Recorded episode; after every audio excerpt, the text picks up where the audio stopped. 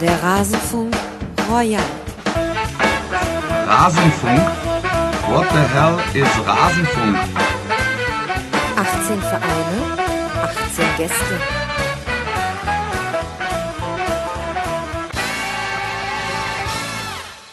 Ja, Rasenfunk. What the hell ist Rasenfunk? Wolf Christoph Fuß weiß es nicht so genau und vielleicht gibt es sogar einige von euch, die das auch nicht so genau wissen, denn der Rasenfunk Royal bringt uns immer wieder neue Hörer. Deswegen hallo, herzlich willkommen im Rasenfunk. Das hier ist ein Fußball-Podcast. Das ist unser Sendeformat, die Schlusskonferenz. Anders als im Tribünengespräch oder im Kurzpass sprechen wir hier vor allem über die Bundesliga, manchmal sogar über die zweite Bundesliga. Das ist allerdings eher eine Entwicklung der jüngeren Rasenfunkgeschichte. Hallo und herzlich willkommen, liebe Hörerinnen und Hörer. Mein Name ist Max Jakob Ost, ich bin der Ed Genetzer und ich begrüße euch zu einer ganz besonderen Rasenfunk-Folge. Veteranen wissen es schon, der Rasenfunk Royal mit dem wunderbaren rollenden R ist eine ganz besondere Sendung. Sie findet immer statt in der Sommerpause und in der Winterpause der Fußball-Bundesliga und sie hat einen besonderen Umfang, erstreckt sich über mehrere Teile, denn ich spreche damit nicht mit einem, nicht mit zwei, nicht mit drei Experten über die Fußball-Bundesliga, nein, mit 19 Experten. Warum 19? 18 pro Verein, mal im Einzelgespräch, mal in einer Schalte zusammengeschaltet und dann noch einen 19. Experten, mit dem ich besonders auf die Saison der Schiedsrichter zurückblicke. Diese Sendung hört ihr jetzt im Folgenden und weil sie so lang ist, erstreckt sie sich, wie gesagt, über mehrere Teile. Es sind derer fünf. Das heißt, wenn ihr das hier hört, dann habt ihr alles richtig gemacht, denn ihr habt mit Teil 1 angefangen. Ich habe mehrfach erfahren, dass man offenbar den Rasenfunk Real ziemlich häufig auch rückwärts hört. Jedem, wie er es mag. Es hängt ja auch ein bisschen von der Vereinscouleur ab, denn wir gehen nach Tabellenreihenfolge von Platz 1 bis Platz 18 und dann kommen die Schiedsrichter, was natürlich keine Wertung ist, sie als 19. dran zu hängen. Das ist ja sowieso klar. Bevor es losgeht mit dem ersten Segment, muss ich allerdings noch auch noch einen Dank loswerden. Der Rasenfunk ist noch ein Hobbyprojekt, doch es ist das feste Anliegen von mir und Frank, der die Technik dahinter betreut, dass wir das auf zu unserem Hauptberuf machen. So zumindest wollen wir es probieren. Und dabei unterstützen uns ganz, ganz viele Hörer jetzt schon und wir freuen uns, wenn vielleicht noch etwas dazukommt. Deswegen danke ich an dieser Stelle den fast 400 Spendern, die unter rasenfunk.de slash unterstützen in den letzten sechs Monaten einen kleinen bis großen Betrag uns überwiesen haben. Das ist toll, das ist eine super Grundlage. Wir hoffen, dass wir vielleicht wirklich im Jahr 2017 eine Bekanntheit erlangen, die uns dann so viele Spender zuführt, dass wir es vielleicht wirklich aus unserer Freizeit in den Alltag heben können. Denn, liebe Rasenfunkhörer, ihr könnt euch denken, wenn allein schon ein solcher Rasenfunk Royal über weit über zehn Stunden dauert, dann ist es auch nicht schwierig, sich zu überlegen, wie viele Tage Aufwand ich hier in die Aufnahmen stecken musste, von der Terminfindung mit 19 Gästen überhaupt nicht zu reden und von der Nachproduktion und so weiter und und und. Es wäre ganz toll, wenn ihr uns äh, dem Traum ein Stückchen näher bringt, dass das mal der Beruf wird einen Podcast zu machen und so Sportjournalismus zu betreiben, wie es ihn halt in der Form dann tatsächlich nirgendwo anders gibt. Dann ist eben nur noch die Frage, ob man es gut findet oder schlecht. Also rasen.de slash unterstützen. Wir freuen uns wirklich sehr, auch ganz besonders über kleine Spenden. Dann ist das schlechte Gewissen bei uns kleiner, wenn wir uns mal ein Bierchen zur Aufnahme gönnen. Und wenn ihr sagt, ihr könnt euch aus irgendwelchen Gründen keinen finanziellen Obolus leisten oder wollt das vielleicht auch nicht, ihr könnt uns auch sehr dabei helfen, wenn ihr uns einfach weiterempfehlt. In eurem persönlichen Umfeld, bei Arbeitskollegen, bei zufällig auf der Straße getroffenen Passanten. Der Rasenfunk Royal ist schon bekannt oder der Rasenfunk generell, aber noch nicht so bekannt, wie er sein könnte. Es gibt ganz, ganz viele Menschen, die unzufrieden sind mit der Fußballberichterstattung hier in diesem Land. Und den könnte man ja zumindest mal sagen, dass es da etwas anderes gibt. Eine Radiosendung im Internet, die vielleicht den einen oder anderen Geschmack trifft. Gerade wegen ihrer Länge, vielleicht auch trotz ihrer Länge. Vielen Dank, muss ich auch loswerden, natürlich an die 19 Gäste. Es ist wirklich toll, äh, wie einfach es ist, Gäste für den Rasenfunk Royal zu finden, wie flexibel auch alle Gäste dann bei der Terminfindung sind. Es hat tatsächlich geklappt, innerhalb von fünf Tagen alle Aufnahmen für diese Folge und die folgenden vier in den Kasten zu bekommen. Sehr, sehr toll und ohne die Gäste wäre dieser Rasenfunk sowieso nichts. Und vielen Dank auch an alle Fragen, die kamen in unserem Forum unter mitmachen.rasenfunk.de. Ja, liebe Hörer, und jetzt würde ich sagen, gehen wir es an. Der Rasenfunk Royal startet auf ein neues und wir beginnen ganz oben in der Tabelle. Wer hätte vor der Saison gedacht, dass wir in der Winterpause auf Platz 1 den FC Bayern liegen haben? Na, das vielleicht haben sich so einige gedacht. Aber dahinter schon Rasenballsport Leipzig. Die Überraschung dieser Hinserie. Und so wollen wir auch in diesen Rasenfunk Royal starten, denn wir gehen hier streng nach Tabelle vor. Erfahrene Rasenfunkhörer wissen es schon, neue Rasenfunkhörer haben es hiermit gelernt. Das heißt, es geht jetzt von Platz 1 bis Platz 18 über mehrere Teile verteilt. Und deshalb hat er die große Ehre, als erster vorgestellt zu werden. Steffen Meyer, at der Bayern-Blog auf Twitter. Ihr kennt ihn hoffentlich vom Gut Sport Podcast, den solltet ihr unbedingt hören. Und er schreibt auch auf mirsanrot.de. Servus Steffen.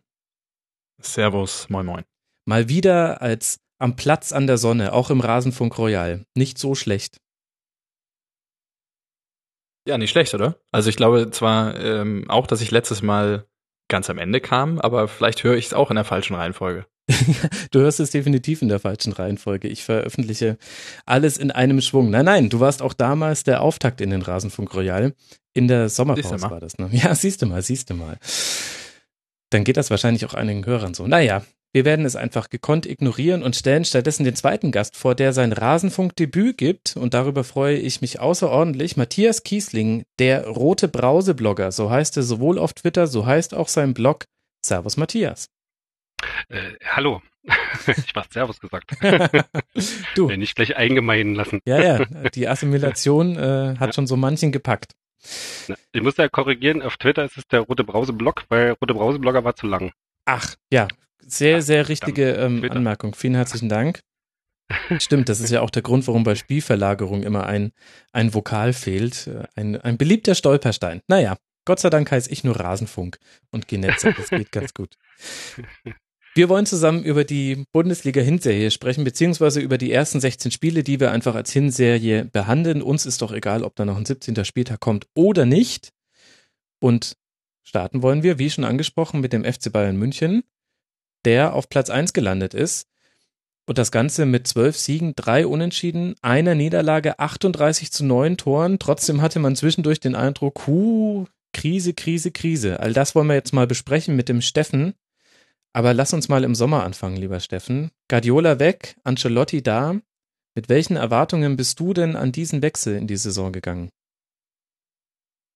Also zu Beginn war es, glaube ich, für alle rund um den FC Bayern oder die den FC Bayern Kosmos beobachten, erstmal so ein Durchatmen.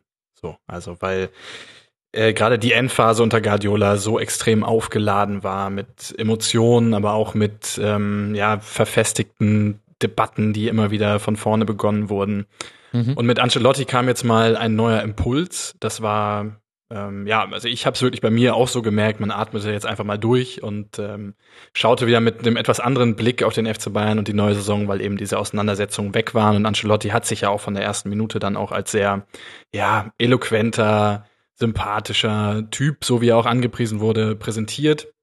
Fußballerisch habe ich erwartet, dass es einen Rückschritt gibt im Vergleich zu davor. Also da war ich mir von Anfang an eigentlich relativ sicher, wenn man den besten Trainer der Welt verliert, den taktisch besten Trainer der Welt verliert, dann äh, war mir klar, dass man das auf dem Platz sieht. Mhm. Wie schnell man es gesehen hat auf dem Platz, dass da bestimmte Mechanismen äh, nicht mehr so greifen wie davor, das hat mich dann doch ein bisschen überrascht. Ich dachte, dass die, dass die Arbeit der letzten drei Jahre da einfach auch noch länger äh, Früchte trägt und diese Automatismen auch noch länger da sind. Ancelotti hat von Anfang an andere Trainingsinhalte, auch eine etwas andere Formation etc.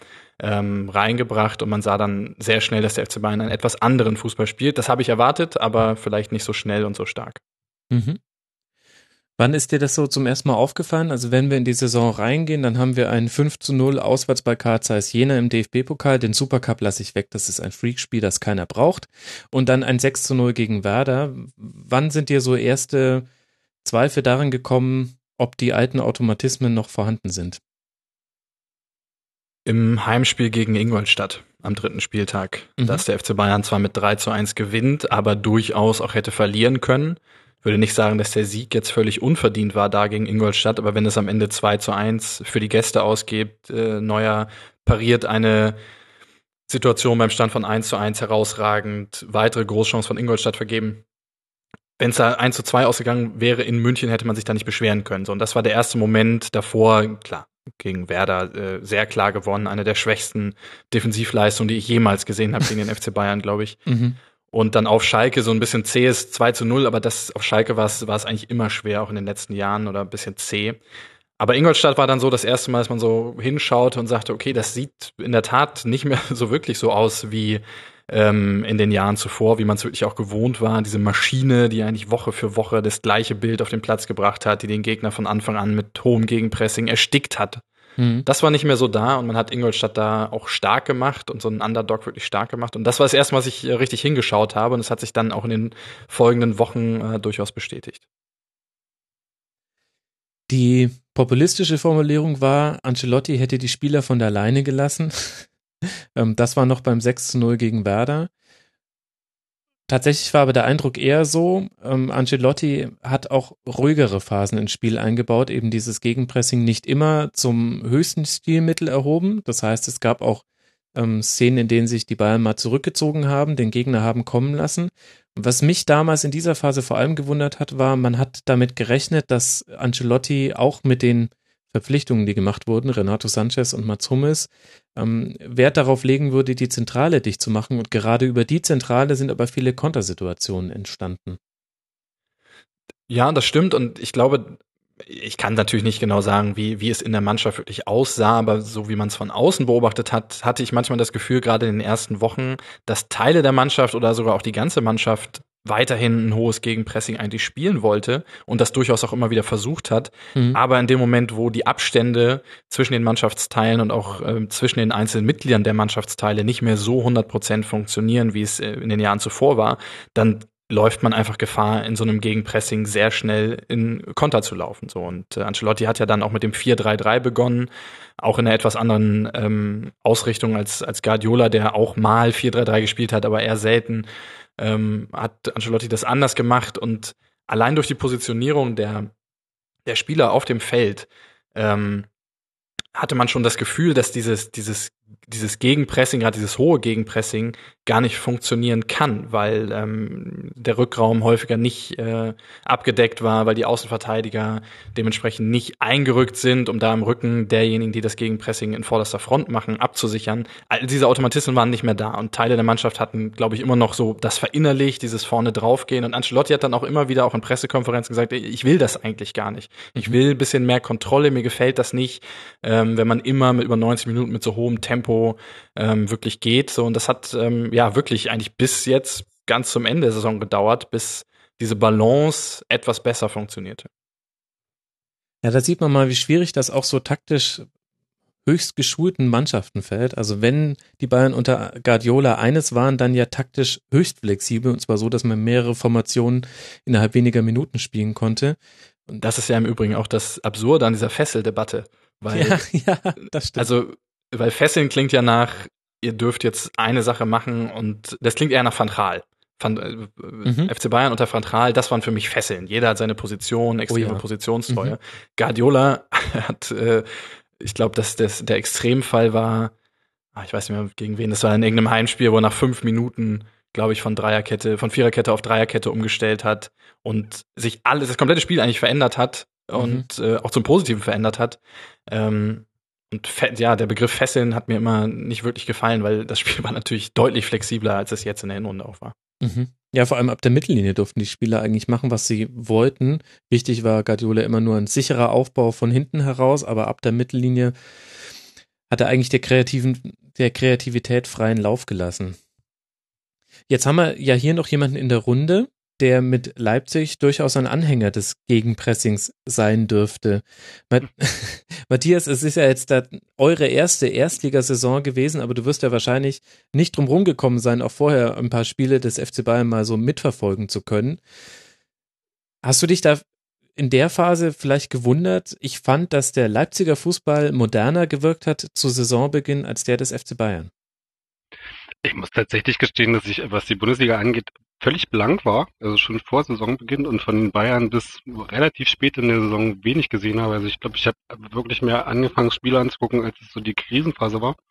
äh, was mir wahrscheinlich einen völlig falschen Eindruck des Teams vermittelt hat. Von daher kann ich das gar nicht so sehr, äh, gar nicht so sehr vergleichen, was da irgendwie am Anfang passiert ist und was da nicht passiert ist, weil ich habe es einfach nicht mitgekriegt. Also, das ist völlig an mir vorbeigerauscht. Wie schafft man es denn, Fußball Diese zu arroganten? Leipziger. Ja, halt echt. halt, wirklich. Wahnsinn, Wahnsinn. Ja. Wir interessieren uns nicht, was da vorne passiert. ja, es ist, das ist eher eine Frage des Zeitbudgets als der, der Arroganz. ja, genau. Nein. Nee, also ja, ist, ich bin da tatsächlich relativ, relativ leer und äh, habe natürlich in, in, in relativ viel von den Debatten drumherum verfolgt. Also von daher kenne ich schon das Grundthema, was da passiert ist, aber ich kann es halt nicht anbinden an irgendeine sportliche Leistung. Also ich könnte nicht sagen, wer da dann irgendwie am Ende recht hat. Von außen hatte man immer so ein bisschen den Eindruck, da wird eine äh, Debatte auf sehr, sehr hohem Ningelniveau geführt, weil äh, ja, letztlich natürlich ein neuer Trainer kommt und der Steffen hat ja schon gesagt, das ist irgendwie so, der, der weltbeste Trainer geht, natürlich passieren da erstmal Sachen, die vielleicht nicht gut aussehen, da stellt sich irgendwas um und ähm, das wirkte mal ein bisschen, ja, von außen gesehen ein bisschen lustig, dass man da irgendwie anfängt, äh, äh, Schwierigkeiten erkennen zu wollen.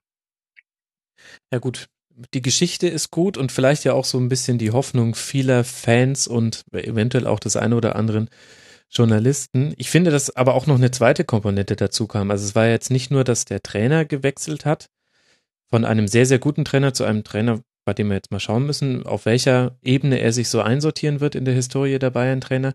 Ich finde, Steffen, dass schon auch noch Formkrisen da eine wichtige Rolle gespielt haben. Also Thomas Müller ist da das plakativste Beispiel, aber auch David Alaba und sogar Jerome Boateng haben immer wieder Szenen drin gehabt, wo man sich so ein bisschen die Augen gerieben hat, was mit denen in diesem, nach dieser EM passiert ist. Ja, also die Frage ist so ein bisschen, ob es ähm, da trotzdem auch einen Zusammenhang gibt, weil die Wahrheit ist ja, dass wir seit der Trippelsaison immer darauf gewartet haben, dass mal bei dem einen oder anderen Spieler so wirklich so eine richtige Formdelle mal da ist. Und das war einfach nicht der Fall. Also nach der WM 2014 waren wir uns alle sicher, dass die Nationalspieler, die da zurückkommen, garantiert erstmal Zeit brauchen werden, so wie es früher auch immer war, mhm. ähm, um da wieder reinzukommen. War aber dann doch nicht so. Und das hat dann wahrscheinlich schon, also ist meine These zumindest, mit den taktischen Vorgaben etwas zu tun, weil wenn man wirklich extrem starke Automatismen hat und vor allen Dingen auch ein extrem starkes Kollektiv hat, das gut funktioniert, dann ist der Einzelne in diesem Kollektiv vielleicht gar nicht so entscheidend, wie er es jetzt zum Beispiel in dieser Saison war. Mhm. Ähm, ich, ich weiß nicht sozusagen, was, was da Henne und was, was Ei ist. Das kann ich natürlich nicht äh, genau beurteilen, aber Boateng hat sicherlich mit Verletzungen zu kämpfen gehabt, dem hat man es angemerkt. Bei Alaba hat natürlich jetzt wieder auf der Linksverteidigerposition dauerhaft gespielt, was er bei Guardiola ja auch lange gar nicht gespielt hat. Mhm. Und diese Linksverteidigerposition wurde jetzt auch wieder ganz anders interpretiert als in den letzten drei Jahren. Und natürlich kann sowas auch miteinander irgendwo zusammenhängen. So, also es wäre zumindest meine These, dass wenn wir darüber reden, auch im Offensivspiel, dass Ancelotti wieder stärker auf den, also individuelle Stärke setzt oder ein System eigentlich geschaffen hat, was die individuell starken Spielern es ihnen ermöglichen soll, ohne ähm, zu enge Vorgaben ihre individuelle Klasse auszuspielen, dann funktioniert es natürlich auch genau andersrum, dass wenn äh, du eben äh, nicht die beste Form hast, dass das natürlich auch deutlich stärker auffällt, ähm, mhm. als wenn das Kollektiv einfach so stark ist, wie es in den Jahren zuvor war. Es kamen dann vor allem zwei Spiele, glaube ich, die das Gerede rund um oder die Diskussion rund um eine Krise beim FC Bayern verstärkt haben. Erst ein 1 zu 0 beim HSV mit einem Tor in letzter Minute durch Joshua Kimmich und dann die erste Niederlage der Saison bei Atletico Madrid in der Champions League. Und danach äh, sollte erstmal für zwei weitere Spiele kein Sieg folgen, was ja schon, wenn man aus einer Guardiola-Ära kommt, ja, wirkt wie eine Zeitenwende. Was hat denn in der Phase der Saison bei den Bayern nicht gepasst? Aus meiner Sicht war es vor allen Dingen, ähm, ja, also ist, eigentlich kann man noch nicht mal sagen, das Offensivspiel war schwach oder das Defensivspiel war schwach, sondern eigentlich hat sich beides so ein bisschen bedingt. Ähm, das Offensivspiel war extrem umständlich. Und es gab auch in dieser Phase, ich erinnere mich auch an Köln und äh, auch an das Spiel gegen Frankfurt, ähm, wo es eben nicht gelang, den Ball frühzeitig wieder zurückzugewinnen. Und immer wenn der FC Bayern den Ball sehr spät gewinnt, ist eine Milchmädchenrechnung oder eine Binsenweisheit, aber es sieht man bei Bayern halt immer extrem, umso später man, umso später der Ball gewonnen wird, umso komplizierter, umso anstrengender ist halt auch der, der Weg wieder nach vorne. Und deshalb war dieses funktionierende Gegenpressing in den letzten Jahren eben in der Tat, so wie es Klopp ja auch mal genannt hat, einer der besten Spielmacher, die Bayern hatte, weil der Weg zum Tor einfach unheimlich kurz war und gerade gegen Köln und Frankfurt, die defensiv ja wirklich ähm, hervorragend eingestellt sind, wenn man den Ball dann erst am eigenen 16er immer wieder gewinnt, mhm. ist der Weg unglaublich weit. Es ist unglaublich anstrengend, ähm, wieder nach ganz vorne zu kommen und sich da auch mal festzusetzen. Diese Phasen, dass man sich mal am gegnerischen 16er wirklich festgesetzt hat, den Druck so hoch gehalten hat, dass irgendwo ein Fehler in der Defensive dann mal passieren muss. Das gab es in dieser, in dieser Saisonphase eigentlich gar nicht. Ähm, von daher glaube ich, dass sich beides so ein bisschen bedingt hat. Also und ich weiß halt auch nicht, ob es so eine, so eine Findungsphase wirklich ist oder ob es wirklich, ja, jetzt Realität ist. Ich glaube eher, dass es Realität ist und dass es so, werden wir gleich noch sicherlich zu kommen, auch immer wieder Spiele wie gegen Leipzig geben wird, hm. wo man aber eben auch mit 150 Prozent ähm, Einsatz und Tribüne ist da und alles Mögliche ins Spiel geht. Und dann hast du halt Spiele wie gegen Köln oder Frankfurt im Oktober, wenn es irgendwie nicht ganz so warm ist. Ähm, und du vielleicht unter der Woche in Rostorf oder sonst wo gespielt hast, wo dir alles bisschen schwerer fällt und wo eben, ja, diese späteren Beigewinne und all sowas wehtut und den Gegner halt stark macht. Ja, Matthias, hör genau hin, das kann passieren, wenn man international spielt. da reden wir dann, reden wir dann nächste Saison ja, wahrscheinlich. Rede. Aber es war in der Tat ja in dieser Hinrunde, auch in dieser Phase und auch danach, es wechselten sich halt immer die Leistungen so ein bisschen ab.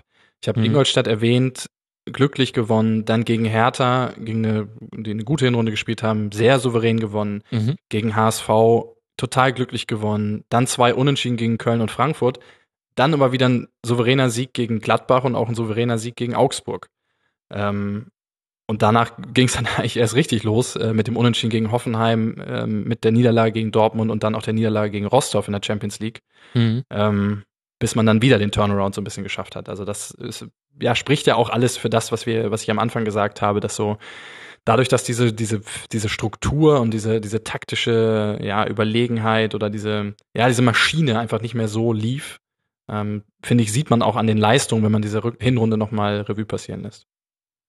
Empfindest du es als Mangel, dass Ancelotti in solchen Phasen, also dieses 1 zu 1 gegen Köln oder auch das 2 zu 2 gegen Frankfurt, das war ja in, in Überzahl auch noch, und solche Phasen gab es unter Guardiola auch und der hat dann was umgestellt. Der hat so lange rumprobiert, bis dem Gegner darauf keine passende Lösung mehr ein, auf, ähm, eingefallen ist oder es manchmal auch einfach Mismatches gab, die dann der FC Bayern für sich nutzen konnte. Und Ancelotti hat das fast überhaupt gar nicht gemacht, ähm, positionsgetreu gewechselt meist.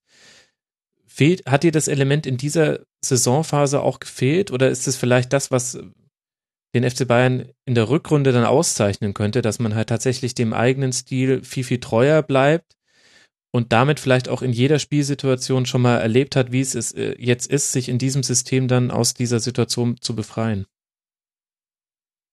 Das, das ist schwer vorauszusagen. Also, dass Ancelotti konservativer ist, das habe ich auf jeden Fall erwartet. Es war für, für mich und auch für andere Bayern-Fans wahrscheinlich schon eine, eine, wieder eine Umgewöhnung. Das äh, erinnerte so ein bisschen an die erste Heinke-Saison, ähm, mhm. wo immer der gleiche Wechsel zu immer der gleichen ja, Minute stimmt. zumindest gefühlt passierte. Ja. Und am Ende, wenn nichts anderes lief, Daniel von Beuten noch vorne in 16er ging. Darauf habe ich auch noch gewartet.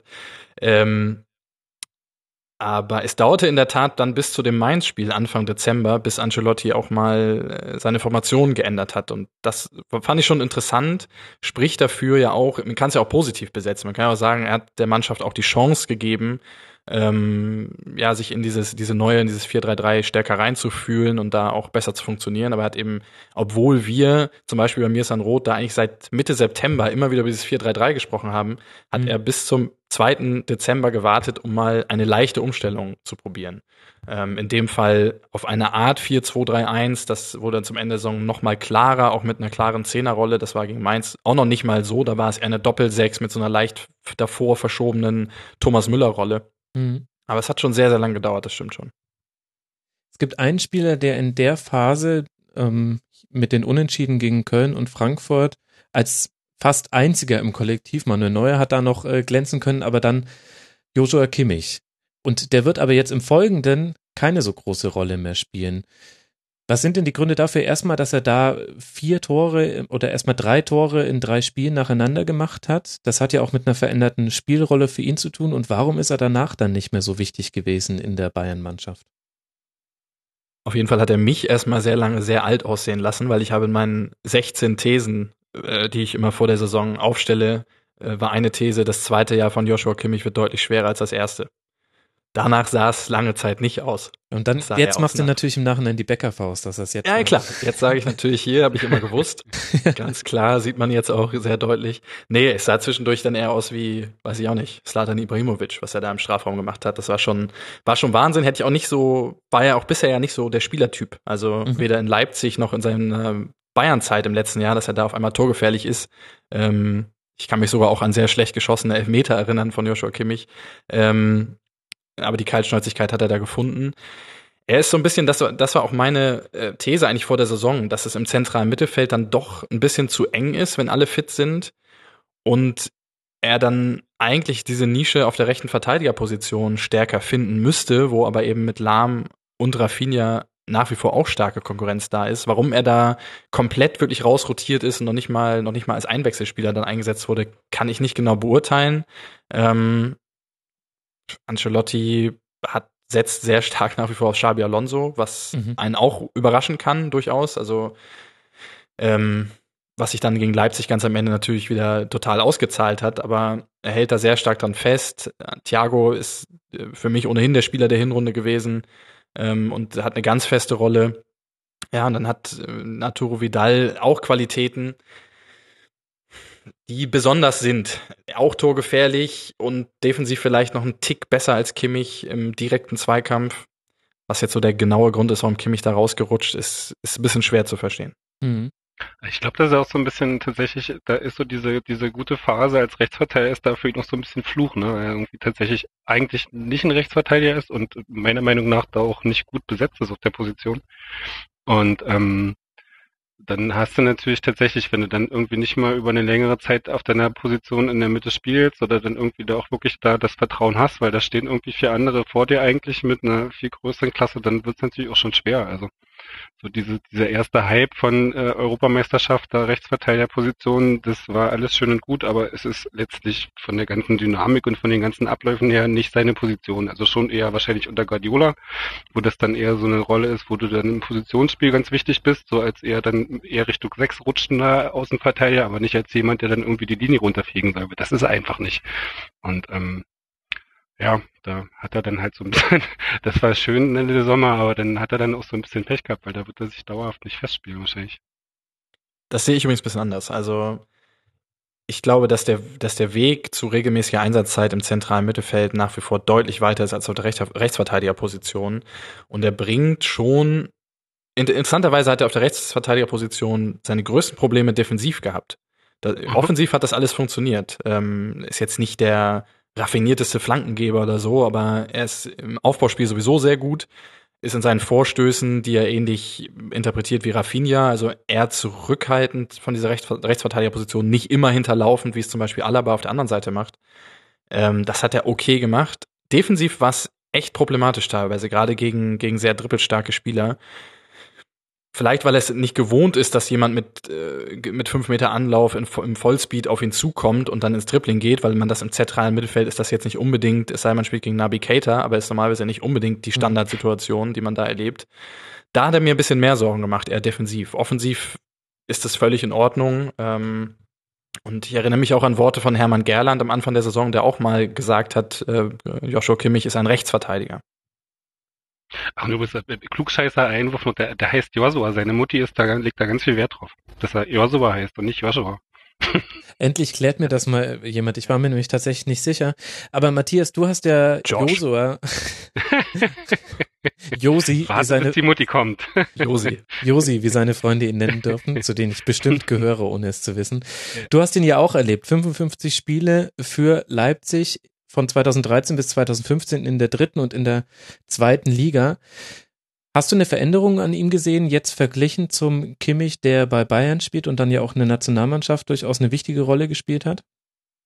Ja, er schießt Tore. ich hätte es, ich hätte es nie für Möglichkeiten, dass äh, Joshua Kimmich Tore schießen kann. Also das äh, hätte ich, hätte ich unterschrieben, irgendwo abgegeben, dass äh, das nicht, nicht, nicht sein wird, in seiner ganzen Karriere nicht.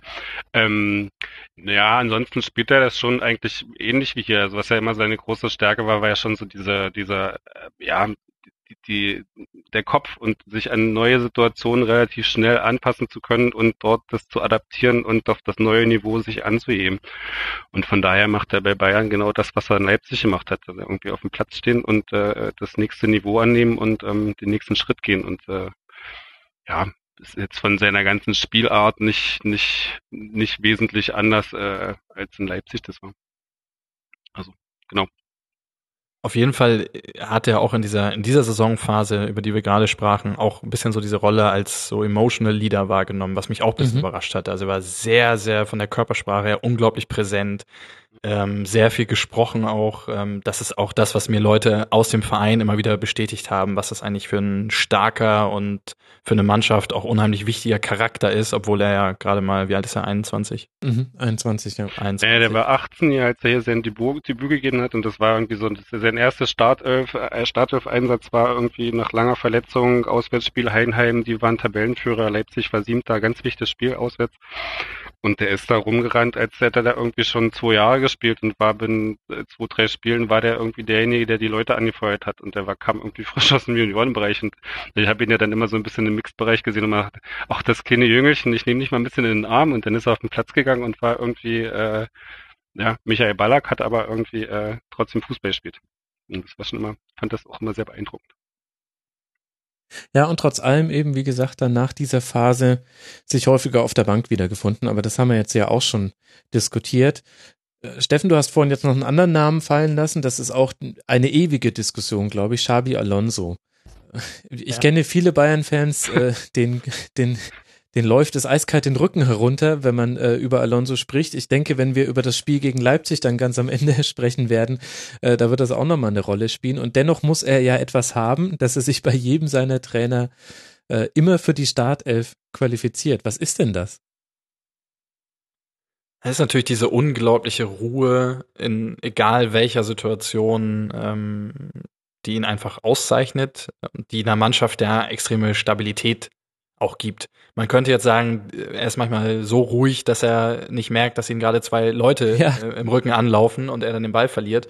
Ähm, aber das ist natürlich mit Ruhe manchmal was anderes. Es ist äh, diese Ausstrahlung, glaube ich, auch was an dem sich sehr viele ein Spieler, an dem sich sehr viele Spieler aufrichten können, auch mal in, in schwächeren Phasen.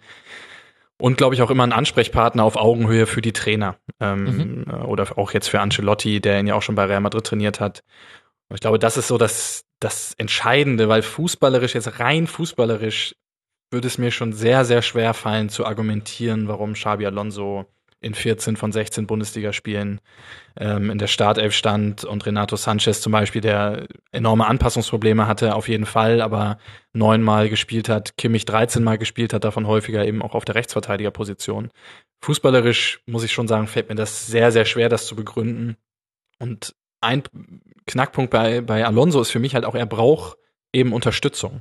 Mhm. Wenn er alleine auf der Sechs spielt oder auch zuletzt mit einem Partner auf der Sechs spielt, ähm, er ist im, im Gegenpressing oder auch in, in, der, in der Fähigkeit, Konter abzufangen, nicht so stark, dass er alleine da den Laden zusammenhalten kann. Er braucht immer Unterstützung. Zum Beispiel in Personen äh, von Arturo Vidal. Und das ist eine Entscheidung, die man treffen muss, ähm, ob man sagt, man man nimmt einen Spieler dazu, der ihm hilft, ähm, weil er so wertvoll ist. Wenn ich Trainer wäre, würde ich diese Entscheidung, glaube ich, seltener so treffen.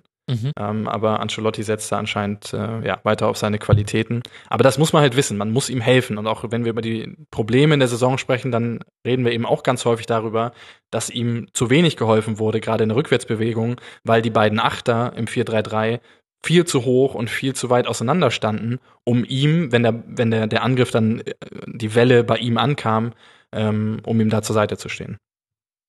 Ja, sehr gutes Beispiel, ja, dann das von dir schon bereits angesprochene 1 zu 1 zu Hause gegen Hoffenheim. Da hatte man zwar auch einiges Pech in der zweiten Halbzeit, hätte auch ein 2-1-Sieg werden können.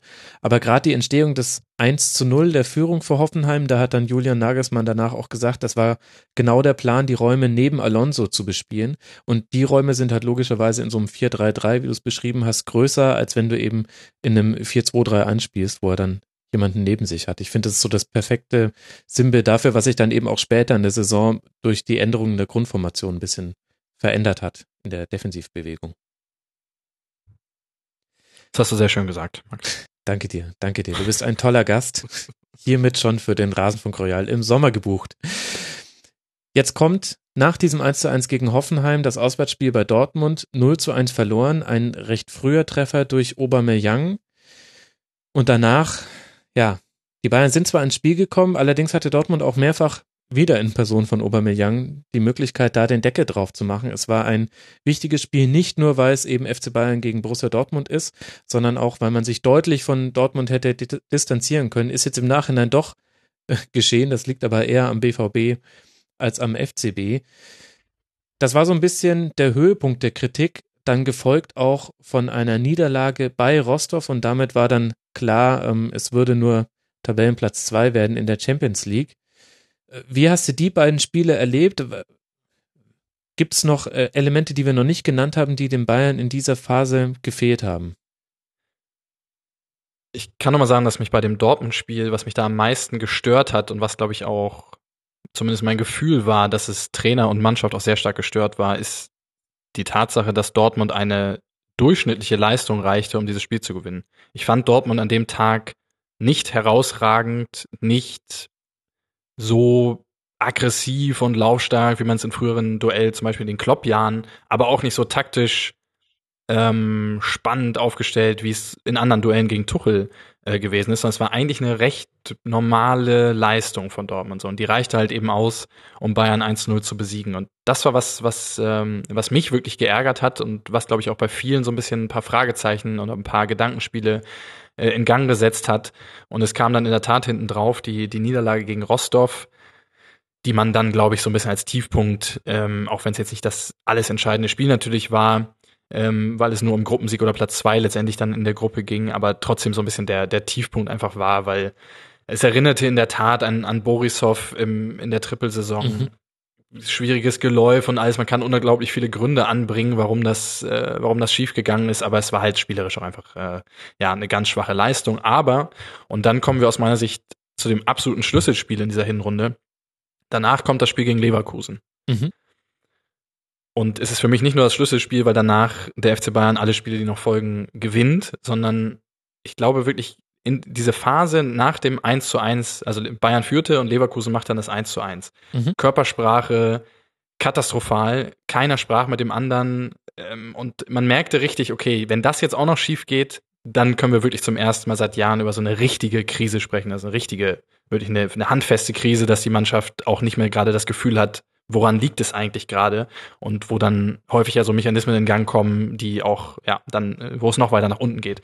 Aber dann hat der FC Bayern dieses Spiel trotzdem gewonnen, nicht mal unbedingt hoch verdient, aber hat sich irgendwie in dieses Spiel halt reingebissen und dreckig durch einen Kopfball von Mats Hummels dieses Spiel gewonnen. Und, und dieses nicht Gefühl, gegebener Handelfmeter gegen Martinez, ne? Das kommt auch noch dazu zu diesem Spiel. Genau. Das hätte eigentlich ein 2 zu 2 werden können, sehr wahrscheinlich. Genau.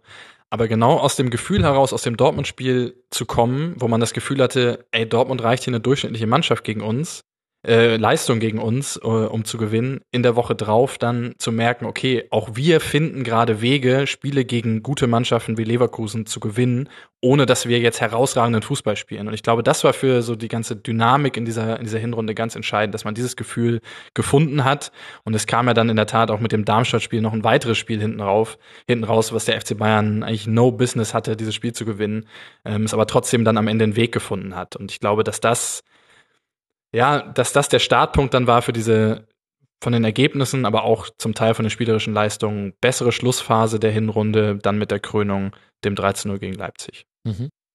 Und ich muss auch sagen, dass auch, dass Mats Hummels das Tor macht, war für mich auch sehr wichtig, weil Hummels ist sehr schwer in die Saison eigentlich reingestartet. Ähm, ich hatte bei ihm so ein bisschen das Gefühl, dass er das Gefühl hat, er ist jetzt wieder an dem Platz, wo er immer sein wollte. Ähm, er wollte immer zurück zu Bayern, das ist ja auch kein Geheimnis, damals schon nach der Ausleihe, äh, als er zu Dortmund äh, ausgeliehen war, hat er, wollte eigentlich unbedingt zurück nach München so und jetzt war er wieder da und gab strahlende Interviews und aber auf dem Platz war er nicht so diese dominante Figur, die man sich vielleicht gewünscht hätte, gerade mit, mit dem Ball. Ähm, und dass er dann dieses Tor macht gegen Leverkusen, war auch für ihn, glaube ich, sehr wichtig oder auch für, ja, als äh, hat einfach unterstrichen, dass er auch wirklich sehr positiv Einfluss nehmen kann in dieser Mannschaft und auch er hat dann am Ende ähm, eine gute Schlussphase gespielt, die auch bitter notwendig war, weil Jerome Boateng eben und auch Holger Bartsch vorher verletzungsbedingt ja komplett ausgefallen sind. Mhm. Und Matthias, du hast da äh, ganz, ganz genau nach München geguckt. Das war nämlich die Phase, in der der FC Bayern auf Platz zwei war und eine gewisse Mannschaft aus Leipzig Tabellenführer. Das war so ein bisschen auch der Peak des Hypes rund um Rasenball, oder? ja. Es gibt, es gibt tatsächlich einen Twitterer, der den Begriff Leipzigjäger schon, äh, ich glaube, im äh, September oder Oktober geprägt hat ähm, und äh, später dann doch recht behalten hat. äh, quasi prophetische äh, Gaben hat.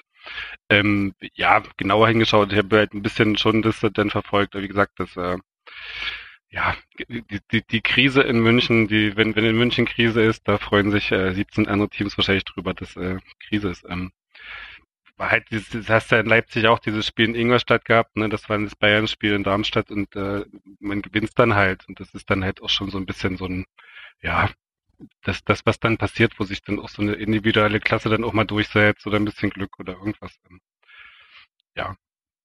Aber so, so ganz genau habe ich es mir auch da nicht angeschaut. Wahnsinn. Eine, sagen wir einfach Coolness, eine Abgebrühtheit. er guckt nur auf sich, er guckt von Spiel zu Spiel, Steffen, das ist einfach sensationell. Ja, wir haben ja vier Schanzentournee, das ist die Sven Hannawald-Taktik, ne? Ja, ja, genau, genau. Aber du kannst den Kopf nicht ausschalten, habe ich gehört. Sven Hannawald äh, hat, äh, glaube ich, formuliert im Interview mit der Süddeutschen Zeitung, wenn du versuchst, ähm, das Drumherum auszuschalten, den Kopf auszuschalten, es ist, als würdest du einen Ballon unter Wasser drücken. Je weiter du ihn nach unten drückst, desto mit umso größerer Wucht presst es sich dann doch wieder in deine Gedanken rein. Herrlich. Ja, man merkt, dass er jetzt Mentalcoach ist. Das ist einfach ne. ein, ein, schönes Bild. Steffen, du hast schon angedeutet, gegen Mainz 05 Umstellung von 4-3-3 auf 4-2-3-1, da noch mit einer neuen Rolle, vor allem für Thomas Müller, für den das auch ganz wichtig war, denn er konnte mal wieder positive Schlagzeilen schreiben. Es war nicht so, dass er vorher nur schlecht gespielt hätte, er hatte auch ganz schönes Pech im Abschluss, aber trotzdem war es insgesamt eine ganz andere, ein ganz anderes Auftreten der Mannschaft. Was hat sich denn damit neben dem taktischen bei den Bayern verändert? Es wurde auf jeden Fall stabiler äh, defensiv, gerade ähm, wenn es darum geht, äh, Konter frühzeitig zu unterbinden. Das hat dadurch, äh, dass es einfach diese andere Staffelung gab mit R2-6, auch wenn es, wie gesagt, es ist für mich ein anderes 4-2-3-1 auch bis zum Schluss geblieben als, als ähm, unter Heinkes oder auch unter, unter Van Gaal davor. Es ist schon noch ein, eine bisschen andere Staffelung, aber es ist eben sehr deutlich, es ist nicht ein Sechser und zwei Achter so schräg davor, die in alle möglichen Räume sich äh, unterwegs sind, sondern es sind schon eher zwei Sechser, die auch etwas breiter stehen und dadurch ähm, ja einfach breiter auch äh, das, das Feld abdecken können. Mhm. Das war für mich äh, eigentlich der alles entscheidende Faktor. Aber was man halt auch nicht vergessen darf in dieser Saisonphase, ist, dass äh, unsere alten Haudegen Frank Ribery und Arjen Robben äh, zurückkamen und äh, im Spiel gegen Mainz von Anfang an gespielt haben, beim 5 zu 0 gegen Wolfsburg von Anfang an gespielt haben. Ähm, Robben und Ribery sind in der Saison alle 80 Minuten im Schnitt an einem Tor beteiligt. Mhm. So, und das, äh, die haben zusammen gerade mal, ich glaube, 1200 Minuten oder so auf dem Platz gestanden ähm, und haben 15, 15, 16 Torbeteiligungen. Das ist äh, einfach eine enorme Qualität immer noch, auch wenn man irgendwie das Gefühl hat, so mit 32, 33, zwei Flügelspieler, das kann doch eigentlich nicht mehr so sein, aber ja, das war aus meiner Sicht in dieser Phase auch sehr wichtig, dass das so zurückkam, gerade in den Spielen gegen Mainz und Wolfsburg, wo man dann endlich mal wieder Thiago, Robben, Müller, Ribery und Lewandowski auf dem Platz gesehen mhm. hat, wo ich immer sagen würde, gegen 95 Prozent der Bundesligisten, wenn du diese fünf Spieler auf dem Platz hast, es wird keiner Mannschaft gelingen, mehr Tore zu schießen als der FC Bayern, egal wie die Formation ist, egal wie die taktische Ausrichtung ist, weil diese Qualität ist einfach so enorm. Ähm, bis auf zwei, drei Gegner ist der FC Bayern da immer in der Lage, mehr, Tor zu schießen, mehr Tore zu schießen. Und auch das war für mich ein wichtiger Faktor jetzt in dieser Schlussphase. Mhm. Ja, ganz wichtiger Punkt. Man merkt definitiv, ob Ribéry und Robben spielen und das eben trotz ihres Alters. Der FC Bayern hat den ältesten Kader der Liga mit über 27 Jahren durchschnittlich. Fehlt dir da im Kader das frische Blut oder haben die jungen Spieler, die es ja auch durchaus gibt, ähm, einfach noch nicht die Form, dass man sich an solchen Granten vorbeischieben kann? Wir reden immer wieder von vom Umbruch, der irgendwann kommen muss und man fragt sich, wann eigentlich und wie soll das vonstatten gehen, wenn man immer noch so abhängig ist von diesen beiden Spielern.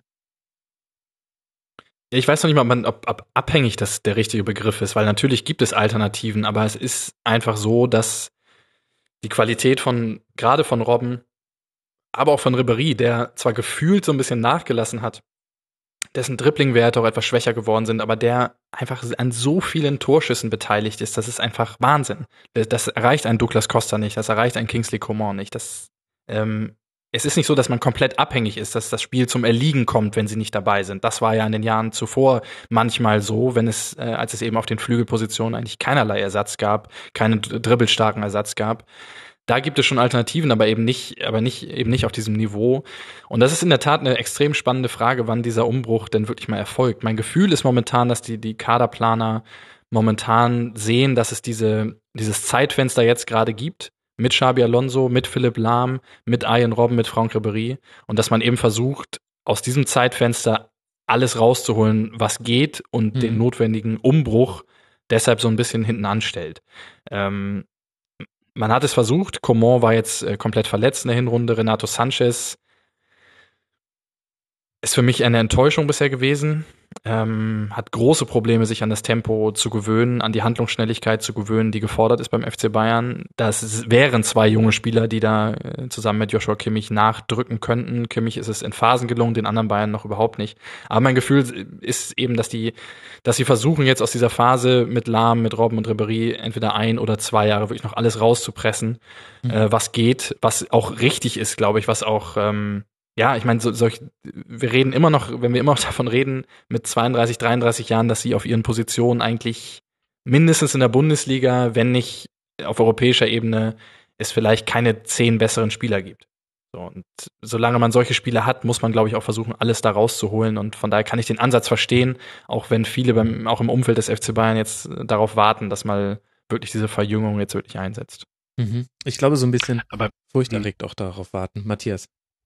Aber wie, ich habe mich hätte das auch letztens irgendwie mir im Blog angeguckt und ich war dann so bei der Frage, klar, ist irgendwie das älteste Team, aber wie stark wird denn ein FC Bayern überhaupt verjüngen, ein Team? Also du hast ja immer so eine, ja, auch ist ja nicht das Rangnick-Prinzip, wir suchen jetzt die Spieler, die 21 sind, sondern man sucht ja dann auch schon fertige Spieler, die äh, in der Lage sein sollen, Champions League mitzuspielen, etc.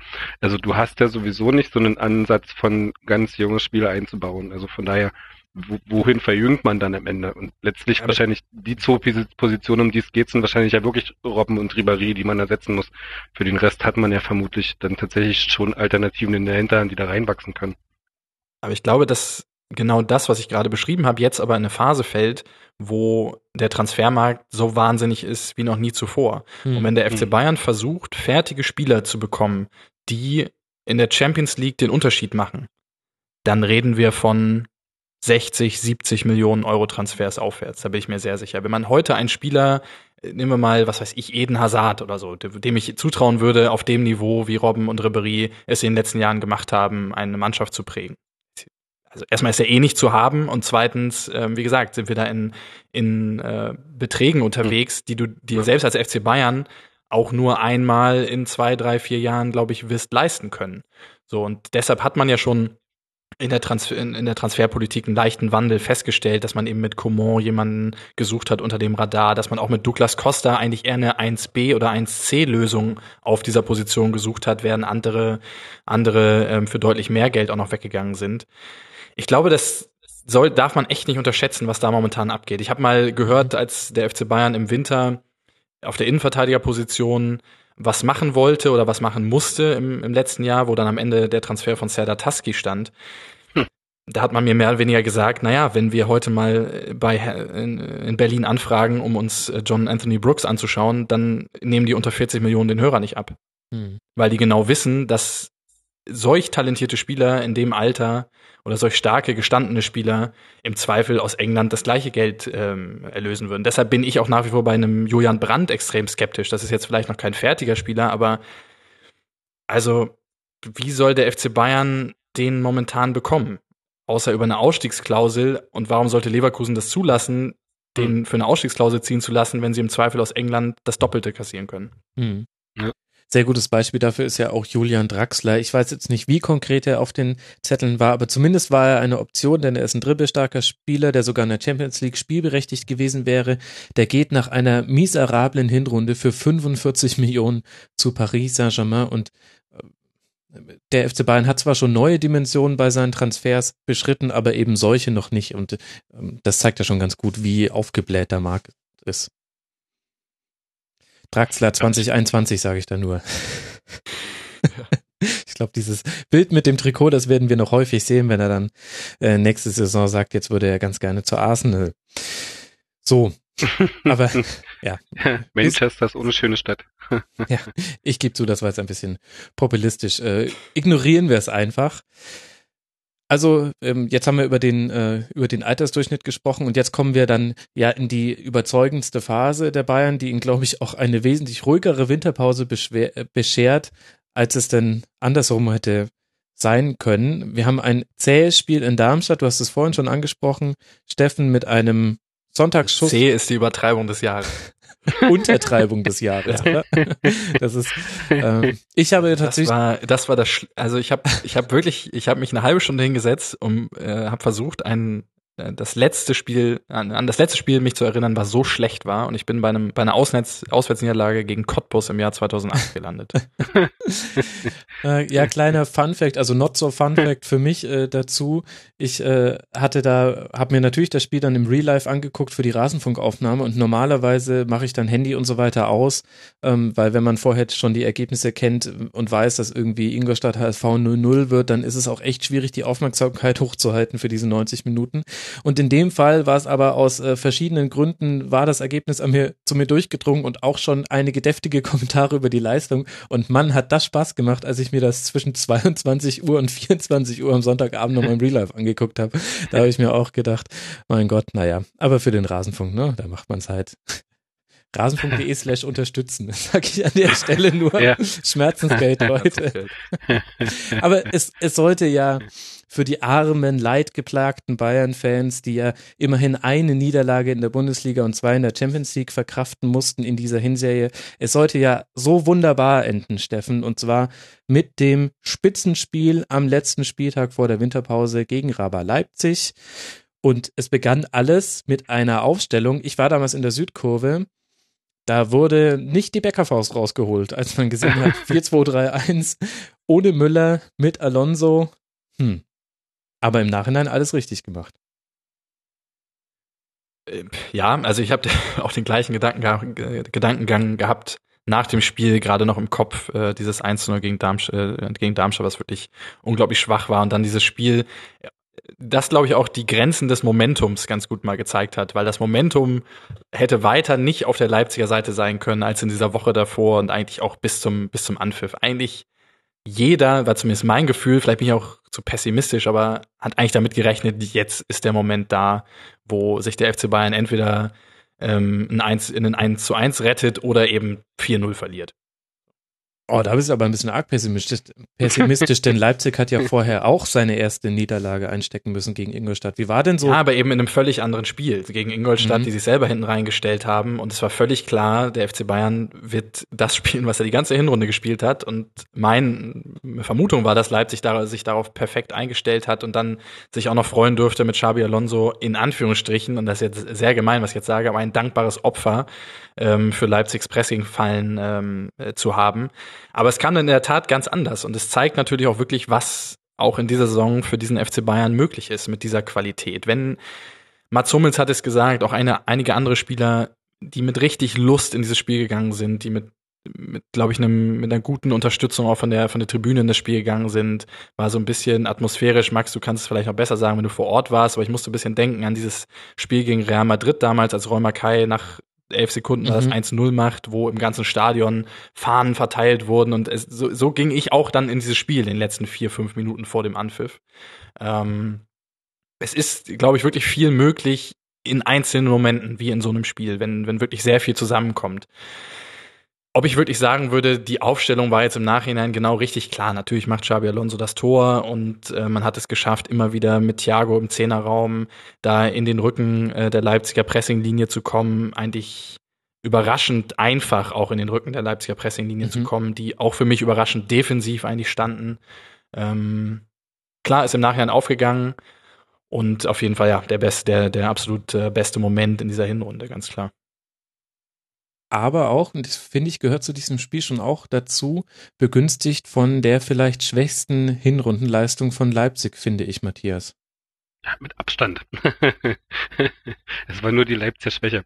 Ähm, du, ehrlich gesagt, auf dem Weg ins Stadion haben es ja tatsächlich drei Leipziger, die hinter mir in der U-Bahn standen und ähm, äh, sagen wir mal witzig waren, in Anführungszeichen, haben es äh, innerhalb von einer U-Bahn-Station geschafft, dass ich so dermaßen gehypt in dieses Spiel gegangen bin. Das, das hast du noch nicht erlebt. Also bei mir war es auch so wie bei dir, Steffen. Aber das hatte ganz viel mit den Typen zu tun, die ich dann auch nur gesagt habe, ja Leute, also ihr werdet ehrlich gesagt nicht die Ersten, die hier mit solchen Sprüchen äh, zum Stadion hingefahren sind und ganz leise zurück. Aber wenn ich ehrlich bin, habe ich nicht daran geglaubt, dass es so kommen würde.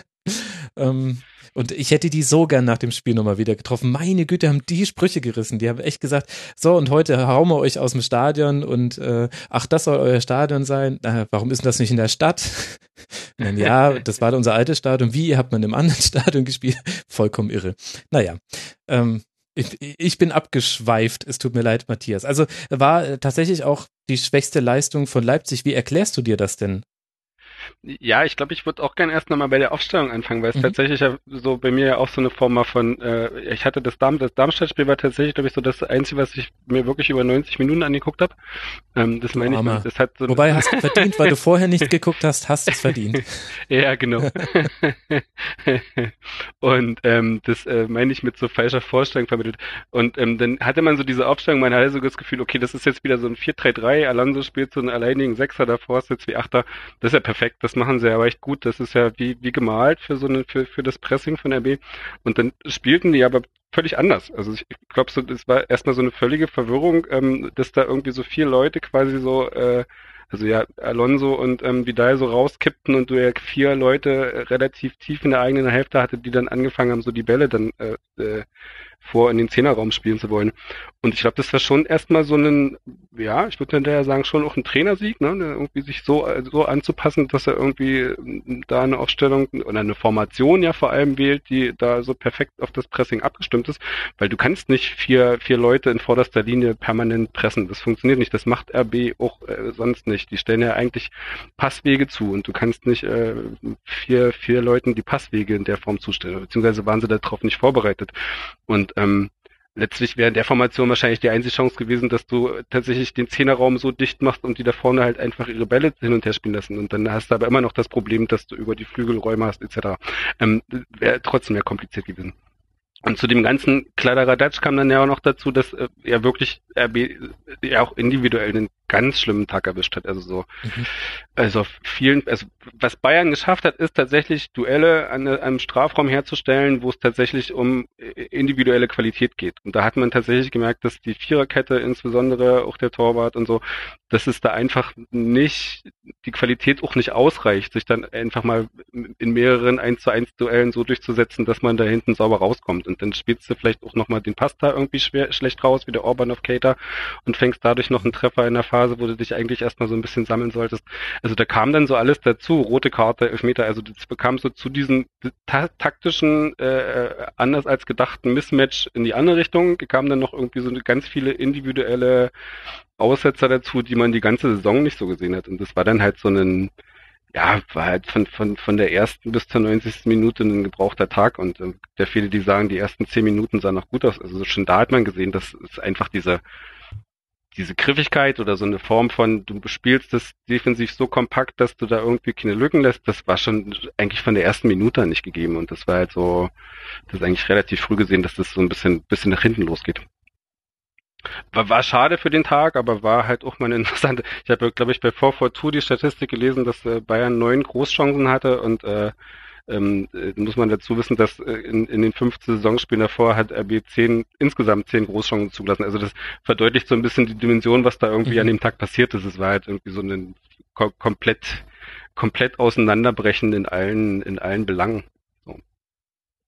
Und ich muss aus Bayern-Sicht äh, nochmal sagen, es, es war an dem Tag nochmal sehr schön, einfach zu sehen, wie ein Spieler sein volles Potenzial einfach ausschöpft. So ja, wie es gut. Thiago an dem Tag gemacht mhm. hat. Das ist, äh, ich meine, wie viele Spieler haben wir, wo man immer so das Gefühl hat, ah, der könnte noch in die Richtung oder in die Richtung irgendwie was gehen und da, der Mhm. könnte so viel mehr. So bei Thiago hat man manchmal auch das Gefühl gehabt in den letzten Jahren, so da ist doch noch mehr drin. Und dieses Spiel war für mich jetzt einfach mal, das war ja für mich Potenzial, alles was er kann, optimal ausgeschöpft. Dieses Spiel aus meiner Sicht entschieden, der entscheidende Faktor gewesen. Ähm, ganz beeindruckende Hinrunde sowieso gespielt, aber mit dem Spiel nochmal einen oben drauf gesetzt. Mhm. Ja, unheimlich dominant. Jetzt, Matthias, hast du schon das Wort Trainersieg fallen lassen und wir haben dazu auch eine Hörerfrage bekommen unter mitmachen.rasen.de von FP Zeiback, der sich da nicht so ganz sicher ist. Er stellt die Frage, Steffen, hat man im letzten Spiel des Jahres gegen Raba möglicherweise das gesehen, weswegen der FCB Ancelotti verpflichtet hat? Die Mannschaft war top eingestellt, gegen alle Unkenrufe auch gut aufgestellt und hat abgeliefert. Allerdings, Ancelotti selbst sagte nach dem Spiel, er habe seiner Mannschaft nicht viel mitgeben müssen. Das laufe bei Topspielen von alleine. Und er schreibt noch weiter, als Fan hoffe ich, das war nur eine Floske für die Öffentlichkeit und er wusste intern genau, was er tat in der Spielvorbereitung. Tja. Wie war's denn deiner Einschätzung nach? Ja, die Topspielthese. Ja. Also wenn man sich das Spiel gegen Dortmund und gegen Atletico Madrid anschaut, in Madrid, dann Mhm. äh, ist diese Topspielthese innerhalb dieser Hinrunde halt auch schon in die andere Richtung mal widerlegt, weil da war es eben, fehlte sehr viel. Dazu fehlte auch was Besonderes, um so einen Gegner mal zu knacken. Und ich weiß auch nicht, ob es gegen Leipzig jetzt wirklich so eine extreme Anpassung war an dieses Pressing, sondern ich also vielleicht tue ich da Ancelotti Unrecht, aber mein Gefühl war auch er, äh, entsprach dem, was er nach dem Spiel gesagt hat, dass, und so billig das klingt, aber dass es am Ende diese fünf bis zehn Prozent, die man dann doch mehr macht in so einem Topspiel, Mhm. einfach extrem einen Unterschied ausmachen. So, und diese Giftigkeit, auch äh, gerade das 1 zu 0 dann nach dem Ballgewinn oder ohnehin mehrere Ballgewinne, was man die ganze Hinrunde nicht gesehen hat. Ich weiß nicht, ob das eine taktische Anpassung war oder wirklich auch ja, einfach dieses Tick, dieser Tick mehr Giftigkeit, der aus einer sehr guten Mannschaft, wie sie Bayern immer hat, nochmal wirklich eine ganz besondere Mannschaft macht. Das war ja mein Gefühl. Man muss jetzt mal in der Rückrunde, wird man sicherlich sehen, in den äh, Duellen gegen Arsenal, ähm, sicherlich als nächstes, ähm, Mhm. ob Ancelotti da was im, im Köcher wirklich hat, aber auch mit Madrid, wenn ich jetzt an die Spiele damals, wo er Guardiola so stark, äh, so deutlich geschlagen hat, ist ja jetzt nicht so, dass da eine feinst ausge, austarierte Anpassung erfolgte. Er hat halt gesagt, naja, Bayern will den Ball haben, dann machen wir halt den 16 dazu und kontern wir halt und haben Ronaldo und Benzema und Bale und das wird schon ganz gut laufen. Ja, das war So eher ehrlich gesagt Leipzig gegen Bayern mit äh, umgedrehten Rollenverteilungen und in dem Fall war dann Bayern Real und äh, äh, nein, Bayern war Leipzig und Real war Bayern. Mein Gott, jetzt habe ich so kompliziert gemacht. Naja, Hörer, wenn ihr es nicht verstanden habt, liebe Hörerinnen und Hörer, kurz anhalten, zurückspulen, nochmal anhören, dann werdet ihr es immer noch nicht verstanden haben und dann fragt ihr euch, na toll, was habe ich jetzt mit diesen 30 Sekunden angefangen? Äh, Steffen, jetzt habe ich Unterstützen.rasen.de. rasen.de slash unterstützen. Äh. Na toll, jetzt muss ich eine Subdomain einrichten, das gibt's ja nicht. Naja. Ich habe dich vor dem, äh, ich habe dich ganz zu Beginn des Segments gefragt, was du dir von Ancelotti erwartet hast und ähm, jetzt haben wir uns die Hin-Serie angesehen. Wie bewertest du denn Ancelotti nach jetzt diesen ersten 16 Spielen der Bundesliga plus noch ein paar in Champions League und Pokal und was glaubst du, wird jetzt in der Winterpause passieren? Gibt's da noch Schrauben, an denen er drehen wird? Wenn ich ihm eine Note geben müsste, ist es, glaube ich, jetzt gerade mit dem Leipzig-Spiel hinten raus eine 2, 2 minus, 2, so. Und ähm, da vor dem Leipzig-Spiel war es vielleicht eher eine 3.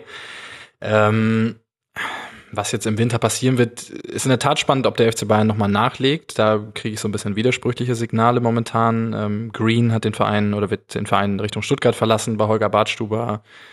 Muss man mal schauen, ob da nicht doch noch vielleicht eine Laie jetzt äh, in der Mhm. Winterpause erfolgt. Und dann sind es auf einmal nur noch 17 Feldspieler.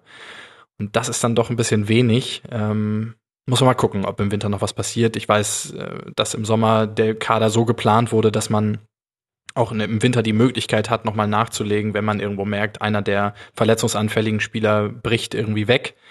Man hat jetzt durchaus auch ein paar Verletzungen gehabt in der Hinrunde, muss man mal schauen. Halte ich nicht für ganz ausgeschlossen, dass noch was passiert. Ansonsten, ja, ich wünsche mir natürlich schon, dass Ancelotti das ein oder andere Mal probiert. Ähm, ich verstehe zum Beispiel nicht, warum man diesen spielgestaltenden, aufbauenden Sechser wirklich braucht, wenn man dahinter mit Boateng und Hummels die zwei besten aufbauenden Innenverteidiger der Welt hat Und selbst Mhm. wenn Boateng nicht spielt und Martinez einen sehr guten aufbauenden Innenverteidiger hat, wofür braucht man eigentlich diesen abkippenden Sechser, der häufig sehr umständlich da im Spielaufbau sehr viel macht? Ich würde mir mal wünschen, dass man das auflöst, dass man zum Beispiel Thiago auf die Sechs stellt, dass man den Aufbau eher von den Innenverteidigern machen lässt und dann vor Thiago ähm, diese vier, fünf Top-Offensiven aufs Feld bringt und mal schaut, wie weit das einen bringt, gerade in der ersten Saisonphase jetzt in der Rückrunde in der Bundesliga. Ich hoffe, dass das passiert. Ich glaube es eher nicht, weil Ancelotti, wie gesagt, sehr äh, ein konservativer Trainer ist, der aber auch pragmatisch ist, der, wenn es Fehlentwicklung gibt, vielleicht etwas länger braucht als andere Trainer oder etwas der Mannschaft mehr Zeit gibt, aber dann eben auch anpassen wird, wenn er merkt, dass es notwendig ist. Ja, aber ich erwarte jetzt nichts Spektakuläres in der Rückrunde. Ich glaube trotzdem, dass in der Mannschaft extrem viel steckt, dass an guten Tagen nach wie vor ähm, diese Mannschaft in der Lage ist, jede Mannschaft der Welt zu schlagen. Aber sich darauf zu verlassen, dass man genau an dem Tag einen guten Tag hat, ist halt die Frage, ob es dann immer so aufgeht wie jetzt im letzten Spieltag gegen Leipzig. Kannst du mir erklären, warum man die Position von Robert Lewandowski nicht doppelt besetzt? Das finde ich wirklich, wirklich erstaunlich, dass der FC Bayern überall in seiner Kaderplanung ähm, eigentlich eine doppelte Besetzung drin hat. Selbst für Ribéry und Robben haben wir schon thematisiert. Aber bei Lewandowski, der ja auch für seine Tore, er hat zwar wieder sehr viele gemacht, aber er ist auch derjenige mit den meisten Torschüssen bundesligaweit nach 16 Spielen, äh, wesentlich mehr auch als Aubameyang zum Beispiel pro Spiel. Wenn der mal ausfällt, dann hast du schon wieder irgendwelche falschen Neuner da vorne drin stehen. Verstehst du das? Ähm, es ist auf jeden Fall die für mich eine der größten Baustellen jetzt im aktuellen Kader, das auf jeden Fall, aber auch da bin ich wieder halt beim, äh, beim aktuellen Transfermarkt. So, äh, du, in den Jahren zuvor oder in der Tri rund um die Trippelsaison hatte man mit Claudio Pizarro, glaube ich, die Optimalbesetzung für einen Backup auf Ja. der neuen. Hm. So, ist irgendwie schon ein bisschen über den Zenit, kannst du aber locker, ohne schlechtes Gewissen in dem Champions League Halbfinale auch da vorne reinstellen, stellt aber auch keine Ansprüche. Wenn du jetzt einen Stürmer holen willst, weiß der, du spielst hier ganz klar die zweite Geige. Bei Robert Lewandowski, gerade neuer Vertrag, der wird 80, 90 Prozent der Spiele machen. So, wen findest du, der bereit ist zu sagen, okay, ich akzeptiere das komplett? Bist du eher bei Spielern, die irgendwo im Ü30-Bereich sind? Ja, da wird's aber dann auch schon wieder dünn. Da war Pizarro halt wirklich ein absoluter Glücksfall. Bayern war dran an Gabriel Jesus, der dann zu Manchester City am Ende ging, aus wahrscheinlich naheliegenden Gründen, der sowohl auf der neuen hätte spielen können, als auch auf dem auf einer Flügelposition. Das wäre natürlich die, der Optimalfall, dass man einen Spieler hätte, der der beides irgendwie abdeckt, also ein Backup auf dem Flügel sein kann und ein Backup auch in der Zentrale. Aber eben auch das auf dem Niveau unglaublich schwer zu finden. Von daher klar, es ist eine Baustelle, aber es ist so schwer, diese Position auf hohem Niveau zu besetzen mit jemandem, dem du von Anfang an sagen musst, ja, du kannst dich freuen, wenn du fünf, sechs Spiele machst und ansonsten, wenn Lewandowski sich nicht verletzt, äh, bleib mal, bleib mal schön draußen. Das ist einfach schwierig. Mhm. Ist meiner Meinung nach auch ein Zeichen dafür, dass im Bayern Nachwuchs in den letzten Jahren nicht alles perfekt gelaufen ist, denn eigentlich wäre das die perfekte Planstelle für ein Nachwuchstalent, was eben damit Leipzig zufrieden ist, da zu sitzen. Bitte? Den habt ihr nach Leipzig abgegeben. der ist in die, der ist aus Euro 23 in unsere 23 gewechselt. Ich hab vergessen, Martinovic oder so. Aber der sitzt jetzt hier auch noch auf der Bank, von daher. Eben. Also Ich wollte es nur einwerfen. wenn er, wenn er weggewechselt ist, dann, dann, dann kann er ja nicht die Qualität gehabt haben. Wenn er jetzt in Leipzig spielt, das kann ja gar nicht sein, Matthias. Da, da- also da kannst du aber mal selber nachdenken. Na, egal. Steffen, unter welcher Überschrift, und diese Frage werde ich jetzt noch allen kommenden 18 Gästen stellen oder allen kommenden 17 Gästen, steht für dich denn diese Hinserie? Ich finde, ihr habt äh, in der letzten Rasenfunk-Folge zumindest für den Schluss der Hinserie eine schöne Überschrift gefunden, und zwar das Imperium schlägt zurück. Aber das würde natürlich nicht passen für die komplette Hinrunde, sondern eher für die, für die Schlussphase. Von daher greife ich mal das, die große Metapher der, des Saisonstarts auf und sage, gute Fesseln, schlechte Fesseln. schön, schön. Das bringt uns auch bei Google weit nach vorne, wenn ich das äh, mit in die Shownotes schreibe. Ja, wir hatten es ja im Vorgespräch mit den 090er Nummern. ja. Ähm, und da bin ich drauf. Ja, sehr schön. Ich dachte schon, du sagst jetzt das Erwachen der Macht. Das hätte auch irgendwie gepasst. Aber äh, gute Fesseln, schlechte Fesseln, das finde ich schön. Ja, vielen Dank dafür. Und dann wird es jetzt aber auch dringend Zeit, dass wir uns jetzt näher mit der Saison des Tabellenzweiten beschäftigen. Nämlich mit Raber Leipzig. Und die erste Frage an dich, Matthias, geht, hältst du es aus, wenn ich jetzt in diesem Segment von Raber spreche? Das ist ja meine Rasenfunk-Eigenart, du kennst es ja. oh, ich halte so viel aus. Ich äh, be begleite den Verein so lange, ich halte vieles aus, ja. ich äh, mag es etwas eigen finden, aber ich, äh, da, damit habe ich tatsächlich keinen kein Schmerz. Das ist schön, das ist schön. Du, mein Gott, es gibt ja auch so wenig, was dir wehtun sollte jetzt im Moment. Zweiter Tabellenplatz, Elf ja, nur Siege. Zweiter. Komm, bitte. Drei Unentschieden, zwei Niederlagen, 31 zu 15 Tore, 36 Punkte, das heißt noch vier Pünktchen und der Klassenerhalt ist sicher, ab dann kann man sich vollkommen gehen lassen. Das wird schön, das wird ein einziges Fest dann noch die restlichen 16 Spieltage oder 15 Spieltage, die es dann wahrscheinlich noch geben wird. Das ist jetzt im Nachhinein kann man sagen, ja, vollkommen klar, ähm, wenn man sich die Spielweise angesehen hat, wenn man gesehen hat, was in diese Liga gekommen ist mit Leipzig, was es vorher nicht gab, auch wenn man sich die Transfers anguckt, dann ist das alles schon erklärbar. Es ist jetzt nicht komplett aus dem Nichts und trotzdem frage ich mich, wann kam denn für dich der Punkt in der Hinserie, wo du dir gedacht hast, krass, wir können da oben tatsächlich mitspielen? Puh, ich glaube, das war dann so eine, eine, die, eines dieser Spiele, wo man äh, mit dem Ball am Fuß Sachen kreieren musste. Also da gab es dann so einige gegen was, Augsburg, Bremen, äh, Mainz und Co. Ähm, wo, wo, wo man dann tatsächlich dachte, wow, die haben ja Lösungen gegen Gegner, die sich irgendwie versuchen, hinten reinzustellen und äh, nicht bloß also ja, irgendwas zusammengestammeltes, sondern tatsächlich äh, gut herausgespielte Geschichten. Und ähm, ich glaube, das war so der Punkt, wo ich so dachte, da hat man sich auf ein Niveau ähm, gebracht, das ich vorher nicht erwartet hätte. Also es gibt so einen Saisonforscher-Podcast bei mir im Blog und die Überschrift war, RB Leipzig rumpelt sich auf Platz neun und ähm, äh, weil Fast so, so gut wie die Thesen von Steffen. ja, und das war so ein bisschen so die, diese Erwartung, dass es so ein bisschen mit Hasenhüttel noch vielleicht so ein bisschen zurück Richtung Zorniger geht und man eher auch so ein bisschen lange Bälle, ein bisschen fies spielt. Und von daher war es schon so ein bisschen überraschend, dass man tatsächlich auch in so einem spielerischen Bereich tatsächlich ähm, unheimlich zugelegt hat und äh, da Lösungen präsentieren konnte, die ich so nicht erwartet hätte. Das war dann so ein Punkt, wo ich gedacht habe, ja, das kann hier schon recht gut funktionieren. Mhm. Ja. Und es war tatsächlich eine Sommerpause alles ja noch nicht absehbar. Die Vorbereitung war eher ja überschaubar gut. Äh, als dann die Vorbereitung langsam zu Ende war, brach dann die Panik aus, bis, bis hin zum Sportdirektor, dass der Kader ja nicht nicht nicht Bundesliga tauglich ist. Und das war eher so so Mitte August, eine Woche vom DFB-Pokal war eigentlich dann erstmal in Leipzig so ein bisschen äh, so die Panikwoche. Und äh, da zeichnete sich eigentlich noch nicht wirklich ab, dass das irgendwie so durch die Decke startet.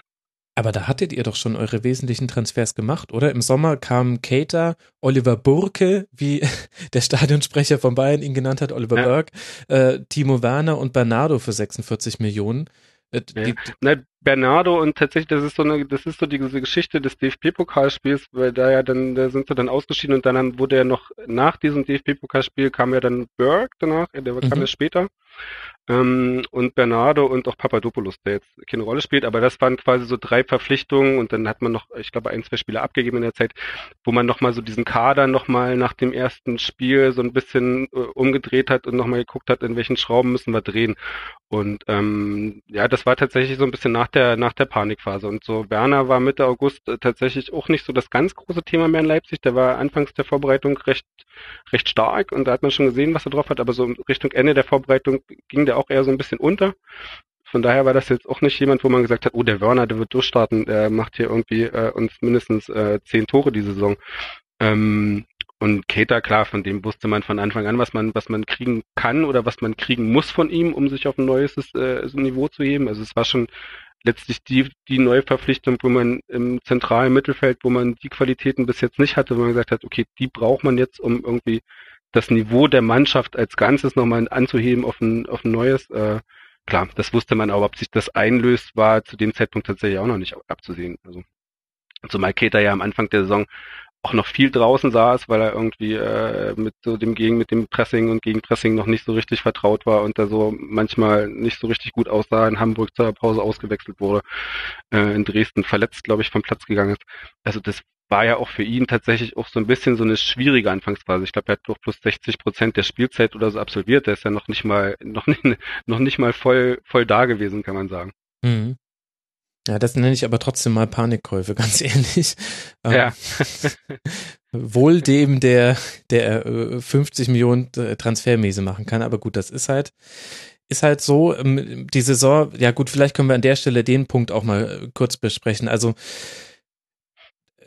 alles, was in Leipzig äh, passiert, passiert nicht einfach so, sondern es wird auch von jedem kommentiert und von vielen kritisiert. Das ist jetzt ja aber auch für, wenn man äh, für Anhänger von Raber Leipzig ist, nichts Neues. Wart ihr auf die Kritik an allem, was da jetzt dann so kam, gerade in den ersten Spielen von Leipzig? Wart ihr als Fans darauf vorbereitet oder hatte das vielleicht jetzt doch nochmal eine andere Qualität, weil es jetzt halt im Rampenlicht der ersten Liga passiert ist? Es war sicherlich ein bisschen lauter als gewohnt, aber von der, von der, ich sag mal, von der inhaltlichen Intensität der, der Kritik und der Anfeindung war das jetzt nicht, nicht äh, schlimmer oder anders als in den letzten Jahren. Das ist schon, ähm, was man in der Bundesliga schon sieht, ist, dass du das einfach ähm, die Zahl der Beobachter oder die, die Breite an Beobachtern so groß ist, dass du einfach eine ganz große Masse hast, die sich dafür eigentlich nicht interessieren. Also die halt äh, so wie früher mit Hoffenheim finden, wenn die eine Halbserie guten Fußball spielen, sind die ein super Team und wenn sie eine Halbserie schlechten Fußball spielen, sind sie ein schlechtes Team. Also die gar nicht auf so einer abstrakteren Ebene von, was ist das für ein Verein, was steckt da für eine Konstruktion dahinter, was bedeutet es vielleicht, auf der Ebene gar nicht funktionieren. Und da fand ich, das war in den unteren Ligen fast noch, fast noch präsenter, Mhm. weil ähm, du dieses, ja wie gesagt, diese, diese, diese Ausgleichmasse von wir gucken sowieso nur Fußball nicht so in, in der Form hattest, sondern dann tatsächlich eher ja, eher eine kritische Öffentlichkeit vornehmlich. Und ähm, von daher hat sich das schon so ein bisschen verändert und so von der Art der Kritik, klar, wenn Borussia Dortmund äh, äh, die Ultras irgendwas zu Hause in ihrem Stadion machen, klar geht das dann irgendwie drei Tage durch die Medien und jeder versucht seine Schlagzeile abzugreifen und äh, der Krusetski da wird da irgendwie durch die Fernsehanstalten gereicht du hast eine andere Lautstärke dahinter. Du hast ein anderes Grundrauschen, aber das ist eher ja auch deswegen damit verbunden, dass du in der Bundesliga eh ein ganz anderes Grundrauschen hast. Also du, wenn du in der zweiten Liga spielst, äh, hast du nicht irgendwie jeden Tag ein Timo Werner Interview. Also jetzt ja nicht mehr, aber vor der Schwalbe jeden Tag ein Timo Werner Interview in der Zeitung. Also das ist halt so, die Medienöffentlichkeit oder die Öffentlichkeit hat sich sowieso verändert und wie gesagt, inhaltlich hat sich jetzt ist die ist die Art der Kritik nicht doller oder schlimmer oder böser oder anstrengender geworden. Ganz im Gegenteil. Also ich meine, wir sind irgendwie in der dritten Liga, vierten Liga irgendwie nach Rostock, Halle, Erfurt, sonst wohin gefahren. Das ist, äh, da geht's dann schon noch mal ein bisschen anders zu, als wenn du nach Hamburg fährst oder nach, weiß ich nicht, nach äh, Hoffenheim oder nach Wolfsburg oder wo auch immer oder nach München. Also das ist das ist schon relativ entspannt gewesen eher in der Bundesliga. Das ist schon ja, recht, recht angenehm. Ja. Hm. Ich wusste auch gar nicht, dass Timo Werner so viel zu sagen hat, dass er täglich ein Interview geben kann. Hat aber er ja auch nicht. Das stand doch in jedem dasselbe drin, aber. ah, Watzke-Style. Style, auch nicht schlecht. Ja. Ähm, es hat sich ja auch irgendwann gedreht, finde ich. Ich weiß nicht, ähm, da kann ja auch mal Steffen seine Meinung zu sagen, der ja auch nochmal einen anderen Blick auf das Ganze hat. Ich fand ähm, das, was am Anfang die Kritik in der Berichterstattung stattgefunden hat, also es wurde über die Kritik Bericht erstattet. Ähm, das war dann ab irgendeinem Punkt eine vollkommene Euphorie, dass da eine Mannschaft ist, die es schafft, vor dem Bayern zu liegen. Ja, ähm, in der Tat, vor allem nach den drei dominanten Jahren, die Bayern jetzt hinter sich hatte oder sogar vier, man wünschte sich ja auch in der Öffentlichkeit mal wieder so einen Herausforderer. Von daher stimmt schon, dass da dieser Switch irgendwann im Verlauf der Saison stattfand und natürlich auch verdientermaßen, weil der Fußball, den Leipzig gespielt hat, war auch mitreißend, war auch besonders. Ähm, auch das wenn ich jetzt nur auf die, das fußballerische Konzept gucke, ähm, wie die Mannschaft zusammengestellt ist, das ist einfach was Besonderes. So, das kann, muss man neidlos anerkennen. Und von daher ähm, kann ich schon nachvollziehen, dass da im Verlauf des Jahres dieses, äh, der Hinrunde dieser Switch auch erfolgte und auch mehr über den Fußball gesprochen wurde und weniger um das Konstrukt oder über das Konstrukt. Mhm. Also das Witzige ist ja tatsächlich, dass dieses äh, dieses Rauschen oder dieses Laute ja in beide Richtungen funktioniert. Das funktioniert in so einer Form von, wir, wir schreiben gegen das Projekt, aber es funktioniert genauso in so einem ganz seltsamen Sportbild liken, überhypen auf, äh, was ist ich, sie machen eine Traumtherapie oder hast du nicht gesehen, Schlafzeug, Essenszeug, ähm, haben Motivationssprüche am Zaun hängen, wo du so denkst, oh ey, nicht nochmal jetzt den fünften, den fünften Artikel mit, äh, dass der Schlaf überwacht wird. Ey, aber wir das, hatten mal Buddha-Statuen, beschwer dich nicht. Ja, Die nicht mal der. Trainer selber Ähm, dahingestellt hat, aber egal. Nein, aber das, das Grundprinzip ist ja so, das ist halt RB Leipzig, ne? Und du hast äh, in, in beide Richtungen hast du so eine Möglichkeit, das total zu über, über, über, überheben und zu überjazzen. Also das ist halt das, was passiert. Und ich glaube, so dieser Schritt hin zu so einer Normalität, zu gucken, was, wofür steht der Verein wirklich. Also diese ganze Geschichtsschreibung von, das ist der jüngste Verein, unerfahrenste Verein, was ein Stück weit stimmt, aber statistisch auch nicht ganz stimmt, sondern aber immer so zugespitzt wird zu, äh, auch im Guten muss es irgendwie das Besonderste von allem sein, so wie es vorher Mhm. oder für, für, viel, für manche Medienschreibende oder Medienschaffende lange Zeit so eine Form war, das ist das Schlechteste und das muss ich schreiben, ist es dann so das Beste und das muss man schreiben. Und so, mir fehlt ja immer so der Switch dahin, irgendwie zu sagen, okay, halten wir uns jetzt einfach mal an die Fakten und kümmern uns irgendwie um die Sachen, die irgendwie tatsächlich sind. Und ähm, ja, da, da ist es Leipzig ein sowohl als auch Verein wie jeder andere. Die machen ihre Fehler, die haben irgendwie in den letzten Jahren 25 Millionen Transfer aus- auch in Wind gesetzt quasi und die machen gute Sachen. Und das ist halt, äh, ja. Und aber so auf diese Ebene von von von Sachlichkeit, von von äh, äh, ja, sowohl als auch kommst du total selten, weil es ist total viel im Blick auf den Verein so von, von, von so einer Meinung darüber geprägt ist. Und das ist manchmal ein bisschen, bisschen anstrengend. Das war so ein bisschen eine lustige Situation bei dir im Rasenfunk, als der Benny Hoffmann ja eigentlich äh, gar nicht gegen ihn und der macht großartige Sachen, aber wo er dann so im, äh, zu RB Leipzig so meint, ja, ist ja kein Wunder, die haben ja so und so viel Geld investiert, dass die da oben stehen und dann äh, eine halbe Stunde später bei Dortmund gesagt hat, naja, ist ja kein Wunder, dass die so weit unten stehen, weil äh, ein Umbruch oder irgendwas. Wo ich so dachte, so da fehlen so völlig die Dimensionen dessen, wie man die Sachen bewertet, weil Hm. wenn du die Kader von äh, RB Leipzig und Dortmund nebeneinander legst und irgendwie vor der Saison sagst, okay, auf jeder Position welcher Spieler ist besser, hättest du bei Dortmund elf gehabt, wo du gesagt hast, sie sind besser und bei Leipzig hättest du King gehabt. Also es ist halt so, wo ich sage, da fehlen dann so die Dimensionen dessen, das auch irgendwie einzuordnen und zu sagen, okay, das ist der Punkt und das ist er nicht. Aber, also letzte Frage jetzt dann auch zu dem ganzen Drumherum. Wir wollen ja dann auch über Sportliche reden. Aber äh, kannst du die Kritik ähm, aus Fankreisen jetzt jenseits von diesem reinen Geldargument, kannst du das schon nachvollziehen? Also, äh, dass sich da viele in ihrem Verständnis von Fußball, so wie sie es sich gerne wünschen würden, ja, bedroht fühlen vielleicht, würde ich formulieren? Ich glaube, es ist viel zu vielschichtig, um das irgendwie in, in einem Satz zu sagen, weil Ja. da kommt dann dein Tribünengespräch wieder ins Spiel. Ähm, ähm, ich glaube, so was ich verstehen kann, ist tatsächlich so eine emotionale Ebene von äh, finde ich doof, ist mir zu künstlich, ist mir zu gemacht, äh, finde ich äh, kacke, äh, etc. Also weil ich glaube, so aus der Ferne ist diese Red Bull-Geschichte natürlich auch noch mal viel viel vordergründiger, als es das aus der Nähe ist. Aus der Nähe hast du tatsächlich ein Fußballteam, du hast Köpfe, du hast Geschichten, du hast äh, Fans, du hast äh, deine soziale Einbettung, du hast dann ein ganz anderes Erleben des Vereins, als du das aus der Ferne hast, wo du tatsächlich, glaube ich, viel eher so an diesen, an, an diesen Bullen stößt und dich daran stößt, als du das aus der Nähe tust. Ähm, von daher kann ich zumindest so eine emotionale Geschichte äh, äh, verstehe ich. Ähm, äh, auch in Leipzig gerade, wo irgendwie so dann, was weiß ich, Lokfans sagen, ja, die haben sich da vor, uns vor die Nase gesetzt, genau in dem Moment, als wir irgendwie gerade aus der, uns aus der siebten Liga nach oben gekämpft hatten. Ähm, aber so auf rationaler Ebene, da, ja, st- streite ich mich dann auch gerne bis aufs Messer, weil da wird doch einfach viel, ja, da ist viel Verklärung drin und ja, auch viel Unsinn, sachlicher Unsinn zumindest. Mhm. Okay, dann lassen wir zurück aufs äh, Sportliche kommen. Ich weiß nicht, ob die These provokant ist. Ich stelle sie einfach mal auf. Ich habe zwar die Neuzugänge Cater, Burke, Werner und Bernardo genannt, dass man so die prominentesten würde, aber trotzdem sagen, Ralf Hasenhüttel war vielleicht der wichtigste Neuzugang im Sommer. Ja, das hätte ich auch gesagt. Ähm, das äh, hätte ich so unterschrieben und ähm, es hat mich tatsächlich auch so ein bisschen bisschen überrascht, wie schnell er es dann hingekriegt hat. Also Vorgeschichte ist, ich hatte so ein bisschen so vor diesem DFB-Pokalspiel so das Gefühl, hatte ihn dann auch so ein paar Mal erlebt und gesehen und reden hören und dachte so, der ist noch gar nicht angekommen. Der ist hier irgendwie gerade so der Verwalter dessen, was im Jahr davor unter Rangnick gemacht wurde, nimmt so sein System und die Spieler und äh, führt das so weiter, so quasi so, so wie so eine wie so eine Art Hausmeister fühlte sich das so ein bisschen an. Und ähm, dann kam halt diese Pokalniederlage da in Dresden und dann merkte man so von, von einer Woche auf die nächste, wie so Ralf Hasenhüttel sehr viel, ja, ich sag nicht strenger, aber dominanter wurde. Also so ein bisschen mehr sich als Trainer in den Vordergrund geschoben hat, mehr Ansagen gemacht hat, mehr auch äh, ja, Wege vorgegeben hat oder oder Ideen, wie man auf Spiele zugeht. Auch in so einem, in, in so einem, in so einem psychologischen Ding meine ich, weil so taktisch kann ich es ja nicht einschätzen, ist ja nicht in der Besprechung drin.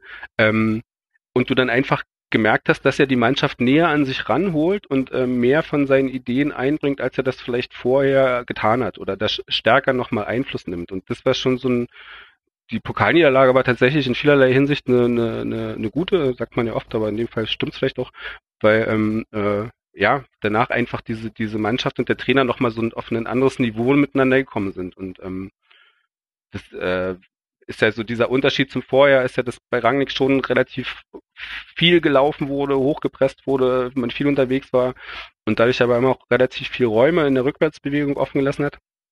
Und ähm, das ist ja unter Hasenhüttel, der relativ tief steht mit der Mannschaft, erst ab der kurz vor der Mittellinie anfängt, wirklich gegen zu laufen und ähm, da Pfeilen zu stellen und äh, äh, den Ball in die Zone zu lenken, wo man haben will. Ähm, wo, zwei Kilometer, glaube ich, im Schnitt weniger gelaufen wird, ne? Und du dann aber auch gleich eine ganz andere Effektivität dahinter hast. Also du hast so einen Raum, der nach hinten geschlossen ist, du hast eine, eine bis zum Bayern, bis auf das Bayern-Spiel eine extrem gute Defensive, also tatsächlich die Defensive, die die wenigsten Chancen in der ganzen Liga zugelassen hat. Und ähm, das macht ja natürlich dann noch relativ, das macht ja dann noch einfacher, ne? wenn du irgendwie vorne irgendwie einen Forsberg hast, der eine hervorragende Saison spielt und einen Werner, der mit seinen Qualitäten da extrem gut reinpasst, ähm, dann verschafft dir das natürlich, wenn du ein Kind Tor frisst, natürlich die Möglichkeit, dann auch äh, Spiele mitzunehmen, einfach so wie gegen Dortmund am Anfang, was ein sehr wichtiges war. Und das war schon diese Defensivqualität, dass Hasenhüttl das so schnell hinkriegt, das der Mannschaft einzuimpfen, das hat mich schon so ein bisschen, das fand ich schon sehr äh, spektakulär. Ja, von daher Hasenhüttl kann man durchaus als den, den wichtigsten, also auch so von seiner ganzen Art und äh, ich glaube, es gibt wenige Trainer, die ich mir hätte vorstellen können, in der Konstellation mit Rangnick so äh, auch in, in so einer Ruhe zu arbeiten, weil Rangnick ja auch schon jemand ist, der relativ nah am Team ist auch und ähm, Hasenhüttl aber jemand ist, der das zulässt und der das auch will und der das auch fördert und der äh, ja eher gesagt hat, so, der, der ich hätte den Rangnick gern bei mir unten auf der Bank und Rangnick dann gesagt hat, nee, ich sitze lieber oben, da sehe ich besser, treffen wir uns in der Halbzeit. Und der aber diese Nähe von Rangnick tatsächlich sucht. Und das ist, ich, ja, welche Trainer hätte man sich so vorstellen können, die tatsächlich dann in so einem Team diese Arbeit so angehen, so.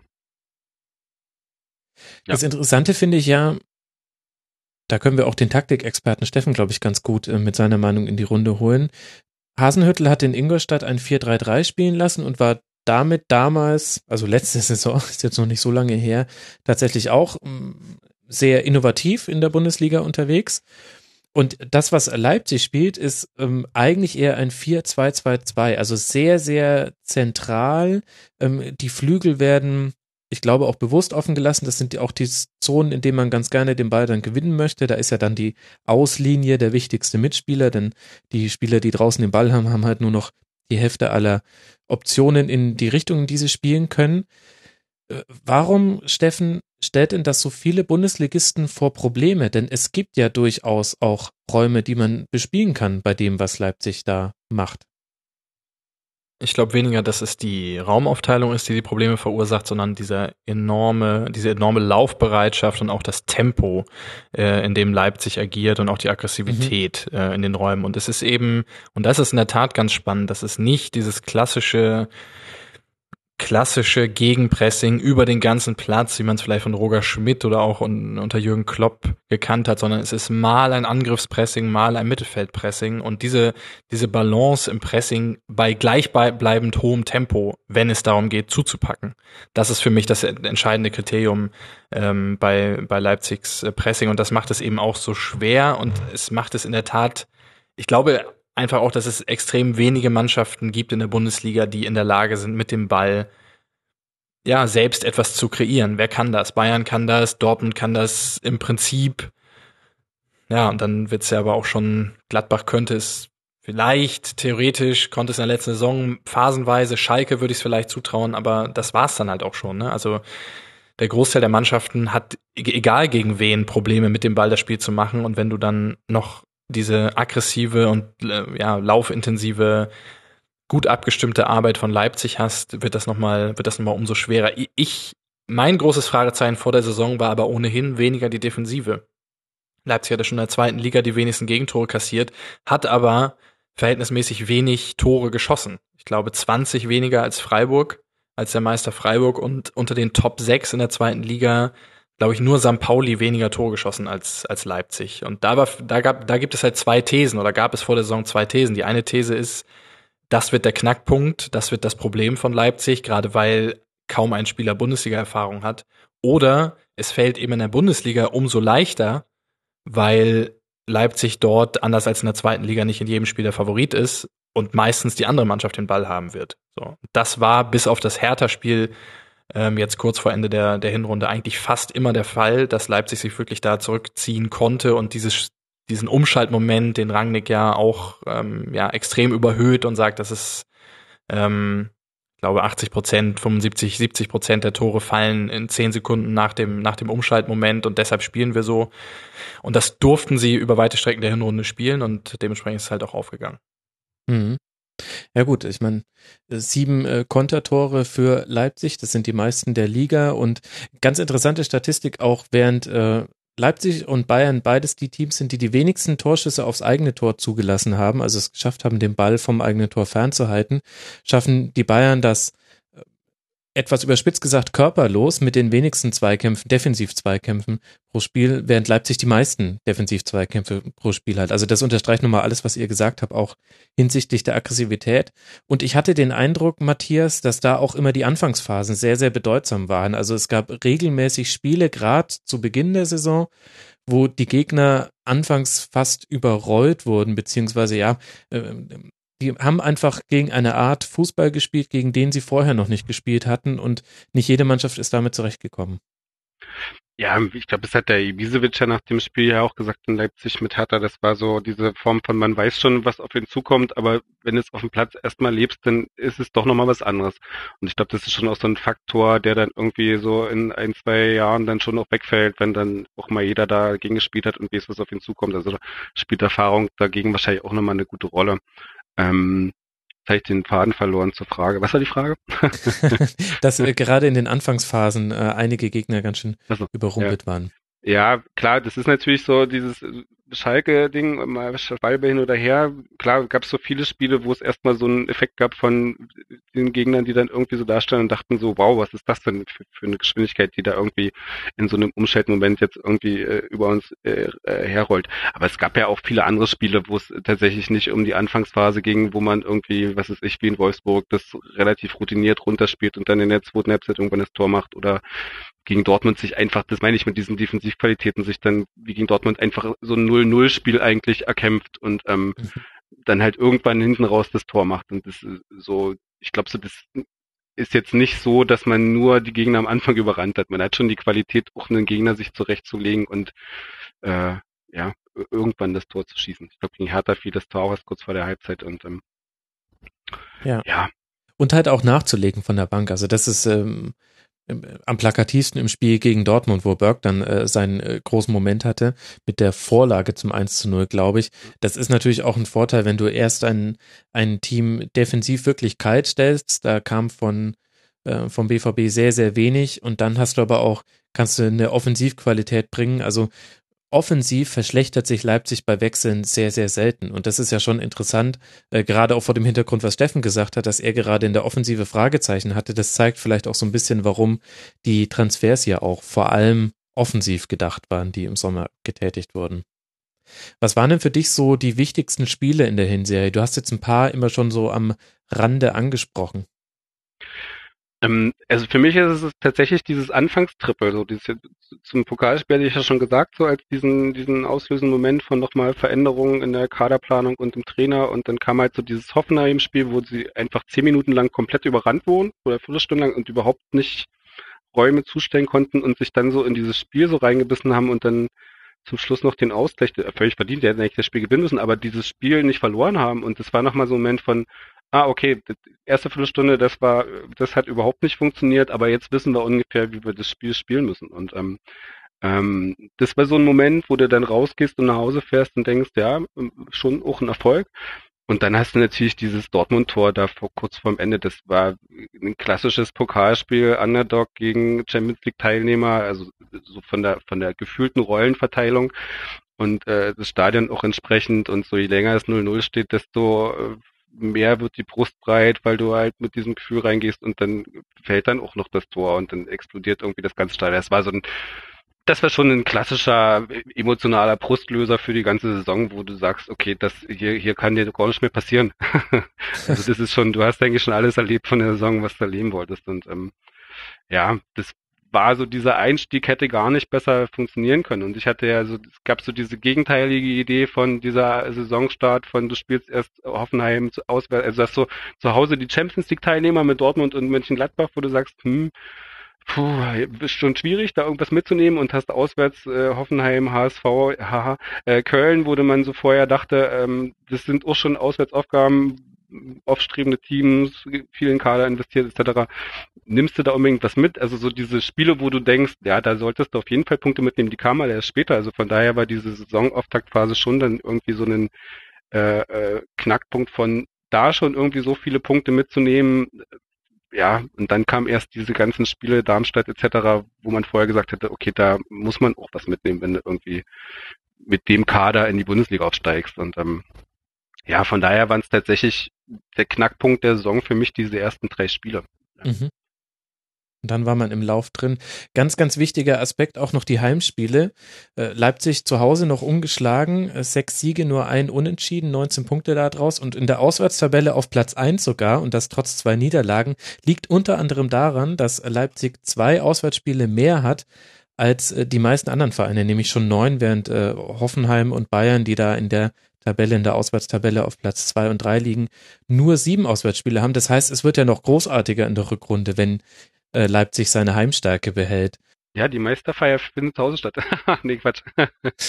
ähm, äh, ja, musst du, wie gesagt, das ist ja, sind dann so Effekte, die sich auch genauso gut umdrehen können. Dann hast du jetzt als nächstes die Heimspiele gegen Frankfurt und Hoffenheim direkt nach der Winterpause verlierst du eins, spielst jetzt unentschieden, verlierst beide und dann äh, sieht es so, also hat sich die Statistik wieder komplett gewandelt und das ist halt so, ich glaube zu dem Zeitpunkt der Saison sagt so eine Statistik immer nicht so richtig viel aus. Also das ist so, das ist eine schöne Momentaufnahme, aber ich glaube daraus kannst du nicht ablesen, was irgendwie Relevanz hat. Mhm. Also ist jetzt nicht, ist jetzt ich, ich glaube, es werden auch andere Gegner nach Leipzig kommen, die äh, äh, nicht den Fehler machen, sich nur mit neuen Leit Leuten an den Strafraum zu stellen und zu warten, bis der Ball irgendwie am Strafraum ist und da irgendwas passiert. Also ich glaube, das äh, werden Teams auch rausfinden, dass man das ein bisschen anders spielen muss. Und Schalke hat es jetzt zum Beispiel in der ersten Halbzeit hier gemacht. Die haben das ja haben es in der ersten Halbzeit sehr gut gespielt und waren da auch äh, ja mindestens gleichwertig und haben relativ gute Ideen gehabt, wie sie mit dem Pressing umgehen und was sie dort machen ähm, sehr robust gespielt auch und äh, ja, da wird wenn man an Frankfurt und Hoffenheim denkt, da werden auch andere Teams kommen, die das ähnlich machen. Mhm. Ja, das Schalke-Spiel war natürlich aus ganz, ganz vielen Gründen eins der emotionalsten der Hinserie. Hat natürlich viel mit äh, der Schwalbe von Timo Werner zu tun, wurde äh, danach Land auf, Land ab diskutiert. Ähm, dann auch die Geschichte mit Kolasinac, der erst das 1-1 macht und dann aber mit einem Eigentor das 1 zu 2 äh, man hat da, äh, da, da war die Aufregung so fast mit am größten, fand ich, äh, rund um Leipzig. Ich will jetzt gar nicht auf die Fairplay-Debatten eingehen, auch was Ralf Rangnick da gesagt hat, denn das ist, dann müsste ich jetzt auch äh, Steffen jedes Uli Hoeneß Zitat dieser Hinserie vorhalten. Und das, äh, dieses Thema habe ich auch bewusst ausgespart, darum muss es nicht immer gehen um die Leute, die da einfach nur sprechen und nicht tun. Aber nach diesem Schalke-Spiel, nach diesem sehr aufregenden Schalke-Spiel, kommt dann eben schon die vorhin angesprochene Niederlage gegen Ingolstadt. Hätte auch ein 1-1 werden können, gerade in der zweiten Halbzeit viele Chancen gehabt und dennoch hat Ingolstadt Leipzig in einer Art und Weise den Zahn gezogen, was man vorher von ganz vielen anderen Teams nicht gesehen hat. Was war denn da anders im Vergleich zu den Spielen vorher? Ja, also es kam wahrscheinlich nur außerhalb, außerhalb von Leipzig überraschend, weil wir kannten es schon, es war jetzt unser, unser viertes Auswärtsspiel gegen, gegen ein Walpurgis-Team und äh, da sprang noch nie irgendwas raus. Ähm, Walpurgis-Teams spielen immer wie auf diese, die, die, also ich, ich habe ich hab mal, Relega, ich hab mal ein Relegationsspiel bei denen gesehen in Lotte und man hatte wirklich das Gefühl, die haben sich irgendwie vorher was eingeschmissen. Also es war irgendwie so, die waren so komplett drüber, also auf, auf einer grandiosen Art drüber, ähm, dass man irgendwie so dachte, wow, was geht denn hier ab? Und ähm, von daher kannte, kannten das diejenigen, die da in Leipzig unterwegs sind, schon recht gut, was da irgendwie auf, auf RB zukommen wird. Ähm, ja, sie machen halt das, das, was ich immer bei der Bundesliga sehe, was, was mich auch total überrascht ist, das haben Forsberg, glaube ich, in Pausen am Anfang gesagt, dass, äh, wo sie dann meinten, ja, das Schöne an der Bundesliga ist, man hat ja viel mehr Zeit zum Ballernehmen. wo ich so dachte so, wie, wie kann es denn sein, dass ein Offensivspieler in der Bundesliga mehr Zeit zum Ballernehmen hat als in der zweiten Liga? Klar, was vielleicht nicht so Mannorientierung etc. Ähm, aber ich habe tatsächlich auch immer so das Gefühl, dass in der Bundesliga sehr viel weniger intensiv Fußball gespielt wird, als es das tatsächlich in der zweiten Liga, ähm, als es tatsächlich in der zweiten Liga getan wird, was sich auch in Laufstatistiken zeigt. Ähm, was aber auch äh, sich vor allem in, der gegen Spiel, in Spielen gegen RB zeigt, wo die, in der zweiten Liga haben die sich dort die Lunge aus dem Hals gerannt und in der ersten Liga hat man immer so das Gefühl, okay, da stellen sich so Teams so wie Wolfsburg, die stellen sich erstmal auf den Platz und sagen, naja, ist halt ein Spiel, fangen wir mal an, gucken wir mal und dann ist es zu Ende und dann haben sie verloren. Also du hast so einen merkwürdig, ja, unintensiven Umgang mit dem Spiel und das war in Ingolstadt halt von der ersten Minute komplett anders und das wusste man auch, dass die so spielen. Die sind halt, wie es bei Progress-Teams machen, die sind halt von Anfang an vorne drauf gegangen, haben halt die Zentrale dicht gemacht und ähm, du konntest halt nicht Fußball spielen gegen sie. Das war halt nicht möglich, außer du bist vielleicht Bayern München. In der zweiten Mannschaft, Halbzeit ging es dann so halbwegs. Da hat Kater dann eine wirklich überragende Partie gemacht und da irgendwie so ein paar Akzente gesetzt, wo sich dann auch Chancen draus ergeben haben. Aber grundsätzlich sind das eigentlich die Spiele, wo du, äh, äh, ja, wenn du RB Leipzig bist, eher mal den langen Ball auspackst und irgendwie guckst, den nach vorne zu hauen und dann irgendwie wie es bei Zorniger hieß, kompakt alle immer, dann irgendwie mit zehn Mann hinterher und den Ball irgendwo festmachst. Ähm, und das also, haben sie tatsächlich. So will doch Hasenhüttel gar nicht spielen, oder? Meinst du, Hasenhüttel das, würde sich von seinem Plan A lösen in dem Fall? Naja, es wurde am Anfang schon öfters auch mal so dieser lange Ball gespielt, die Passkombination Gulaschi, äh, Pausen, Torwart, Stürmer, die war äh, gerade in der ersten Saisonhälfte schon auch eine, eine wichtige oder fast schon die zentralste dass du einfach so Pausen da vorne als den Ball sicherer Verteiler hattest, auf den du den langen Ball gespielt hast und der dann irgendwie guckt hat, dass er jemand anderen ins Spiel bringt.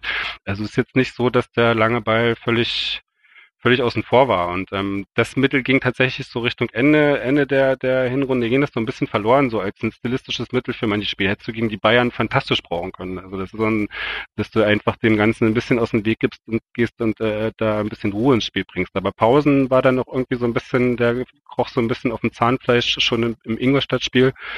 Der ging ja dann noch runter nach 50 Minuten, glaube ich, weil der irgendwie so durch war. Ähm, und da war das so ein bisschen, du bist hin da quasi mehr oder weniger erstmal eine Halbzeit lang in die Falle, Falle gelaufen, zumindest im eigenen mhm. Spiel. Also offensiv hat der Ingolstadt bis auf das Tor ja keine Chance gehabt, in dem ganzen Spiel nicht, auch nicht später, als äh, RB das Spiel äh, dann irgendwie aufgemacht hat.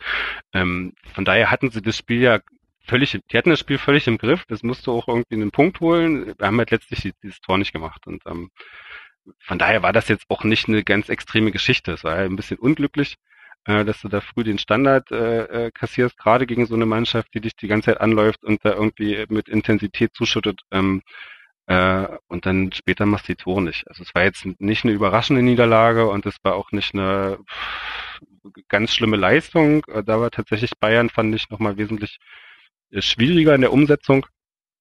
Ähm, war halt einfach ein bisschen Pech dabei. Das ist auf jeden Fall eine Niederlage, die in einem Team wie RB Leipzig immer passieren kann. Wenn, wenn der Gegner tatsächlich intensiv und physisch spielen kann und dazu noch die Mitte kompakt zustellt. Mhm. Ich glaube aber schon, dass es was ist, an das ihr euch auch gerade in der Rückrunde gewöhnen musst, müsst. Ja. Also in der zweiten Liga wart ihr die Mannschaft to beat, sage ich mal. Rangnick hat auch mal darauf verwiesen, äh, dass die Gegner im Schnitt gegen Leipzig vier Kilometer mehr gelaufen sind als, als ansonsten, was jetzt nicht unbedingt mit dem Spielstil etwas zu tun hat, sondern vor allen Dingen mit der Motivation und mit der Bereitschaft oder auch der, ja, der Erkenntnis zu sagen, es braucht gegen so eine Top-Mannschaft halt auch was Besonderes und nicht 0815, wir fangen mal, so wie du es gerade beschrieben hast, bei Wolfsburg, wir fangen mal an und gucken mal, wie es läuft.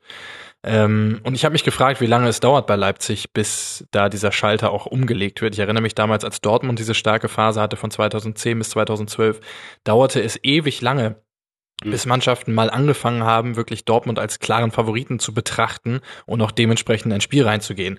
Und äh, ich glaube, ihr habt in dieser Saison im Schnitt ungefähr 48, 49 Prozent Ballbesitz und im Spiel gegen Ingolstadt hattet ihr ähm, über 70 Prozent Ballbesitz. Das heißt, da verändert sich auch einfach das komplette Spiel. Und Ingolstadt sagt in diesem Moment, oder Walpurgis sagt in dem Moment, wir passen uns, wir spielen nicht unseren Stil, sondern wir passen uns extrem daran an, was Leipzig kann und wie wir Leipzig ärgern können.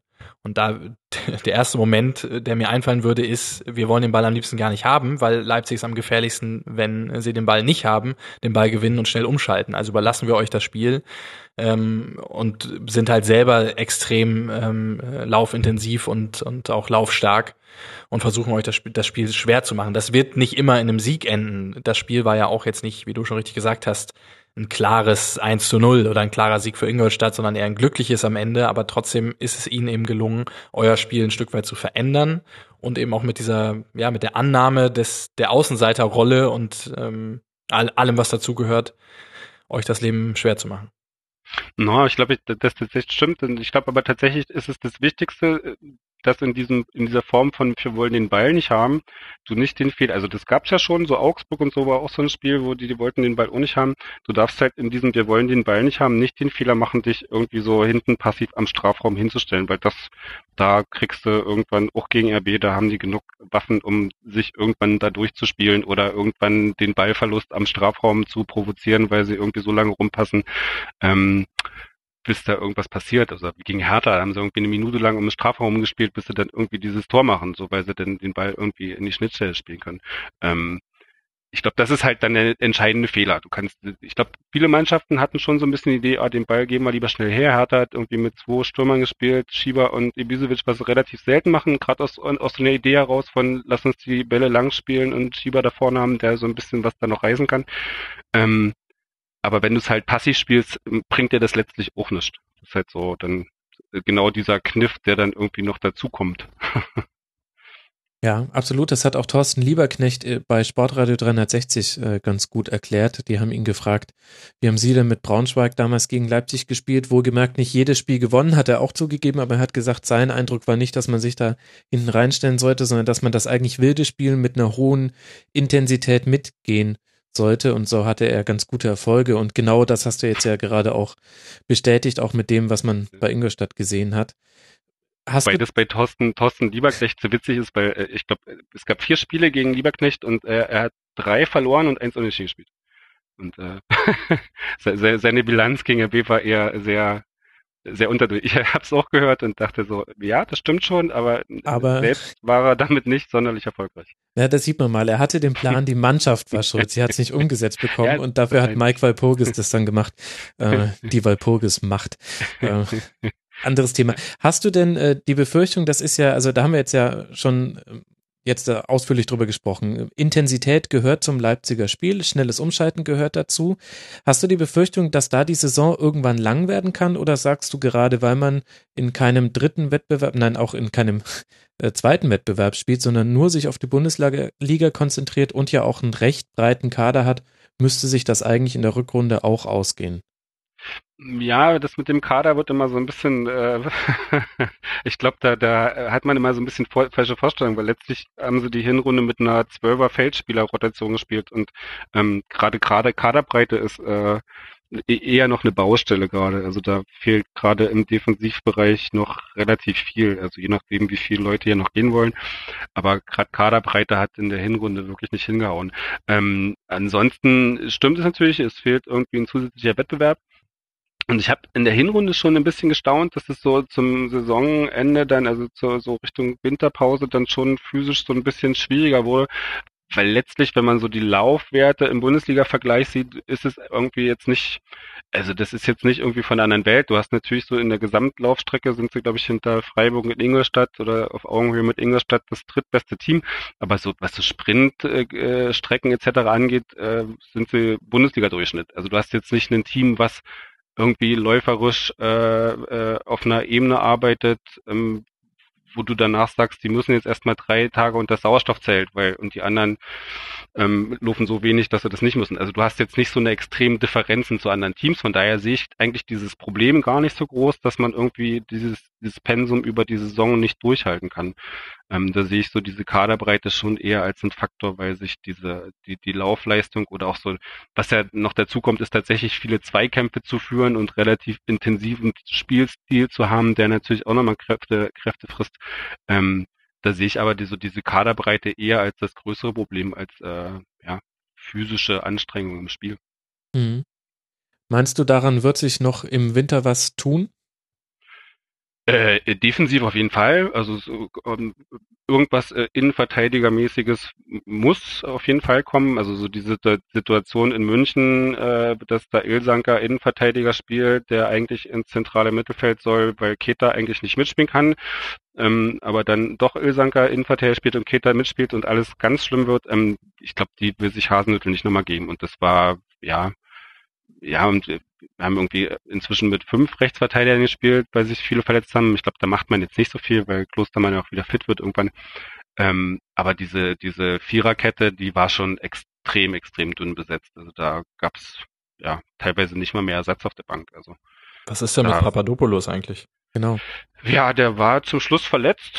Vorher saß er auf der Bank, so richtig wisst man es auch nicht. Äh, die Gespräche finden im Trainingslager statt, die, aber so äh, die allgemeine Tendenz auch so in den Zwischentönen, ähm, also es ist nicht so, dass in den Zwischentönen geäußert wird, ja, der Papa, der kommt auf jeden Fall, der kriegt seine Einsätze, sondern ja, müssen wir gucken und so. Also es ist schon eher eher ein sehr distanziertes Verhältnis. Von daher, ja, er hat 30 Minuten gespielt und äh, hat er ansonsten. Das hätte ich nie gedacht. Ja, Wenn nein, ich mir angucke, dass da Willy Orban neben Marvin Comper spielt äh, und dann ähm, gut die Außenverteidigung, da habt ihr ja sogar noch Verletzungspech mit Lukas Klostermann, der ein tolles olympisches Fußballturnier gespielt hat, wie ich finde.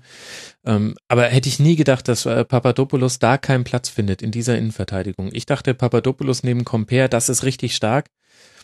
Aber ja, gut, aber Orban war eigentlich von Anfang an gesetzt. Also an dem ging sowieso nicht vorbei. Letztlich wäre es die Frage gewesen, ja, ob bei du mir halt nicht. Compare rausnimmst. Der, das ja. Compare war, ach, Compare Orban war damals in Kaiserslautern der beste Innenverteidiger der zweiten Liga und ich glaube, man unterschätzt bei ihm immer so ein bisschen die Qualitäten, die er hat. Und ähm, der Heinz Ganz ist damals in die, ja. in die, in die, zu Köln gewechselt in der Saison, als er mit Orban zusammengespielt hat.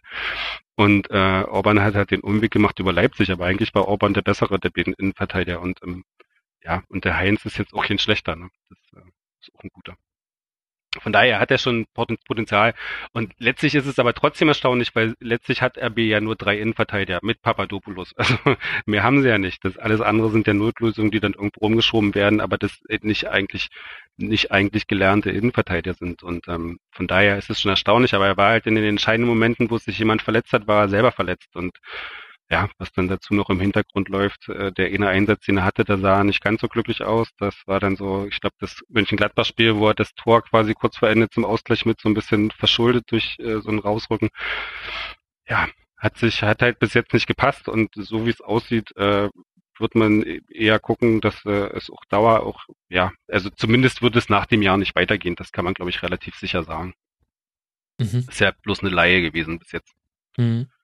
Ihr habt es auf jeden Fall geschafft, dass Holger Bartstuber definitiv nicht kommen wird. Das habt ihr eurer guten Hinserie äh, zu verdanken. Da gibt's ja die Spekulation mit Dalai, haben wir vorhin ja schon angesprochen. Der hätte meiner Meinung nach von der Art her sehr, sehr gut bei Leipzig reingepasst. Aber ich glaube, das machen die Bayern jetzt dann bei dem Tabellenspiel doch nicht.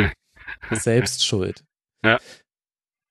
Ja, wir haben, wir haben ja unsere Salzburg Connections, da gibt's Innenverteidiger. ja, wichtiges Thema. Dazu haben wir auch eine Frage bekommen äh, von Mordretz, auch in unserem Forum. Er fragt, könnte es für Rabe eigentlich zu Schwierigkeiten kommen, wenn sie nächste Saison europäisch spielen mit Blick auf das Financial Fairplay und eventuell gegen bzw. mit Salzburg in eine Gruppe kommen würden? Interessante Frage, wie ich finde. Äh, also wenn es Probleme mit äh, ähm, das, also zwei Ebenen, es gibt diese Financial Fairplay Geschichte, wo ich sage, gibt es eigentlich nicht wirklich, äh, nicht wirklich Probleme. Ähm, kann mich aber auch täuschen, weil die UEFA ja drei Jahre zurückgeht, dass das schon noch mal komplizierter wird. Ähm, der eigentliche Knackpunkt bei diesen Gruppengeschichten ist ja diese, ähm, wie heißt es denn, Integritätsbestimmung, Integritätsbestimmung glaube ich, ähm, wo es darum geht, dass nicht derselbe Besitzer zwei Vereine haben darf. Mhm. Und man deswegen ja, äh, ja in den letzten zwei Jahren so ein bisschen alles versucht hat auf formaler Ebene, dass diese Vereine voneinander getrennt sind, ja, von äh, ja. Das muss ganz toll geklappt haben, Matthias. Also das sind ja zwei vollkommen verschiedene Welten. ja, und auf jeden Fall ist es halt in Salzburg inzwischen so, dass Red Bull dort äh, formal auch nur Sponsor ist, sie sind nicht Besitzer und in Leipzig über die Vereinskonstruktion ja sowieso erstmal nicht Besitzer. Von daher gibt es ja auf der grundlegenden Ebene formal jetzt erstmal nicht ein Problem, wenn die UEFA sagt, also es gibt noch eine zweite Ebene von eher informellen Geschichten, wo du sagen kannst, okay, die haben dasselbe Branding, äh, sonst was Geschichten, äh, was ist ich, der Oliver Minzlaff, unser Geschäftsführer, ist gleichzeitig Chef von Red Bull Soccer global wie kann es sein, etc. Also da gibt es schon so Möglichkeiten, wo man sagen könnte, okay, da gibt es auf so einer informellen Ebene schon Sachen, wo die UEFA sagt, nee, machen wir nicht mit. Wenn die UEFA sagt, das sind zwei Vereine, die miteinander zusammenhängen, startet nur ein Verein, dann äh, ist es, äh, ich glaube, der, der in der Liga besser abschneidet. Ich glaube, dann geht sogar Tabellenplatz vor, vor allem anderen, wenn ich das richtig im Kopf habe. Aber das sehe ich ja schon. qualifiziert sich doch eh nicht. Ja, nee, naja, ehrlich das reicht schon, wenn sie an der Qualifikation teilnehmen. Also die müssen ja nicht die Gruppenphase erreichen. Da geht's vorher um die Zulassung zum europäischen Wettbewerb. Also das geht ja, nicht aber darum, dass Ganz im Ernst, also da sehe ich ja schon Leipzig, auch, äh, Salzburg auf ganz mysteriöse Art und Weise die letzten sechs Saisonspiele verlieren. ich glaube, du kannst in der in der also, du kannst in der österreichischen Liga als Red Bull kannst du nicht, nicht schlechter als Dritter werden. also, Meine Güte, ey, das ist. Ja, es ist schon. Nein, es ist ein bisschen schwierig. Es gibt so, gibt so verschiedenste Regeln und Regularien. Das, was in Leipzig tatsächlich versucht wird, weil äh, also es gibt noch so eine so eine Unterregel der UEFA, die sagt, wenn du wenn eine, Firma mehr als 30 Prozent des Jahresetats von einem Verein äh, quasi stemmt, dann gelten die quasi als Eigentümer, dann, also nicht formal, aber dann gelten sie für die UEFA quasi als Eigentümer des Clubs. Und ähm, deswegen versucht man in Leipzig da irgendwie diesen Anteil von Red Bull äh, tatsächlich äh, auf, auf unter so eine Marke zu drücken, damit man da so auf Dauer keine Probleme kriegt. So auf der Ebene kann es auch sein, dass einfach nochmal sagt, okay, das war in den letzten drei Jahren nicht so, ihr seid doch ein Red Bull-Verein und Salzburg war es vor einem Jahr auch noch, das äh, haut jetzt nicht hin. Also es gibt schon so auf dieser Ebene der Verknüpfung der Vereine schon noch so mal so ein paar Klippen, aber letztlich auch Klippen, die äh, ja, allen Beteiligten bekannt waren und von daher vermute ich mal, dass äh, so wie bei allen Juristen anderen Klippen, die ja immer formal umschifft wurden. Das ist ehrlich gesagt das, was mich am äh, meisten eigentlich selbst so persönlich an Leipzig stört. Ähm, äh, auf der einen Seite natürlich unheimlich clever, jede Lücke, die es gibt, genutzt, aber halt mit einer äh, Dreistigkeit, also äh, dann zum Teil die DFL, gut, die hat sich auch nicht so schlau angestellt, aber das, das hat mich einfach immer so ein bisschen gestört, dass ich mir gedacht habe, das ist so eine, natürlich clever. Und wenn es die Lücken gibt, dann ist daran ja nicht Leipzig schuld, sondern dann sind diejenigen daran schuld, die die Lücken gemacht haben und die dann auch irgendwann ab irgendeinem Punkt nicht mehr die juristischen Argumente oder vielleicht auch ehrlich gesagt die Eier hatten, da nochmal einen Riegel vorzuschieben. Aber also, ja, in dem Fall bin ich mir auch sicher, so wie du sagst, man wird formal wieder einen Weg finden. so. Ja, aber es ist halt letztlich ist eine schwierige Diskussion. Ne? Das ist, lösen wir jetzt in fünf Minuten noch nicht auf, aber letztlich kannst du es auch anders sehen, wenn du tatsächlich, wenn du tatsächlich an den Punkt kommst, dass sie die, die Financial Fairplay Geschichten ernst nehmen und du einen Verein, eine Vereinsstruktur gefunden hast oder gebildet hast, die natürlich Red Bull äh, finanziert wurde, aber an den Punkt kommt, wo man letztlich ein normaler Verein ist, weil man einen Hauptgeldgeber hat und viele andere Geldgeber und eine Verankerung in der Stadt und äh, hier und dort Geld einnehmen muss, dann hast du am Ende ja, am Ende wahrscheinlich eine Struktur gebaut, die sich von anderen Strukturen überhaupt nicht unterscheidet im Großen und Ganzen. Und dann ist es halt so, ja, kannst du dann diskutieren, bis du umfällst, aber ähm, ja, weiß ich nicht, aber ja. ja. könnte man diskutieren, bis man umfällt. Also das müssen wir jetzt auch nicht machen und ich will jetzt auch, ich will jetzt auch ja eigentlich äh, jetzt nicht ständig immer mit dem dahinterstehenden kommen. Deswegen lass uns noch ein bisschen lobhudeln. Ich finde, es gibt einige Spieler bei Leipzig, die man in so eine Hinrundenelf äh, definitiv reinstellen musste, wenn man die Bundesliga weit macht. Und allen voran finde ich, da wird mich auch deine Meinung interessieren, Steffen, Emil Vosberg, unfassbar äh, guter Spieler, nicht zufällig bester Vorlagengeber dieser Bundesliga-Hinserie. Der hat ganz, ganz viele sehr, sehr gute Dinge in seinem Spiel. Definitiv ähm, und hat mich auch positiv überrascht. Ich hatte Yusuf Paulsen ein bisschen mehr auf dem Zettel als derjenige, der da in der Bundesliga jetzt auch den richtigen nächsten Schritt macht. Der hat, finde ich, eher eine enttäuschende Hinrunde gespielt, muss ich sagen. Vor allem, weil er nicht so durchschlagkräftig dann im vorderen Bereich war. Forsberg sehr gut. Cater muss man natürlich auch nennen, wo man sich natürlich auch fragen muss, klar kam er jetzt über dieses Konstrukt mit Salzburg, aber in der Scouting und Stats Community, zumindest den Teilen, äh, mit denen, die, die ich kenne oder mit denen ich mal gesprochen habe, ist der Name Cater seit zwei Jahren eigentlich ganz oben auf dem Zettel gewesen. Und ganz viele Leute äh, haben schon gesagt, dass äh, Leipzig sich da eine absolute Granate geangelt hat. Fragt man sich auch, warum hat das der ein oder andere finanzkräftige Verein aus England vielleicht nicht schon viel früher gemerkt?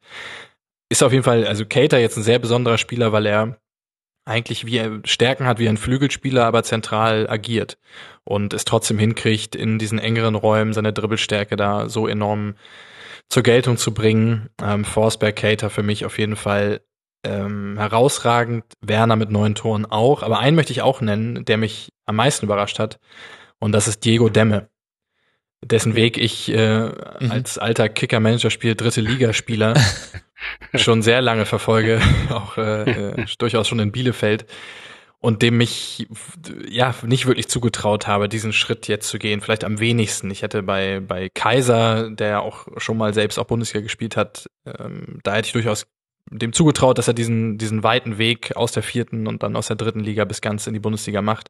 Bei Demme hat es mich wirklich überrascht, aber er hat eben Qualitäten, die ja unabhängig von der Liga funktionieren. Und das ist halt vor allem diese Laufstärke, auch äh, durchaus strategische Fähigkeiten. Der hat mich am meisten überrascht. Ja. Möchtest du noch jemanden hinzufügen, der uns durchgerutscht ist, Matthias? Ja, Willi Orban würde ich da auf jeden Fall äh, hinzufügen, weil der tatsächlich. Naja, also ähm, jemand wie ich wusste immer, dass der super stark ist. nee, weil er einfach eine extrem coole Socke ist und äh, dass er ja so am Anfang vielleicht so mit leichten Anpassungsproblemen neue Liga ähm, sich da tatsächlich zum zu dem Kopf der Abwehr entwickelt hat und ähm, das war schon ein bisschen überraschend. Äh, bei Keta muss man noch dazu sagen, der hatte ja tatsächlich im Sommer diverseste Angebote bis hin zu Arsenal. Ich glaube, der hat sogar mit, mit Wenger persönlich geredet und so. Also das war jetzt nicht so, also der sein Wechsel irgendwohin in eine Top-Liga war sowieso klar. Und ähm, ja, für ihn war jetzt irgendwie die Entscheidung, klar, der Rangnick hat ihn damals aus Salzburg geholt, da gibt es natürlich auch noch so eine persönliche Verbindung, dass die ihm wahrscheinlich auch noch mal nahe lag, den Schritt in die Bundesliga zu gehen und das als seinen nächsten Schritt zu begreifen. Und für ihn ist aber auch klar, dass er irgendwann den nächsten Schritt äh, zu einem größeren Verein machen wird. Also das ist so, dass äh, der spielt maximal zwei, zwei, drei Jahre in Leipzig und dann spielt er irgendwo anders. Mhm. Kann ich noch eine Frage stellen? Wie ist euer Torwart so gelitten bei euch? Witzig, habe ich auch noch auf dem Zettel, Steffen. ja. ja. Ich habe heute die, ich habe gestern die, gestern die Kicker-Rangliste gelesen und war so äh, überrascht, dass sie ihn als positive Überraschung der Saison gesehen haben. Ähm, gelitten, gelitten ist er nicht sehr gut, weil vorher war, stand Fabio Coltorti im Tor und Fabio Coltorti ist äh, einer der großen Helden im Verein und von daher ist es auch schwierig, in diese Fußstapfen zu, äh, zu, zu treten und ähm, er hat so seine, ich sag mal, seine Probleme in allem, was mit äh, hohen Bällen und Strafraumbeherrschung zu tun hat. Und das merkt man auch ganz oft. Es gab mehrere Situationen wie in München, wo es so eine unklare Situation von rauslaufen, nicht rauslaufen, hinlaufen, wieder zurücklaufen gab. Mhm. Oder auch in Freiburg, wo eine Flanke in einen 5-Meter-Raum fällt und er nicht die, die Flanke runterfügt und da irgendwie aus dem Nichts das 1-1 entsteht. Also er hat so seine, seine Probleme und er ist aber ein fantastischer Torhüter auf der Linie. Also er hat äh, wahnsinnige Reflexe. Ähm, und ist fußballerisch, äh, sage ich mal, zumindest Coltorti sehr weit voraus. Ähm, ist nicht, nicht überragend, aber sehr weit voraus. Und ähm, von daher, ja, wohl gelitten. Es gab diesen Sommer ja schon, oder letzten Sommer, also jetzt vor der Bundesliga, ja auf jeden Fall schon die Überlegung, eine, eine große Lösung. Da waren ja verschiedenste Namen bis hin zu Timo Horn, äh, äh, Bernd Leno etc. waren da ja einige im Gespräch. Ähm, die große Torwartlösung kommt eher über kurz denn lang. Also das ist meine Meinung. Da, da lässt sich Rangnick nicht nehmen. Hm. Den hat er auf dem Zettel. Aus meiner Sicht wäre es auch die, ist, ist es auch die Position, wo man sich, glaube ich, noch am, am meisten verstärken kann, jetzt momentan in dem Kader. Ich war geschockt, dass er erst 26 ist, das hat aber ja äh, äußerliche Gründe.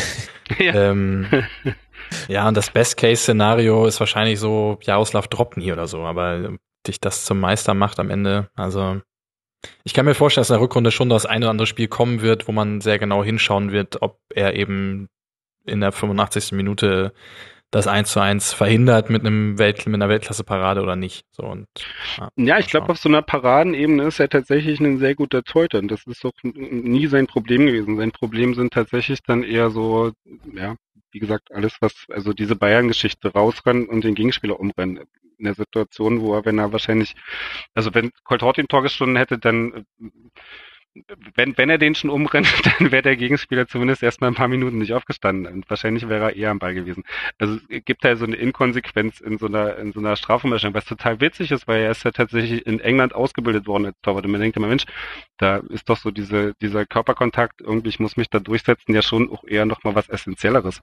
Und, ähm, ja, deswegen ist das so ein bisschen, bisschen erstaunlich, dass er da schon eher so in, in so einer Robustheit ja eher seine Probleme hat und gar nicht so sehr sich den Ball mal irgendwie aus der Ecke zu kratzen mit einer, mit einer fantastischen Parade. Also das kriegt er schon hin, gelegentlich. Hm.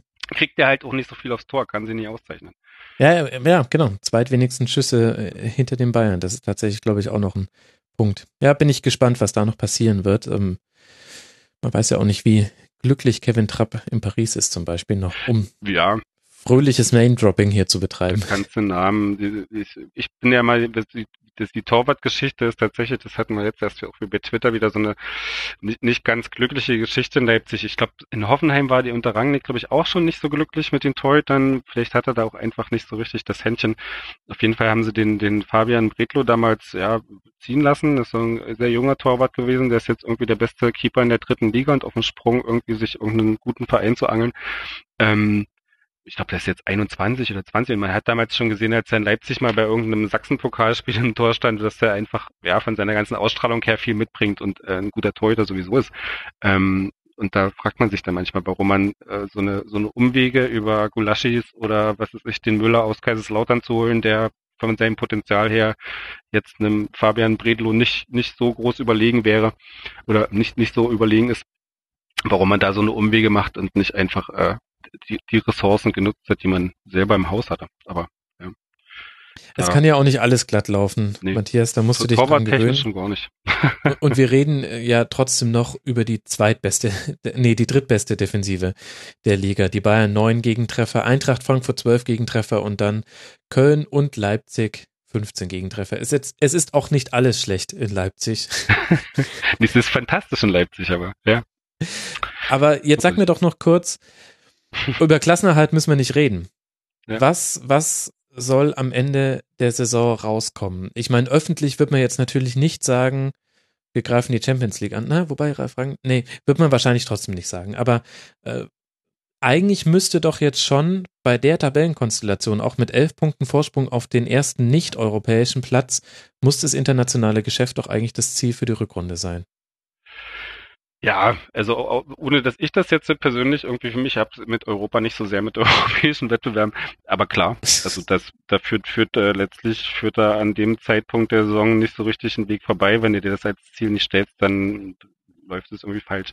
Und ich sag mal, der Hasenhüttel ist ja letztlich so ein Typ, der ist damals mit Ingolstadt in der Halbserie, wo sie aufgestiegen sind, dann am Ende haben auch alle gesagt, naja, Ingolstadt, die werden schon noch einbrechen irgendwie über die Saison und da hat er gesagt, warum brechen wir ein? Klar, steigen wir jetzt auf oder wollen wir jetzt aufsteigen? Ich glaube, der ist schon schon ein sehr selbstbewusster Typ. Ich glaube, der Karl-Heinz Wild hatte das in irgendeinem Kickertag oder so mal Eurosport irgendwie meint er so, der, der, der brennt wie eine Fackel. Klar will der. Und das stimmt tatsächlich. Der Hasenhüttel ist schon auch so ein Typ, der dann der dann auch den Punkt erwischt, wo er auch äh, ja Ziele offensiv formuliert. Der ist schon recht zurückhaltend in vielen Dingen, aber ich glaube, es gibt dann so den Punkt, wo auch es gab so dieses Leuchten vor dem Bayern-Spiel in seinen Augen, als er davon erzählt hat, wie er sich auf dieses Spiel vorbereitet und wo du gemerkt hast, der der der fiebert diesem Spiel so entgegen und ähm, ich glaube, der ist da schon äh, jemand, der äh, ich glaube, der hat halt auch sowas gesagt wie ähm, also sich, wir wollen zeigen, dass in der Rückrunde zeigen, dass wir noch besser Fußball spielen können als in der Hinrunde.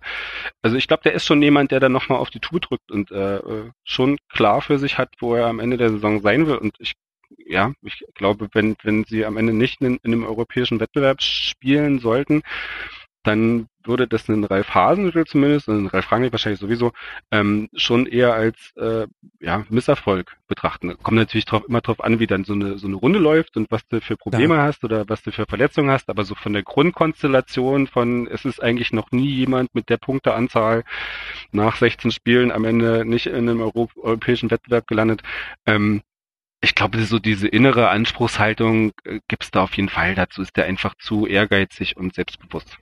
Mhm. Was sagt ja. der? Jetzt musst du tippen. Was glaubst du, wo kommt ihr raus?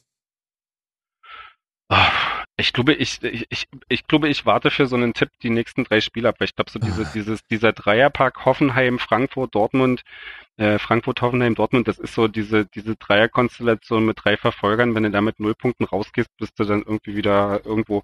Ich finde das total schwierig zu sagen, weil das, das wirklich so dieses Paket ist, was diese Saison nochmal in, in irgendeine Richtung lenken kann. Aber Mhm. grundsätzlich als Statistiker sage ich, es kommt mindestens Platz vier bei raus. Na also. Aber das ist tatsächlich dann eher der Statistiker an mir. Und Steffen, werden die Bayern Meister? Also ich habe vor der Saison ja Dortmund als Meister getippt. Ich ähm, weiß, ich auch. Ich war sehr, sehr extrem, froh, als ich das gehört habe. enttäuscht haben. Ja, Ja. extrem enttäuscht haben. Also ich finde auch diese, diese Ausrede mit Umbruch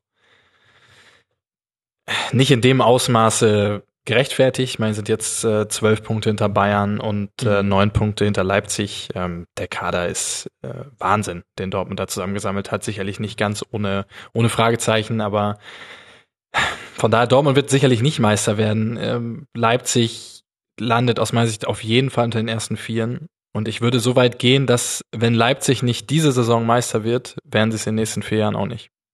Weil die Umstellung, Mhm. dann ab nächstem Jahr Champions League internationalen Wettbewerb zu spielen, das ist dann in der Tat nochmal was ganz, ganz anderes.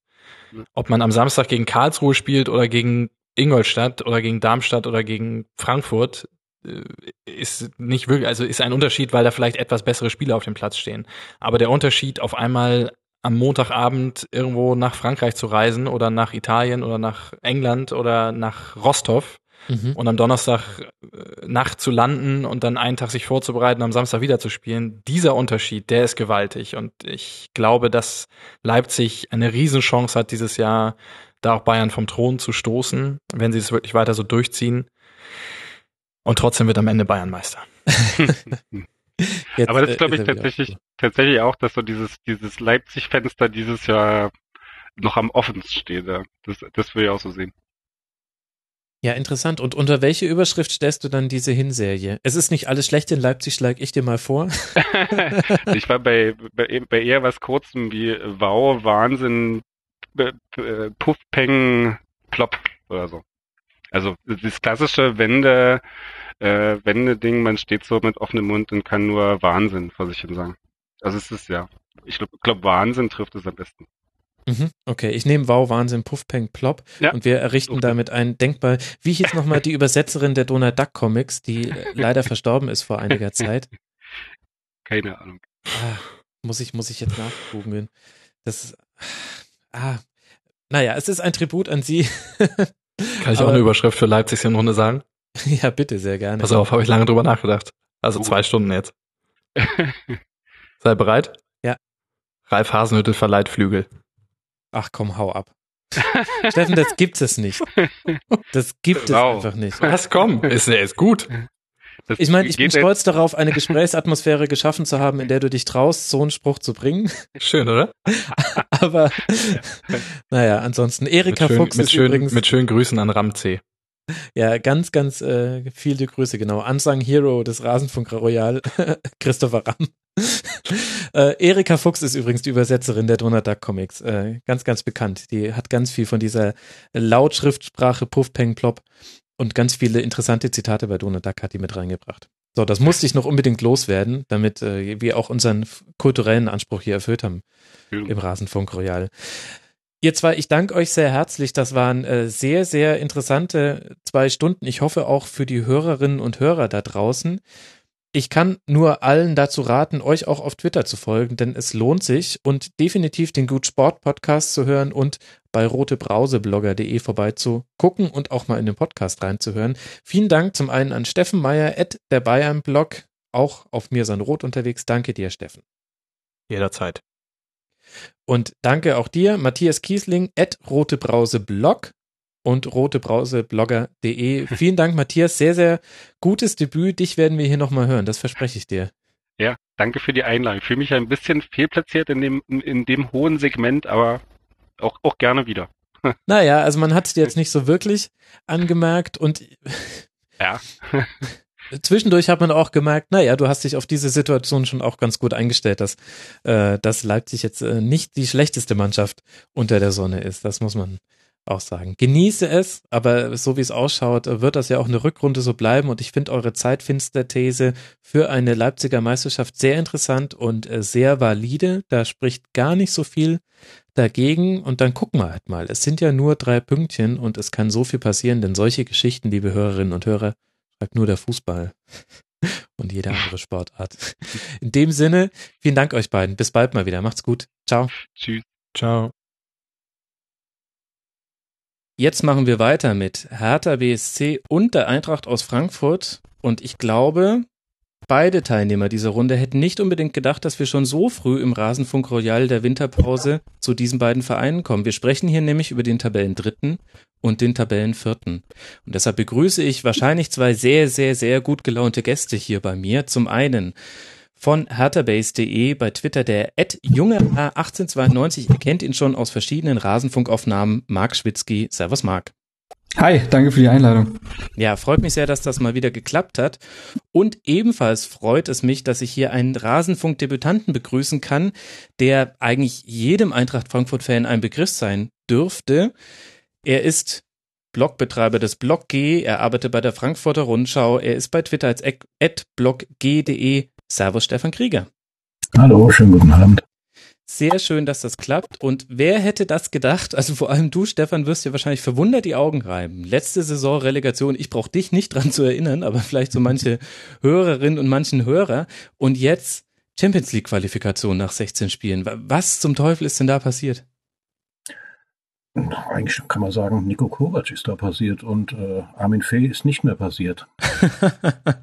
Ja, schön, cool. Dann sind wir ja fertig. Ja. Dann kommen wir jetzt zu ja. Nein. Das war's. Kann ich Na, raus? Nein, nein, nein, nein, nein. So leicht entlasse ich dich nicht, wenn ich dich schon hier mal für verpflichten kann, worüber ich okay. mich echt sehr freue. Aber Ehre wem Ehre gebührt. Wir gehen hier streng nach Tabelle, nach Winterpausentabelle vor. Das heißt, zuerst hat Marc das Wort und darf uns ein bisschen erklären, was in Berlin so passiert ist. Da gab es ja durchaus auch so manches Schlüsselspiel in der Hinrunde, Marc. Durchaus, ja, gibt einige. Ich habe mir zwei tolle Seiten hier vollgeschrieben. Wird lustig. Ach, das wird jetzt hier eine Lesung. Das ist cool. Ja, genau. Ich habe das auch. Ist, ist ein Fließtext. Also setzt euch hin, nehmt euch einen Drink, let's go. ja, stark, stark. ich vermute, in deinem Fließtext wird die Europa League Qualifikation eine vielleicht gar nicht so geringe Rolle spielen. Gegen Brøndby. Am Ende Juli ging es dann schon los und war ja nicht der beste Start dann in die Saison. Nee, keinesfalls. Ähm, man muss sagen, da trafen natürlich zwei Mannschaften aufeinander, ungeachtet dessen, dass er dann natürlich die weitaus größere Qualität im Kader hat, die unterschiedliche Voraussetzungen hatten, was ähm, die Frische anging. Denn Brøndby hatte schon, glaube ich, vier oder fünf Pflichtspiele absolviert, hatte mhm. ja auch schon die erste Qualifikationsrunde in, in Europa League hinter sich und Hertha musste sehr, sehr früh in die Vorbereitung und das war für fast jeden Spieler aus unserem Kader eine komplett neue Erfahrung. Und ähm, wir hatten auch unsere Testspiele vor und nach diesem äh, Spiel liefen allesamt schwierig. Also wir hatten platzpaarweise etliche Gegentore. Also es lief alles chaotisch und ähm, nach, der, nach dem ersten Spiel, was wir noch 1 zu 0 gewinnen konnten gegen Brentby, durch ein unglaubliches Tor von Vedat Ibišević, ähm, waren wir alle noch recht zufrieden, haben gesagt, hey, wir haben das erste Spiel jetzt gewonnen, wir haben kein Gegentor kassiert, kein Auswärtstor. Mal gucken, was in Brøndby passiert. Ja, und in Brøndby ist etwas passiert, was man rational nicht erklären kann. Da sind Spieler wie Lancome und Schellbrett, die ja wirklich für absolute Stabilität und Souveränität stehen, sind da Dinge passiert, die ihnen nie wieder passiert sind. Und ähm, es hat einfach nur gezeigt, dass es wahrscheinlich diese Mannschaft einfach noch mental nicht bereit dazu war, äh, Europa League zu spielen. Und wie sich jetzt halt herausstellt, kann man auch sagen, war es vielleicht gar nicht so verkehrt. Ja, das äh, tröstet natürlich im Nachhinein in der Tat. Ich erinnere mich noch, Salomon Kalou kann das 3 zu 2 machen, eine Situation, die er in der Vorsaison auf jeden Fall verwandelt hätte. Ähm, aber irgendwie sollte es nicht sein. Und dann hat aber Paradade das auch nicht einfach nur so hingenommen, sondern der hat durchaus Maßnahmen ergriffen. Hol mal kurz nochmal alle Hörerinnen und Hörer ins Boot. Was ist da passiert nach diesem Ausscheiden? Ja, wie gesagt, ähm, das Ausscheiden und vor allen Dingen die sehr schwierige Vorbereitung mit all den verpatzten Testspielen und ähm, ja, ungeahnten Problemen hat dazu geführt, dass also die allergrößte Entscheidung war sicherlich, Vedat Ibišević zum Kapitän zu ernennen und den vorher langjährigen Kapitän Fabian Lussenberger damit abzusetzen. Er ist auch nicht mehr im Mannschaftsrat, also trägt jetzt quasi so was jetzt äh, einen Rang bet, äh, betrifft, keine äh, Verantwortung mehr. Mhm. Ähm, Ibišević, jemand, der natürlich, wie man weiß, für einen sehr, recht aggressiven äh, Stil steht, ähm, was der Mannschaft hilft, denn auch wenn Lustenberger das all die Jahre natürlich nicht verkehrt gemacht hat und durch seine äh, Vereinstreue eine Identifikationsfigur ist, muss man sagen, dass er vielleicht nicht das perfekte ähm, Kapitänsmaterial ist ähm, das ist natürlich noch so eine, so eine konservativere Auslegung dessen, was ein Kapitän, äh, Kapitän heutzutage zu erfüllen hat. Nämlich nicht nur schöne Interviews führen und keine es äh, Eskapaden haben, sondern vielleicht wünscht man sich auch wirklich noch mal so einen, so einen Herdenführer auf dem Platz. Um, ähm, und das erfüllt ein Ibišević, der gleichzeitig damit natürlich auch ähm, weitaus ruhiger geworden ist, denn er trägt eine Verantwortung, er ist eine ganz klare, um, ganz klare Figur, was nun ähm, den, den Führungsstil angeht. Er muss die Mannschaft führen, er muss ein Vorbild sein und dementsprechend merkt man ihm das auch an, dass er jetzt nicht mehr so hitzköpfig ist. Ähm, des Weiteren wurde Mitchell Weiser für längere Zeit, also was die Vorbereitung betrifft, ich kann jetzt keine genauen Daten nennen, aber für längere Zeit etwas aufs Abstellgleis gesetzt, also Einzeltraining beispielsweise und ähm, durfte dann auch im Pokalspiel gegen Regensburg erst spät rein. Um, und generell wurden so ein paar Personalien ausgetauscht. Das hat sich aber mit der Zeit relativ schnell wieder reguliert. Also ich glaube, Schäbrett ist dann rausgegangen. Die, das kannte man so nicht, aber ein, zwei Spiele später war er wieder auch da. Um, also es wurde alles mal so ein bisschen durchgewürfelt. Es gab einen offenen Brief an die Mannschaft und um, das hat geholfen. Mhm ein Herdenführer als Kapitän. Da. Irgendwie musste ich da kurz auch an Alex Meyer denken, Stefan. Ich kenne Parallelen. andere. Nee, nee, überhaupt nicht. Alex Meyer ist weder ein großer Redner noch irgendeine Art von Herdenführer. Ja, Ironie funktioniert, funktioniert aber komischerweise trotzdem. ja, ja, erstaunlicherweise. Ja, ja, Ironie off. Okay, der offene Brief an die Mannschaft, äh, sag mir da mal noch ein paar Worte zu, das habe ich selber jetzt gerade gar nicht mehr auf die Platte. Von wem, an wem wurde der denn formuliert? Von Paul Dardai. Ich weiß nicht, ob das ganze Trainerteam dabei war, also auch Heiner Wittmann. Ich glaube, es war nur von Paul Dardai. Es war ein offener Brief an die Mannschaft. Ähm, Paul Dardai, also er hat den Inhalt natürlich nicht offengelegt. Ach so, also doch nur gesagt, worum es halt. Er hat halt nur gesagt, dass das geschriebene Wort weitaus mehr Gewicht hat als das einfach nur gesprochene und mhm. dass sowas eher in den Köpfen bleibt und deswegen wollte er einfach noch mal ähm, die Tugenden quasi aufzählen und viel mehr gibt es da gar nicht zu erzählen, weil halt eben das unter Verschluss geblieben ist, aber man kann sich ja durchaus vorstellen, was er den Jungs erzählt hat. Und man weiß ja auch, dass Paul Dardai ähm, einen exzellenten Führungsstil hat und das ähm, wird all das, all diese Faktoren, die ich schon angesprochen habe, werden wahrscheinlich dazu beigetragen haben, dass man sich dann doch noch mal ähm, aus diesem leichten Chaos befreien konnte. Mhm. Ja, ja, bei Pardada, da werden noch Briefe geschrieben, andere hätten wahrscheinlich einen Snap verschickt oder was auch immer. Das, ähm, ja, er hat ja einen Twitter-Account, das ist nicht mehr so weit entfernt. Kommt vielleicht auch der Aufmerksamkeitsspanne von so manchem Spieler eher entgegen. Aber gut, ähm, ein bisschen oldschool mit sein und es hat ja gewirkt, denn der weitere Saisonverlauf oder der eigentliche Saisonstart war dann erfolgreich. Bei Jan Regensburg im DFB-Pokal noch ein bisschen äh, geholpert, erst im Elfmeterschießen gewonnen, aber dann gleich die ersten drei Spiele in der Bundesliga allesamt gewonnen. Ja, da würde ich nämlich auch, ähm, wir sollten ja vorher, wie gesagt, Schlüsselspiele markieren. Und da würde ich auch gleich das allererste ansprechen. Das ist nämlich das Spiel gegen den SC Freiburg gewesen, der vielleicht das wichtigste Spiel der Hinrunde war. Ähm, zu meiner eigenen Geschichte kurz zum Spiel. Ähm, ich, wir waren von Hertha Base bei Hertha TV, quasi dem Vereinssender von Hertha, eingeladen, äh, dort ein Interview zu führen. Und deswegen saßen wir danach noch auf der T äh, Pressetribüne und haben dann die Schlussphase, also ab der 80. Minute circa unten am Feld an der Tatanbahn verbracht. Oh, das und war der richtige, richtige Standort bei diesem Spiel.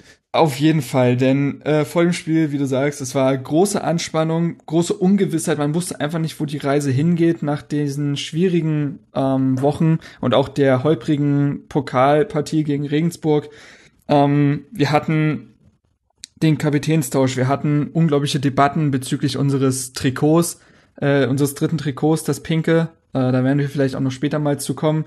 Ähm, alles, all das ergab so einen Cocktail, der leicht hätte explodieren können. Ähm, und das Spiel gegen Freiburg war, naja, für den ersten Spieltag recht typisch. Beide Vereine wussten noch nicht so ganz genau, was sie erwartet, besonders Hertha von Freiburg nicht, weil Freiburg gerade aufgestiegen ist.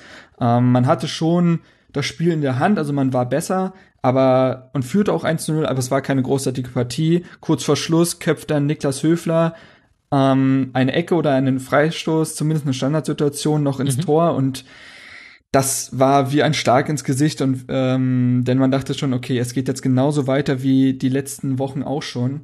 Ähm, doch dann kam Julian Schieber und haut das Ding in der 93. Minute noch irgendwie durch nach einem riesigen Gewusel ins Tor und ähm, ich habe, glaube ich, das Olympiastadion noch nie so erlebt. Das es ist von komplett explodiert vor Ekstase. Ähm, wie gesagt, ich stand nur zehn Meter von der Trainerbank weg, da ist alles weggeflogen, die sind alle aufs Feld gerannt, selbst Michael Preetz, der ja oftmals etwas verhaltener ist. Ähm, und das hat, glaube ich, ganz, ganz viel Kraft freigesetzt. Es hat wieder so ein gewisses Selbstvertrauen, ein gewisses Selbstverständnis halt ähm, mit sich gebracht und war dementsprechend schon eine ganz wichtige Partie.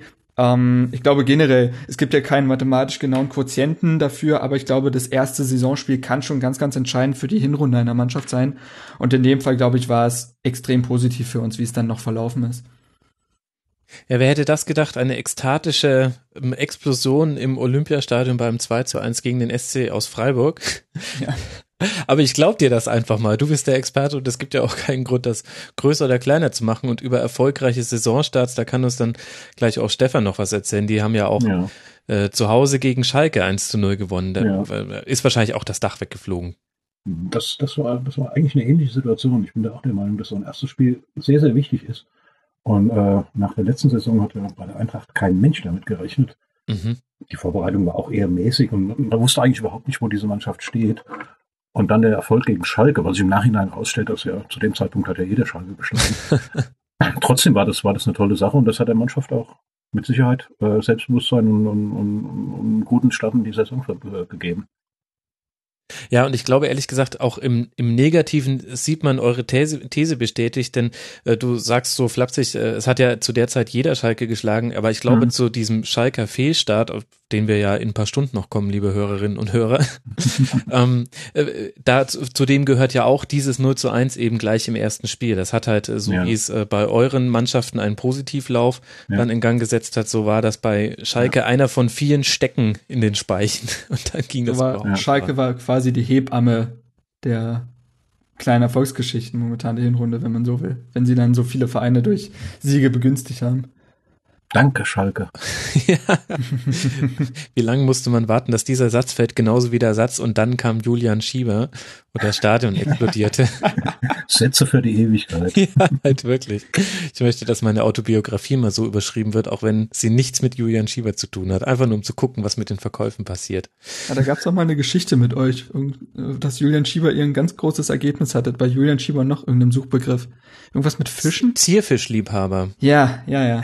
Uwe ja, Bremer uns erzählt hat, dass er, dass er ein Zierfischliebhaber ist. Das habe ich natürlich, ich alter Suchmaschinenoptimierungsfuchs, sofort in die Shownotes geschrieben und jetzt sind wir bei äh, Zierfischfreund Julian Schieber, sind wir auf eins bei Google. Allerdings ist das Suchvolumen kleiner, als man vielleicht erwarten möchte. Übrigens sind wir auch sehr, sehr weit vorne bei ähm, Berti Vogts HSV, weil ich den hm. irgendwann mal hm. zum HSV-Trainer in, in einer ironischen Überschrift gemacht habe. Naja, ihr könnt euch vorstellen, wie es auf rasenfunk.de so reinrömmelt jeden Monat da. Da gibt's so manchen Bot, der sich vor Lachen kaum noch einkriegt. Kommen wir zurück zur Hertha. Wir haben ein 2 zu 1 gegen den SC, gleich das, das wichtigste Spiel der Hinserie. Das finde ich durchaus echt interessant, diese, diese Einschätzung. Was war denn für dich so der nächste wichtige Ankerpunkt ähm, ich glaube tatsächlich das Spiel gegen den HSV am sechsten Spieltag. Ja, da hast du ja jetzt das mm. Spiel gegen die Eintracht übersprungen. Das geht ja nicht. Das geht ja nicht. Das war ja auch ein, das war ja durchaus ein Freakspiel. Ähm, ja, äh, war ja das ziemlich. Das war Wild West, das war kein Spiel. Das war ja ziemlich verrückt. Na gut, das einzige, was, das einzige, was nicht verrückt war, war, dass Alex Meyer gegen uns trifft. Da, das ist gesetzt.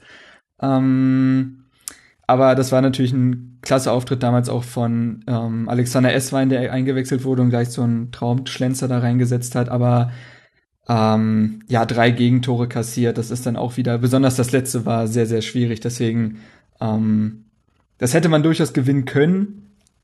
Hat man Hätte aber man nicht. Aber auch verlieren können, ne? Hätte man aber auch verlieren können. Das war wirklich so Ja. ein Spiel, äh, da hätte echt alles noch passieren können. Aber ich glaube, mit dem Punkt in Frankfurt waren wir dann doch ganz zufrieden.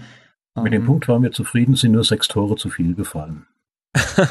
Na, nicht für den Neutralen, wenn ich das mal so sagen Nee, nee, nee, das stimmt. neutralen das glaube ich, ja. War ja auch eins dieser Spiele, wo tatsächlich von den Schüssen aufs Tor sehr, sehr viele dann drin waren. Also insgesamt gab es 11 zu 6 Torschüsse und dann, dann ein Oh. 3 zu 3 draus zu machen, ist dann gar nicht so schlecht. Ja, das stimmt. Das war auf jeden Fall nicht Da ist schlecht. übrigens auch das Dach weggeflogen in dem Spiel. Ja, das äh, sollte ja noch so bei manchem Heimspiel passieren bei der Ja. Eintracht, aber das stimmt ja. Äh, kannst Ja, du mir das Mirakel aufklären, warum die Tormusik bei euch immer, also ich habe in einer der letzten Schlusskonferenzen gesagt, es gibt zwei Dinge, die äh, Bruchteile einer Sekunde nach einem Überschreiten der Torlinie des Balles passieren. Das eine ist, dass Manuel Neuer seinen Arm in die Höhe reckt, wenn es ein Gegentor gegen den FC Bayern war. Und das zweite ist, dass die Frankfurter Tormusik losläuft. Wie kann man so schnell sein? Ich weiß nicht, ich, ich muss ja ganz ehrlich sagen, ich weiß es nicht, aber mir ist das auch schon ein paar Mal aufgefallen. Die werden mit Sicherheit extra dafür einen äh, abgestellt haben, der nur drauf lauert. Das ist Und sie ist auch schon ein paar Mal wirklich zu früh reingekommen, Ja, also, wo, ja, ja. dann, wo dann noch abseits gepfiffen wurde oder so. Das ist, das kommt, das kommt schon mal vor. Das stimmt, das, das ist immer sehr schnell. Und er ist wahrscheinlich drauf programmiert, wenn Alex Meyer im 16er einen Ball hat, kann man schon mal drücken. Ja, vielleicht hat es auch so drei Sekunden Vorlauf, dass er quasi Ja, genau, drückt, wenn genau. die Flanke kommt und dann Ja, ja. einfach los. Also es ist wirklich faszinierend. Äh, ist auch äh, eins ist der Teams, wo man sich bei, wenn man Konferenz schaut bei Sky, man ist nie überrascht, wenn die Eintracht getroffen hat, denn man hört Tor in Frankfurt und dann kommt ja erst noch irgendeine Werbung, die durchfadet und dann wird das Bild aufgeblendet, aber die Tonspur ziehen sie schon früher hoch und dann hört man immer sofort, ob es für die Eintracht war oder nicht, weil läuft ja schon längst, ist ja schon bei der zweiten Wiederholung die Tormusik. Naja. Also gut, das 3 zu 3, ein Freak-Spiel und nicht so wichtig wie dann das äh, kommende Spiel ähm, gegen Hamburg. 2 zu 0. Ja, ja. Ähm, das war, jetzt denkt man sich erstmal vielleicht, ja, 2 zu 0 gegen Hamburg zu Hause ist jetzt wahrlich nichts Besonderes, aber ich glaube, das war für uns wichtig, weil ähm, ein ganz wichtiger Begriff bei uns, glaube ich, mittlerweile das Selbstverständnis ist. Mhm. Wir hatten das Spiel gegen Freiburg gewonnen, dann gegen Ingolstadt, was jetzt nicht großartig das Spiel war, aber da, auch da hast du schon gemerkt, dass bei Ingolstadt in der Hinrunde irgendwas anders ist als davor. Und dann halt das Spiel gegen ähm, miserable Schalker, wo du halt auch gewinnst. So, dann verlierst du gegen München, das ist vorprogrammiert, und ein Punkt in Frankfurt, das geht klar. Das waren alles, alles so Spiele, wo du halt immer irgendwo noch was sagen konntest. Ähm, das Spiel gegen HSV, die hatten gerade den Trainer gewechselt, Markus Gistol kam und Hertha hat sich kein Stück damit auseinandergesetzt. Man hat nur auf sich geschaut, man hat gesagt, wir sind zu Hause, wir spielen zu Hause, wir spielen gegen Hamburg, wir müssen das gewinnen. Wir sind Mhm. der klar, glasklare Favorit. Und in der letzten Saison war es teilweise so, wenn wir uns als Favorit ausgesprochen haben, haben wir nicht abgeliefert. Dann waren das teilweise sogar unsere schlechtesten Spieler. Und gegen den HSV mit neuem Trainer, mit neuem Aufschwung, haben wir es trotzdem geschafft, unser Spiel komplett durchzubringen. Ich glaube, ein doppelter Ibišević war's. Ja. Ja, Mhm. genau. 1 zu 0 und dann das 2 zu 0 durch Elfmeter, genau. Ähm, es war eine sehr souveräne Partie, auch wenn der HSV keinesfalls schlecht war und auch Chancen hatte. Aber ich glaube, einfach fürs Selbstverständnis, ja, wir, wir können das jetzt einfach, wir sind jetzt auch eine Heimmacht, dritter Heimsieg in Folge. Das war, glaube ich, fürs Selbstvertrauen einfach eine wichtige Geschichte, einen Sieg vorher mental schon gehabt zu haben und das auch wirklich durchzubringen. Mhm. Ähm, deswegen würde ich das Spiel gegen HSV durchaus als wichtig bezeichnen. Das ist ja auch durchaus interessant, dass äh, Hertha in der Heimtabelle auf Platz zwei liegt, hinter dem FC Bayern äh, tatsächlich nur eine Niederlage in acht Spielen Ja. und 15 zu vier Tore. Das finde ich vor allem bemerkenswert, nur vier Gegentreffer. Äh, Woran liegt das denn? Das Vorurteil gegenüber Hertha war, dass es immer schwierig wird, wenn man den Ball hat und gerade in Heimspielen hat aber Hertha jetzt äh, den Ball auch gerade nach der letzten Saison. Die Gegner kommen da erst abwartend hin. Ist das eine entscheidende Weiterentwicklung, die Dardai geschafft hat zu dieser Spielzeit? Durchaus, klar. Also ähm, ist ja generell so unsere Entwicklung, dass wir einfach in allen Bereichen etwas sicherer werden und uns auch bestätigen. Und da gehört natürlich auch so eine Souveränität dann dazu, die sich besonders in den Heimspielen halt bemerkbar gemacht hat. Ähm, wenn man jetzt so sich die letzten Spiele der Hin Hinrunde anguckt, kann man das nochmal ähm, ja, äh, Fra ein Fragezeichen dahinter stellen, klar, aber generell geht die Entwicklung schon in die Richtung, die du gerade genannt hast, ja. Mhm. Und unglaublich effizient tatsächlich. Also Hertha ist 17. wenn es um die durchschnittlichen Torschüsse pro Spiel geht. Da ist äh, tatsächlich nur noch Darmstadt 98 schlechter, nur 10 Torschüsse auf des Gegners Tor und daraus äh, dann ja immerhin äh, genügend Tore erzielt, dass es jetzt äh, zum, zum dritten Tabellenplatz reicht, derer nämlich 24. Kommen wir da an dem Namen Ibišević vorbei? Nein, keinesfalls. Also ähm, jetzt in den letzten Spielen war er nicht gerade mit Glück überhäuft, aber was besonders die Anfangsphase anging, ähm, kommen wir nicht drum rum, nein. Also acht Tore, drei Vorlagen, also an fast der Hälfte aller unserer Tore beteiligt. Ähm, hatte ja auch, wie gesagt, das 1 zu 0 damals gegen Brøndby geschossen. Dieser Mann ist unglaublich irgendwie in seiner Art. 32 Jahre mittlerweile, aber das Schöne ist, das ist für sein Spiel fast schon zuträglich, wenn er älter wird, weil er einfach noch erfahrener wird und sein Spiel ja nicht über die Schnelligkeit kommt oder ähnliches. Ähm, dieser Mann schaltet extrem schnell, ist immer ein Gedanken schneller da als der Verteidiger. Also wir sehen es immer wieder, wenn in, im Strafraum ein Ball abgefälscht wird und in seine Richtung kommt, ist er mental immer schneller da als der Verteidiger. Ähm, so geschehen gegen den HSV, so geschehen gegen Mainz zum beispielsweise. Dann aber so Geistesblitze wie gegen Dortmund die Hackenvorlage. Mhm. Und Ibišević ist sehr, sehr wichtig. Auch tatsächlich natürlich, ähm, ich finde, er ist nicht nur das reine Strafraumungeheuer, zu dem er oftmals medial gemacht wird, sondern auch ein Spieler, der äh, mittlerweile auch durchaus mit nach hinten kommt, äh, bes besonders bei Einwürfen, weil er körperlich robust ist und die Bälle halten kann. Und dann, was unglaublich bei Ibišević ist, sind seine Seitenverlagerungen der spielt den Ball über 20, 30 Meter dann auf die andere Seite, wo dann halt ein schneller Außen von uns wartet, beispielsweise Esmein.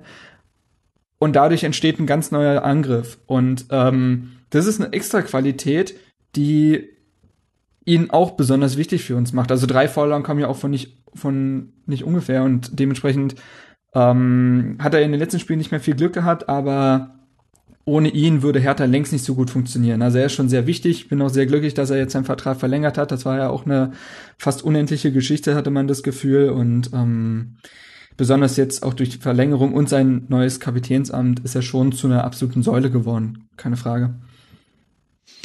Ibišević und Alex Meyer im Sturm, meine Güte. Man, dann brauchst du nur noch einen Torschuss pro Spiel und machst damit drei Treffer, gewinnst alles 3-0. Easy. So ist es.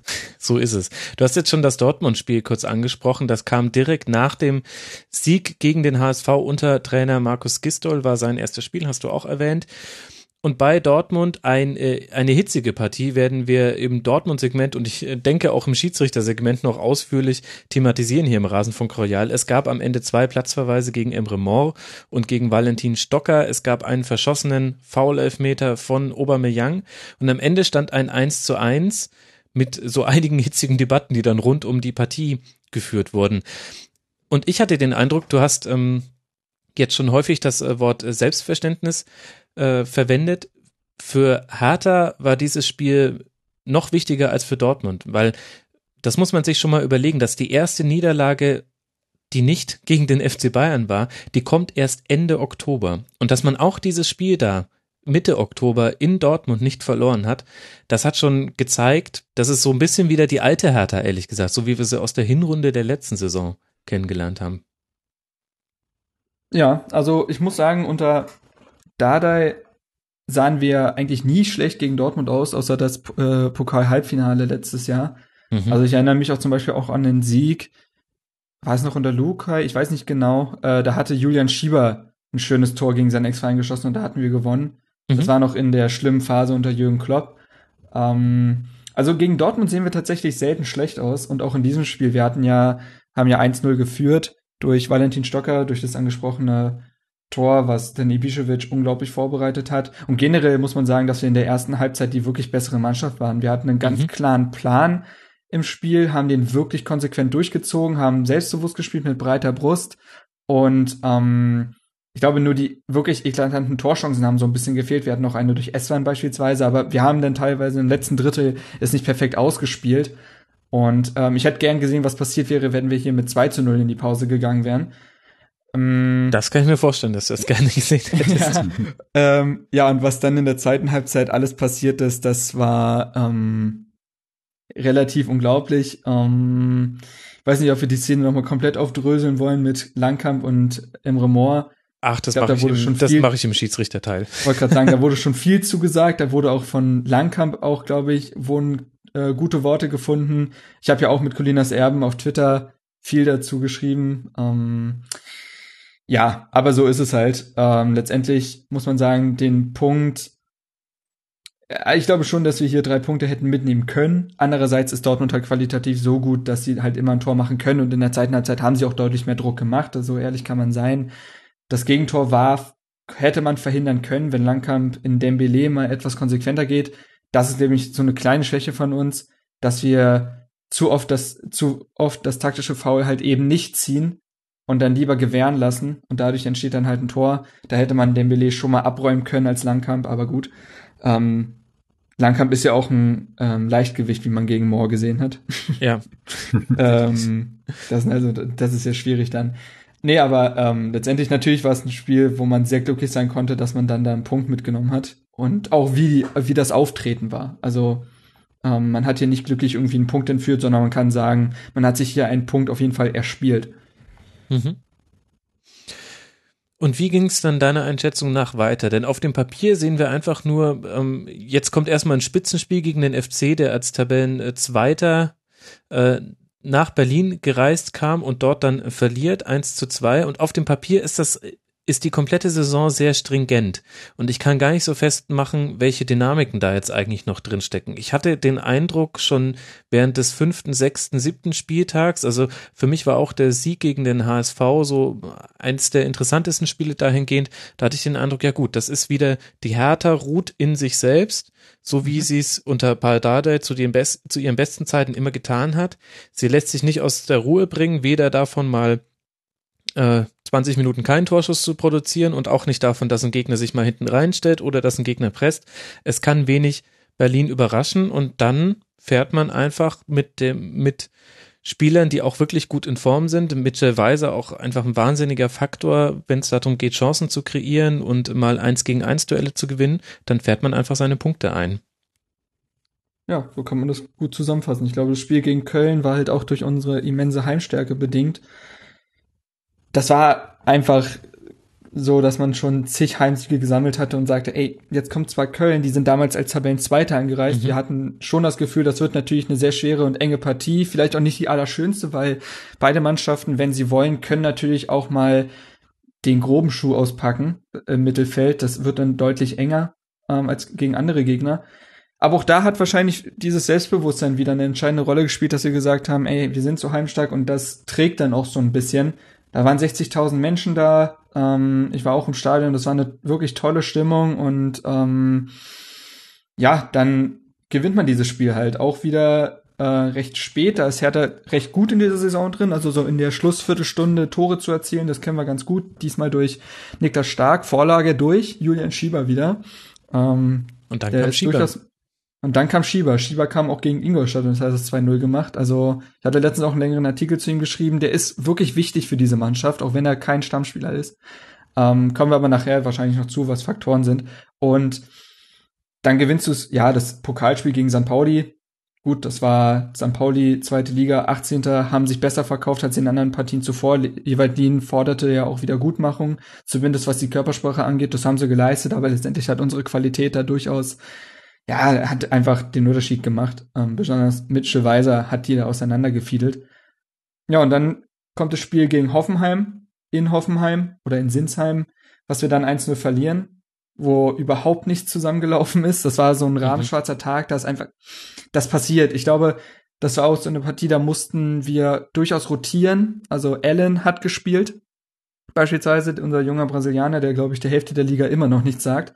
Mhm. Ähm, und das hast du schon angemerkt. Ich glaube, die Partie fing sehr gut an. Das haben uns auch alle gesagt. Die ersten 20, 25 Minuten hatten wir ein richtig gutes Auswärtsspiel gemacht.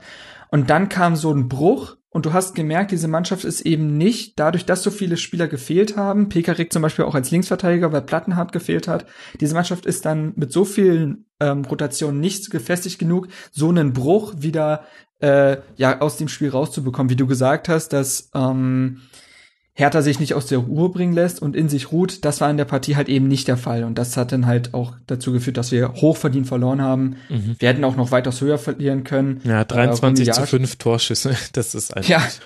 Und Rune Jahrstein hat mal wieder einen unglaublichen Tag gehabt. Julian, äh, Julian Schieber sage ich schon. Sandro Wagner hätte vor Wut fast das Tor zerlegt. Ähm, ja. Und dann kommen wir, glaube ich, zum nächsten Schlüsselspiel. Mhm. Das ist dann nämlich das Heimspiel Freitagabend gegen Borussia Mönchengladbach, was wir 3 zu 0 gewonnen haben. Dreimal Kalu, sein zweiter Hattrick für Hertha, damals noch als Turban, äh, Turbanträger gegen Hannover, falls man sich erinnert. Mhm. Ähm, das beste Spiel, was Hertha bis jetzt in diesem äh, in dieser Saison abgeliefert, keine Frage. Also tatsächlich. Ich habe ja, das so in Erinnerung, dass euch die ersten zwei Tore unter gütiger Mithilfe der Gladbacher Hintermannschaft ähm, serviert wurden. Das stimmt, das ist, das stimmt, aber man muss trotzdem sagen, dass ähm, also ich glaube, vieles natürlich hat für uns hat uns geholfen. Der Platzverweis von Christoph Kramer zum Beispiel auch. Ähm, aber andererseits muss man sagen, dass Hertha auch wirklich großartig gespielt hat, was wir teilweise mit Mitchell Weiser und Peter Pekarik, der ja nun nicht gerade als Kombinationsmonster bekannt ist, auf der rechten Seite in Unterzahl gemacht haben, war unglaublich. Da haben wir zwei gegen vier gespielt und uns auf engstem Raum durchgedribbelt. Wir haben defensiv gar nichts zugelassen. Das Spiel fand eigentlich nur in Gladbachs Hälfte statt. Wir haben den Ball konstant dort halten können. Ähm, das war unglaublich ansprechend und das letzte Tor war dann quasi das Schönste, wenn man so will, weil es ja dann das eigenständigste war. Vorlage Weiser durch die Schnittstelle der Abwehr Kalu legt an Sommer links vorbei 3-0. Ähm, natürlich waren die Tore nicht nur eigenständig erzielt worden, besonders glaube ich das erste, was so ein Flipper-Tor war, aber ich finde spielerisch gesehen war es das Beste, was wir bis jetzt in dieser Saison abgeliefert haben. Das war das war, obwohl Gladbach so eine tolle Mannschaft ist, an dem Tag ein ganz klarer Klassenunterschied. Ja, finde ich interessant. Denn Gladbach hatte in Unterzahl in der zweiten Halbzeit da durchaus seine Chancen. Und ich fand im Nachhinein, es kommt ja jetzt, wenn wir mal ein bisschen springen, die eigentliche Delle in der Berliner Hinserie, wenn man von Delle sprechen möchte beim dritten Tabellenplatz, kommt er tatsächlich erst ganz kurz vor Schluss. Gegen Werder zu Hause 0 zu 1 verloren, im Samstagabend Topspiel, vollkommen aus dem Nichts. Und dann gegen Leipzig auch 0 zu 2 wo der Matchplan mal ehrlich gesagt so gar nicht aufging. Und einige Dinge, die, ähm, die man in diesen Spielen gesehen hat, auch in der ersten Halbzeit gegen den VfL Wolfsburg zum Beispiel, das war ein Spiel, was man noch drehen konnte zum 3 zu 2. Ich finde, da hat man schon gesehen, dass ein bisschen die Stabilität in der Abwehr gefehlt hat. Und ich konnte es nicht so ganz festmachen damals, ob es damit zu tun hatte, dass äh, Dardai da ja auch immer mal wieder rotieren musste, notgedrungen, oder ob das einfach ähm, dadurch, dass man eben offensiv war, das ja tatsächlich offensiv, gebe ich dir da völlig recht, ähm, war das eine der besseren Leistungen. Ähm, und dann geht halt vielleicht auch manchmal die defensive Stabilität auch deshalb verloren. Aber ich fand, dass sich da schon angedeutet hat, was man dann im Dezember erst gesehen hat mit den zwei Niederlagen gegen Werder und auch gegen Leipzig und eben mit dieser einen Halbzeit gegen Wolfsburg, dass es in der Defensive nicht immer ganz so der Dardai-Beton ist.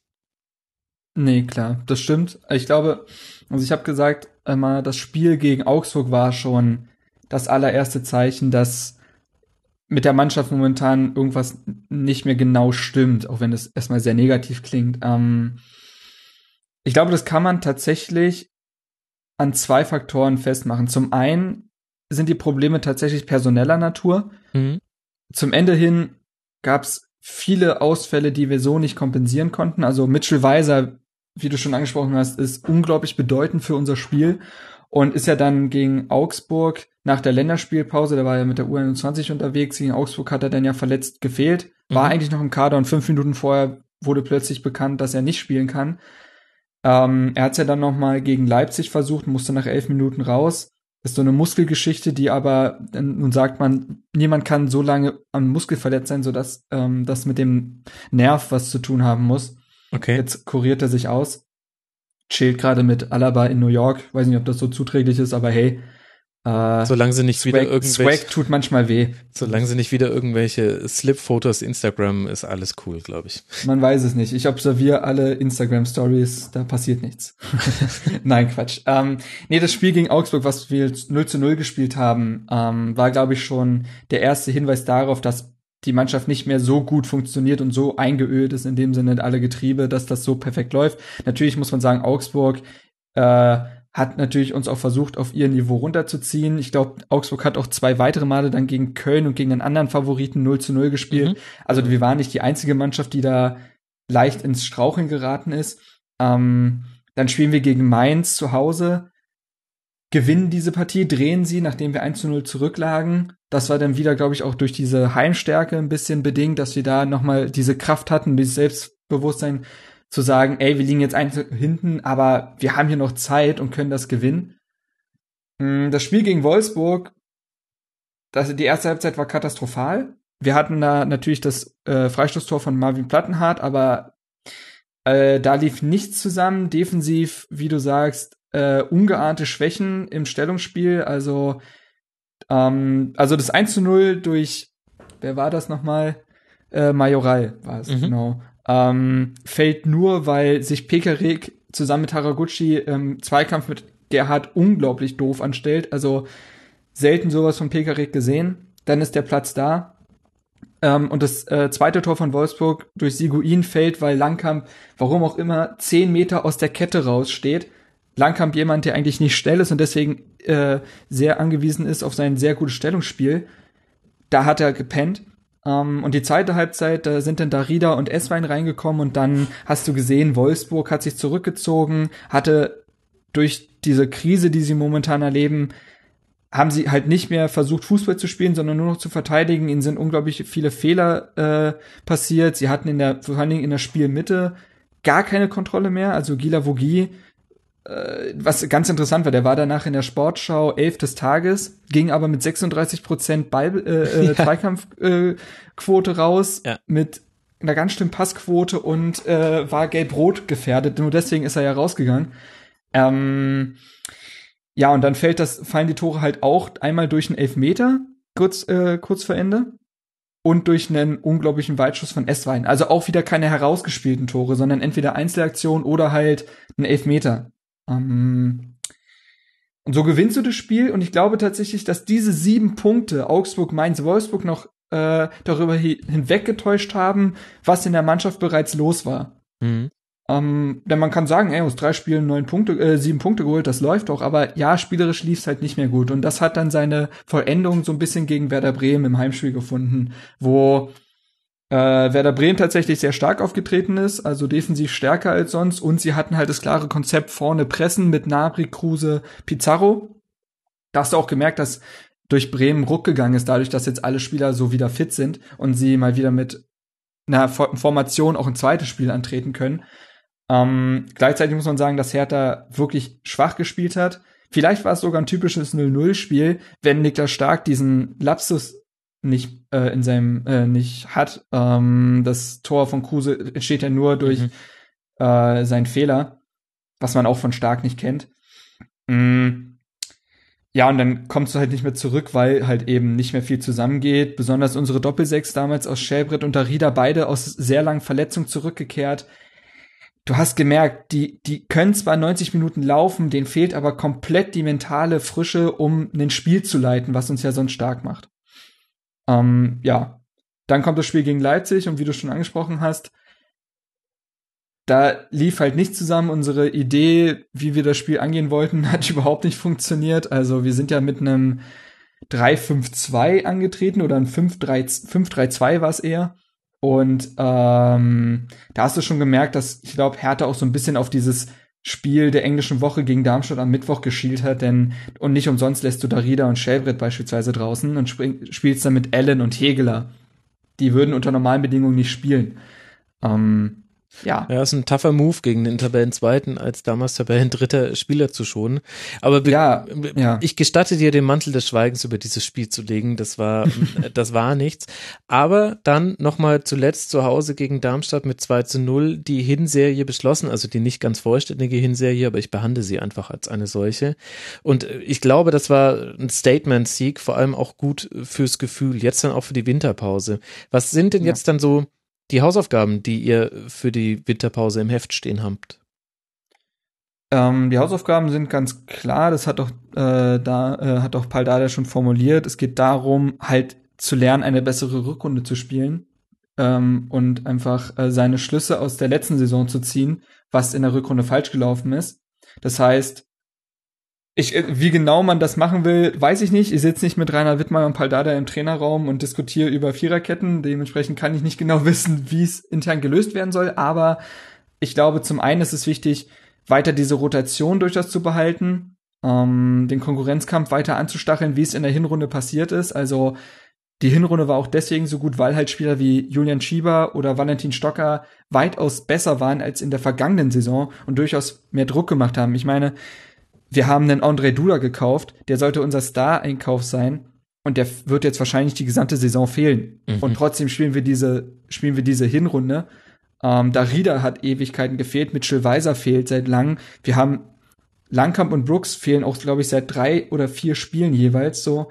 Dementsprechend muss man einfach diesen Konkurrenzkampf, äh, Konkurrenzkampf oben halten, sein Spiel vielleicht wieder ein bisschen weiterentwickeln, um in der Rückrunde nicht komplett ausrechenbar zu sein. Ähm, Verkäufe vielleicht, also jetzt soll ja Jens Hegeler zu Bristol City wechseln und Baumjohann, da möchte man den Vertrag auflösen.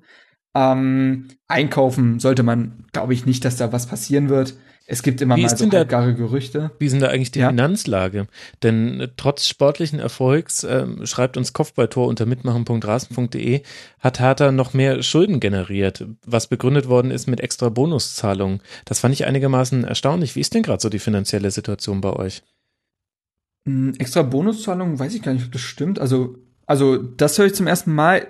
Was ich halt weiß, was auf der Mitgliederversammlung gesagt wurde von Ingo Schiller, unserem Finanzchef, ähm, ist, dass wir deswegen Minus gemacht haben, sieben Millionen, weil wir halt Spieler gehalten haben. Mhm. Ähm, unsere Transfer unser Transfersommer war deswegen so erfolgreich, weil wir eben Spieler, die umworben waren, gehalten haben und die Verträge halt zu dementsprechend besseren Konditionen verlängert haben. Wenn man sich anguckt, Mitchell Weiser hat im Sommer verlängert. Das wird auch nicht, der wird jetzt auch nicht dasselbe wie vorher verdient haben. Wir müssen nun ähm, mit Vedat Ibišević anders rechnen, weil vorher sein Gehalt quasi übernommen wurde von Stuttgart. Das ist ja eh noch eine lustige ja, Geschichte. Nochmal Glückwunsch dazu. ja, ja, ja, ja, das war ein interessanter Deal. Ähm, das müssen wir jetzt auch selber regeln. Brooks, Shelbrett, alle möglichen Spieler haben verlängert und wurden halt gehalten. Niklas Stark hatte, wir hatten glaube ich ein 8 Millionen Angebot vom, HS, vom HSV im Sommer für Niklas Stark, 10 Millionen Angebot für, für Salomon Kalou. Und wenn du all das ausschlägst, damit du deinen Kader zusammenhalten kannst, dann kannst du ja auch nicht Plus machen. Also ist das durch Vertragsverlängerung und ähnliches halt ähm, ins Minus geraten. Ja, aber da muss ich mal ähm, kurz den Grinch spielen. Ähm, das ja. ist ja alles schön und gut, ist ja auch äh, toll, den Kader zusammenzuhalten. Aber setzt das euch nicht unter einen wahnsinnigen sportlichen Druck? Ihr habt in der Vorsaison die Europa League Qualifikation erreicht, investiert dann quasi so viel ins Halten des Kaders, dass dabei ein Minus herauspurzelt. Das heißt doch alles andere als Minimum dasselbe Ergebnis wie in der Vorsaison wäre doch dann jetzt wahrscheinlich finanziell mal gar nicht mal so dolle. Mm, also es gab jetzt auch wieder ein Interview mit Ingo Schiller jetzt in der BZ vor ein, zwei Tagen da wurde auch darüber gesprochen, ähm, so ein bisschen zumindest. Und er meinte, wenn man halt jetzt Europa erreicht, hat man plötzlich ganz andere Möglichkeiten. Und momentan kalkuliert man, wenn man dann halt wieder seine Papiere bei der DFL abgeben darf, kalkuliert man ohne Europa und es mhm. würde wohl alles aufgehen. Okay. So tief in den Zahlen stecke ich nicht. Verstehe ich nicht ganz. Heißt doch immer, die Europa League an sich würde kaum was bringen finanziell ich glaube, das hängt auch viel damit zusammen, dass äh, man dann auch damit spekuliert, neue Sponsoren gewinnen zu können, weil Hertha ja. dann wieder an sich ähm, lukrativer wird. Wir haben ja auch mhm. ähm, KKA als ähm, Investmentfirma, die sind aber nicht nur dafür da, um halt Geld reinzuschießen, sondern die haben auch viele Verbindungen innerhalb des Sports. Das heißt, ähm, ich glaube auch über sie, über Sports 5 ist auch dann der Kontakt äh, teilweise zu äh, unserem aktuellen Trikotsponsor entstanden, Better Home. Also das, ich glaube, das hängt auch viel damit zusammen, dass man sich dann so ein weiteres Sponsorennetzwerk okay. dann mhm. errichten möchte, wo einem KKA durch ihre finanziellen Verbindungen und ihre äh, zig Partner halt helfen kann. Um, Hätte es aber unter Heribert Bruchhagen ja. bei der Eintracht nicht gegeben, Stefan, oder? Das gibt es auch nach Heribert Bruchhagen bei der Eintracht nicht.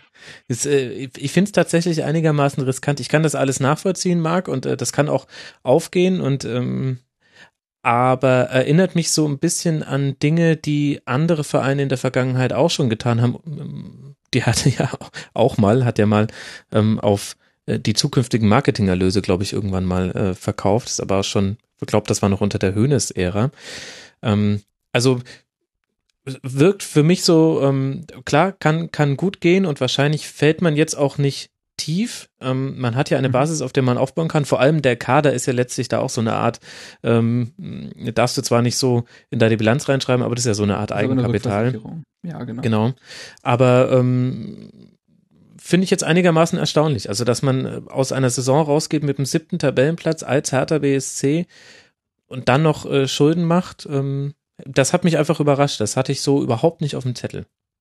Ja, zum anderen muss man auch sagen, dass wir unser Eigenkapital jedes Jahr jetzt durch halt KKA ähm, weitaus er erhöht haben. Ähm, wir hatten vor ein paar Jahren gar kein Eigenkapital. Und das wächst jetzt mit der Zeit. Also wir haben viele, wir haben viele Rückversicherungen und haben ja auch jegliche Marketingrechte und Cateringrechte wieder zurückgewonnen. Ähm, und wie du schon sagst, ich glaube tatsächlich, es gibt ja mittlerweile auch keine Ausstiegsklausel mehr bei uns, außer bei Vedat Ibišević, falls ein Champions League ähm, Teilnehmer anklopft, dann kann er, glaube ich, für vier Millionen wechseln. Mhm. Ähm, oh, den nehmen wir. genau. Das ist dann der unbeweglichste Mittelsturm der Liga, auch nicht schlecht. Ähm, nee, aber ich glaube, man kalkuliert auch ein bisschen damit. John Brooks zum Beispiel kokettiert sehr oft mit einem Wechsel nach England, weil er mhm. immer sagt, er, Hertha ist seine Liebe, aber er geht offen damit um, dass die englische Liga ihn nun mal sehr reizt. Und ganz ehrlich, wenn man sich John Brooks anguckt, dann landen wir da auch zwischen 15 und 20 Millionen. Ähm, und der wird auch nicht mehr ewig bleiben, glaube ich. Also nicht, außer Hertha legt jetzt eine bessere Entwicklung hin, als es seine sportlichen Erwartungen sein könnten mhm. bezüglich Champions League. Ähm, aber klar, das ist alles nicht unriskant, aber ich habe Ingo Schiller als jemanden kennengelernt, da bin ich jetzt vielleicht auch naiv, der aber sehr, sehr nachhaltig denkt und diesen Saustall, den Dieter Höhnes hinterlassen hat, zusammen mit Michael Preetz halt wirklich aufgeräumt hat. Und da nichts unüberlegt passiert. Ich glaube, es ist für manche sogar teilweise etwas zu konservativ, wenn man dann denkt, was, wir haben dieses Jahr nur so und so, äh, so und so viel ausgegeben, das ist ja nichts. Ähm, wo wir halt dann auch gesagt haben, guckt euch mal bitte an, was wir gehalten haben, nicht was wir ausgegeben haben für den S-Wein 2,5 Millionen. Allen haben wir keinen Cent gezahlt, äh, auch wir zahlen auch kein Gehalt für ihn, weil Liverpool das übernimmt. Ähm, ich denke mal, das hat sich bloß alles so ein bisschen verschoben, wie man das ausgegeben hat. Mhm. Wenn du jetzt dann eine Überschrift finden musst für diese Hinserie, wie ist die? Bestätigung. Ein Wort, Bestätigung. Ja, ich, ja, ich wollte es jetzt nicht reißerisch machen. Ähm, nee, ich glaube, Hertha hat jetzt bestätigt oder bestätigt momentan, dass die letzte Saison kein Zufall war, sondern ein Produkt von ruhiger Arbeit, langfristiger Personalpolitik, also auf allen Posten, Trainer, Manager, Spieler und einer klaren Spielidentität. Mm, und Hertha bildet jetzt halt so ein bisschen die Speerspitze dieser leicht neuen Entwicklung der Liga mit Frankfurt, Hoffenheim, Köln oben vorne, dass halt dieses ruhige, konservative Arbeiten durchaus noch was bringen kann und dass das halt oben alles doch nicht so zementiert ist, wie es oft gemacht wird, dass man keinen Anschluss mehr zu den Top 4 in Deutschland halten kann. Ich glaube, das verwässert momentan so ein bisschen und ähm, dafür steht auch Hertha, glaube ich, jetzt in den letzten zwei Jahren durchaus, dass man da noch mal reinrutschen kann, wenn man sich von außen nicht reinreden lässt und ähm, seine Arbeit ganz ruhig macht. Ich finde aber, du, äh, diese, diese Nähe zu den, zu den Top 4, die du ansprichst, ich glaube, das ist dieses Jahr eine einmalige Geschichte. Weil du die Bayern im Umbruch hast, du hast Dortmund im Umbruch, du hast äh, Leverkusen mit bekannten Leverkusener Problemen, gut, die hast du vielleicht immer, aber das ist eine Sache, die wirst du nicht in jeder Saison haben. Ich glaube, diese Saison ist da in dieser Beziehung wirklich, wirklich einmalig. Also du hast diese, ja, wirklich eine Chance, da oben reinzurutschen, die du wahrscheinlich nächste Saison nicht mehr haben wirst. Meine Meinung, glaube ich jedenfalls. Nee, hast du auf jeden Fall einen Punkt. Ähm, ich glaube, ich, ich sehe es noch ein bisschen, ich sag jetzt mal, positiver oder hm. ähm, für die kleineren Vereine, aber ja. stimmt schon, die Saison ist schon in dem Bereich durchaus eine Ausnahme, besonders wenn man sieht, wie Schalke in der ja. Hinrunde gestrauchelt ja, genau. hat, dann klar. Ich glaube aber trotzdem, dass wenn wenn Hertha jetzt dieses Jahr schon wieder, sagen wir jetzt mal, unter den Top 6 landet, ja. dann kann man schon sich oben ein bisschen festbeißen. Das hat Mainz auch teilweise geschafft, auch wenn in Mainz natürlich andere Begebenheiten herrschen und die Saison mit Europa ein bisschen schwierig wurde. Ähm, glaube ich schon, dass man sich oben vielleicht noch ein bisschen festbeißen kann, weil halt immer, weil es immer Vereine gibt, die underperformen. Mhm. Mhm. Das ist ja das Schöne, dass wir nicht wissen, wie es sein wird. Ähm, ich bin da noch ein bisschen skeptischer, aber stimme da auch Stefan zu. Ich glaube, diese Saison ist da so ein Übergangsjahr und ich glaube, mhm. Stefan, das würde dich besonders gefreut zu haben, dass, äh, dass die Eintracht jetzt schon ähm, mit hinter der Speerspitze der Beständigkeit genannt wird. wer, wer, wer hätte das letzte Saison gedacht? Und da mal, damit lass mal vielleicht äh, ein bisschen auf die SGE gucken. Letztes Jahr Relegation, dieses Jahr Tabellenplatz 4. Du hast vorhin schon gesagt, auf meine Frage, was ist passiert? Nico Kovac ist passiert. Lass es mal gleich vorwegnehmen. Was ist denn deine Überschrift für diese ersten 16 Spiele? Huch. ich kann noch kürzer. ja, doch. Das ist es. Ja, stark, stark. Äh, gut, ähm, dann, dann äh, erklärt sich nicht allein durch die Überschrift das ganze Segment, da musst du mir jetzt noch mehr Rede und Antwort stehen. Ähm, ja. Ich denke, wir müssen bei der Eintracht tatsächlich äh, bei den Transfers im Sommer anf anfangen.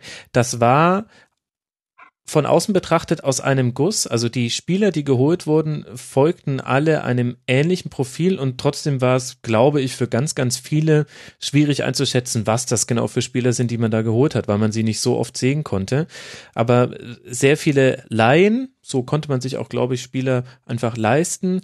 Ähm, Guillermo Varela von Manchester United ist noch fast der jetzt im Nachhinein unspektakulärste. Äh, Mascarell von Real ja, Madrid. gespielt hat, ja. Genau. Ähm, ja. Und vor allem Vallejo von Real, die haben sich als echte Volltreffer erwiesen. Ja. Und ehrlich gesagt fand ich, dass damit auch Freddy Bobic eine Handschrift gezeigt hat, die ich bisher an ihm noch nicht gesehen habe. Was sind ja. denn so, wie kamen denn diese Transfers zustande? Das, äh, also ich denke nicht, dass das alles Bobic-Zugänge sind. Die sind mhm natürlich aus, aus, aus der Not geboren, weil die Eintracht hat soweit, ich, ich bin, ich weiß nicht so genau, die, äh, glaube ich, nur drei Millionen zur Verfügung gehabt oder irgendwas, muss man sich mal vorstellen. Äh, ein Fastabsteiger kann drei Millionen investieren und äh, deshalb auch hoch. Das ist, das ist, ja, das ist ja noch außergewöhnlicher. Ich glaube, dass da Hübner im Hintergrund viel mehr macht, als man, als, als es nach außen äh, so rüberkommt. Äh, da ist viel Glück dabei.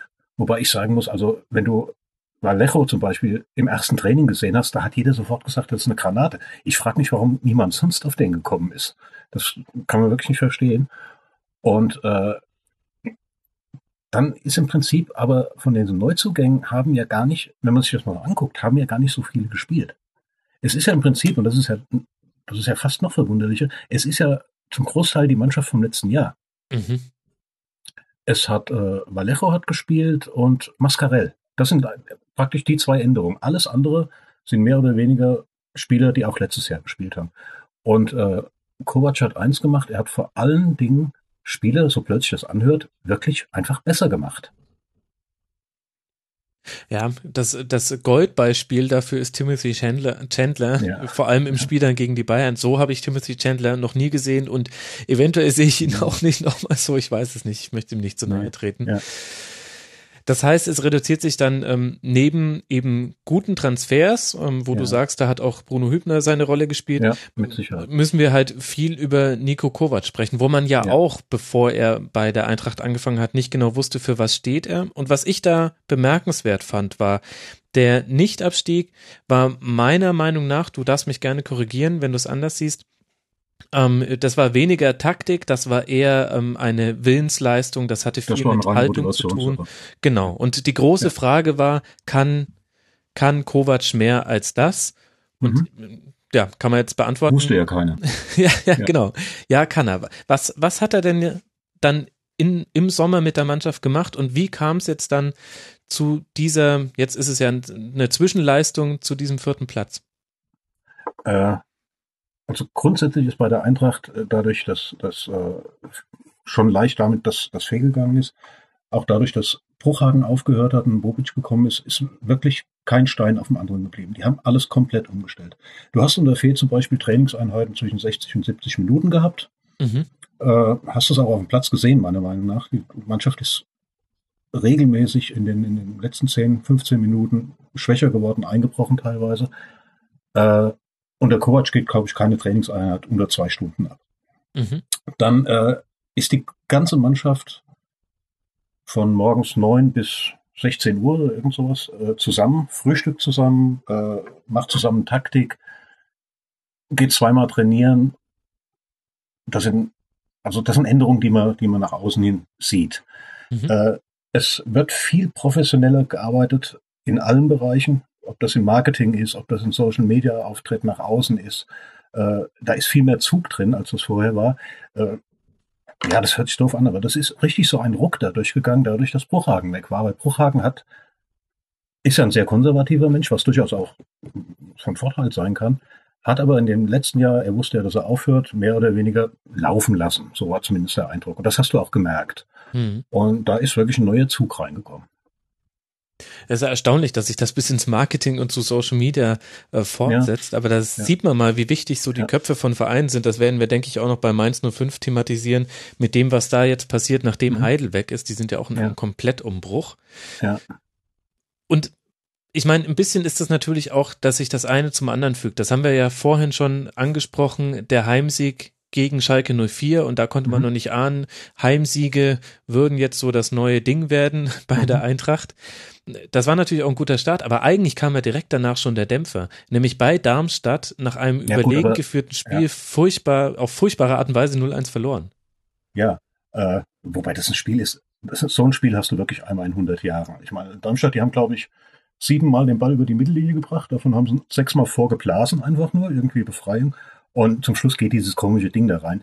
Äh, Eintracht war auch nicht so stark an diesem Tag und, und, und war zwar drückend überlegen, aber hat aber nicht so die dicken Chancen gehabt. Äh, so ein Spiel passiert immer. Ist natürlich doof, gerade für Hessen, dass es in Darmstadt ist, aber äh, ich bin anschließend mit einem Kollegen nach Hause gefahren, der hat mir gesagt, weißt du, viele Mannschaften verlieren dieses Jahr nicht in Darmstadt. Ich glaube, da wird er recht haben. Äh, das passiert einfach mal. Aber du hast danach gleich dieses Spiel gegen Leverkusen gehabt, ja auch eine hochgehandelte Mannschaft, und das hast du gewinnen können. Und da hast du eigentlich schon gemerkt, äh, da ist eine ganz andere Mannschaft auf dem Platz, die auch plötzlich im Gegensatz zum letzten Jahr, wo viel rumgeeiert wurde, äh, jetzt spielen wir defensiv, jetzt lassen wir den Defensivquatsch weg, wir machen ein bisschen wieder offensiv. Plötzlich hast du so eine Art Plan gesehen. Äh, und konntest dann Leverkusen zu Hause schlagen, ja, und dann bist du so in, in einen kleinen Lauf reingekommen. Und dann läuft das einfach, das geht dann. Was ist denn jetzt der neue Frankfurter Plan, den man da erkennen konnte? Also Kovac hat, ich weiß es gar nicht mehr wann es war, verhältnismäßig früh äh, auf eine Dreier- bzw. Fünferkette umgestellt, äh, hat Hasebe praktisch als Libero spielen lassen mhm. äh, und spielt wesentlich aggressiver im Mittelfeld. Ich glaube, wir haben sogar die meisten gelben Karten, im, äh, soweit ich das weiß. Mhm. Äh, das merkst du, da, es wird wesentlich aggressiver äh, angegangen, was du dir auch leisten kannst dadurch, dass wir äh, körperlich einfach in einer besseren Verfassung sind als letztes Jahr. Mhm. Man, manchmal sind das doch so einfache Dinge, oder? Das, äh, das, es ist ganz fair. Das, manchmal kann man das kaum glauben. Übrigens, 47 gelbe Karten ne? und, ja. äh, und drei Platzverweise. Das ist mit ja. weitem Abstand, ist man ja. da, äh, ja, äh, das meist gebuchte Team der, mhm. der, Liga, wenn es um gelbe Karten geht. Mhm. Ähm, aber, Wobei das auch ein bisschen an der Qualität der Spieler liegt. Äh, ich würde nicht mal sagen, dass das unbedingt faul ist. Da fehlt es halt doch halt ein bisschen an Qualität. Äh, qualitativ bessere Spieler würden das ein bisschen cleverer teilweise lösen. Aber na gut, bist halt nur Eintracht Frankfurt und nicht Bayern München oder Borussia Dortmund. Mhm. Hasebe war für mich so eins der, eine der Also da habe ich hoch gesagt, ehrlich gesagt, und zwar nicht nur einmal in der Saison. Ich hätte nie gedacht, dass ich den mal äh, zentral in einer Abwehrreihe sehe oder fast so in so eine Libero-Funktion ähm, und dann auch noch so gut. Und ja. zweiter Hochfaktor bei mir noch früher in der Saison, das gehört nämlich auch zu diesem Spiel gegen Leverkusen, war Marco Fabian. Ja. Äh, das ist ein Spieler, das, den ja, das haben wir ja nicht vergessen, den hat ja fehlgeholt. Äh, der hat einfach ein bisschen Anlaufzeit gebraucht und hat sich dann akklimatisiert. Es ist aber ein begnadeter Kicker und der, der kann einfach Fußball spielen, der Junge. Und äh, das hat man im Spiel gegen Leverkusen gesehen, das hast du sehr im Spiel gegen die Bayern gesehen. Mhm. Und äh, der hat wirklich so ein halbes Jahr gebraucht, um sich zu akklimatisieren, ans Tempo zu gewöhnen, ein bisschen Defensivaufgaben zu übernehmen. Und äh, ja, der macht, der macht einfach Spaß. Der macht richtig Spaß. Was ich da halt so interessant fand, war diese Geschichte, war es, äh, glaube ich, sein Vater, der in der Rückrunde der letzten Saison gesagt hat, äh, Kovac würde ihn nicht aufstellen. Ich glaube sogar, korrigiere mich, aus ja, ja. sexistischen Gründen so total ja, ja, will. Ja, aber so irgendwelche Probleme mit, mit, mit, mit Jugoslawien hat, ja, ja. Der hätte ja ganz schnell zu Ende sein können, oder? Also ich meine, das wäre doch wieder so ein, so ein Kajo-Ding geworden, beinahe. Oh, das, wäre das C-Wort gesagt. ja, sorry, ich, ich weiß, es Jetzt, ja, jetzt habe ich wieder Hunger. Wobei, äh, wobei Fabian vom, vom Typ her etwas, etwas anders ist. Also nicht, nicht nur spielerisch, sondern auch, auch, auch menschlich. Der hat einen wahnsinnigen Spaß daran, in der Bundesliga zu spielen. Ich glaube, der hat wirklich darauf hingearbeitet. Der ist, ist auch nicht mehr so jung wie Kajo als er hierher kam. Und äh, du merkst dem an, dass der Bock drauf hat und der hat sich eigentlich, hört sich auch mal so blöd an, aber der hat sich wirklich nie hängen lassen und, und, und hat sein Ding durchgezogen und ist zu einem sehr, sehr wichtigen Spieler geworden bei der Eintracht. Mhm. Okay, und dann Hasebe ähm, haben wir auch schon angesprochen. Wer, wer sind denn so für dich so die, die Stützen dieses Erfolgs äh, in der Frankfurter Mannschaft? Wen kann man da herausheben? Oder soll man vielleicht Radetzky, gar keinen Torwart? Ja, ja. Ganz klar. Punkt. Also ist für mich einer der besten Torhüter der, der Bundesliga. Äh, wenn man sich das mal anguckt, die Eintracht hat bis auf dieses vogelwilde Spiel gegen die Hertha, glaube ich, nie mehr als, als, als zwei Gegentore bekommen. Das auch nur ganz wenig, also gegen die Bayern und, und ich weiß es gar nicht mehr aus dem Kopf. Äh, sehr oft zu Null gespielt. Mhm. Es ist im Prinzip der, der Defensivverbund. Auch mit Abraham und, und Vallejo, das hat sehr, sehr gut funktioniert da hinten drin. Äh, ja, aber auch so, so, so Spieler wie, wie, wie Otschipka und, und wie du schon sagtest, Chandler, äh, die sind einfach wirklich besser geworden. Es war also wirklich die Defensive. Die Offensive ist gar nicht so gut. Auch spielerisch hakt da noch einiges. Da ist, das ist ja auch nicht alles, alles Gold, was, was da rumglänzt. Aber äh, die Defensive, die hat es ausgemacht. Und da hat Kovac halt auch sehr viel Wert drauf gelegt, hm. äh, also erstmal die Defensive hin, hinzukriegen. Mit Erfolg, zweiterfolgreichste ja. Defensive hinter dem ja. FC Bayern. Äh, nur ja. die Bayern haben mit neun Gegentreffern weniger Gegentore. Ja. Ich meine, siebenmal mit den Arm gehoben. ja, äh, dafür lief bei euch die Tormusik in den Heimspielen häufiger. Ja. Das war ja auch so ein bisschen die Konstante dieser, ja. dieser Hinrunde. Ich finde so mit dem emotionalen Höhepunkt, ähm, man dachte erst, der emotionale Höhepunkt wäre das 2 zu 2 in Unterzahl gegen die Bayern gewesen ja. am siebten Spieltag. Ich fand dann aber das 2 zu 1 gegen Borussia Dortmund am zwölften Spieltag fast noch beeindruckender, einfach ja. wegen der Art und Weise, wie man da zurückgekommen ist, auch nach dem Ausgleich. Ja, da waren wir auch einfach die bessere Mannschaft. Ja, tatsächlich. Ja, da war wirklich die bessere Mannschaft. Nee, dieses, aber äh, das ist ähnlich wie beim, äh, bei Hertha. Dortmund ist eine Mannschaft, die liegt uns. Warum auch immer. Äh, und das war sicher von der Emotion her, war das ein, war ein ganz großes Ding. Ich glaube, da hat sogar Seferovic mal ein Tor schießen dürfen, soweit ich es noch weiß. Ne? Der hatte, hatte nicht Ja, ja, ja, ja, irgendwie ja, 102 genau. Sekunden nach dem 1 zu 1 äh, ja, ja, ja. macht Seferovic das äh, ja. 2 zu 1. Diesmal konnte es dann auch Thomas Tuchel sehen, der das, das 1 ein, zu 0 ja noch verpasst hatte. Ja, ja, das war auch so ein tolles Spiel. Ich, ich danke Thomas Tuchel selten, aber für dieses Spiel danke ich. Denn äh, auf die Idee zu kommen, den, äh, den Bele da rauszulassen, dann, das, das musst du auch erstmal packen. ja. Keine Ahnung, warum er das gemacht hat. Vielen Dank, Thomas Tuchel. Ähm, ich werde es im, äh, im Dortmund-Segment nochmal. Ach nee, nee, ich spreche es vielleicht lieber nicht in den Worten an, um da nicht die, die Stimmung zu vergiften. Ja.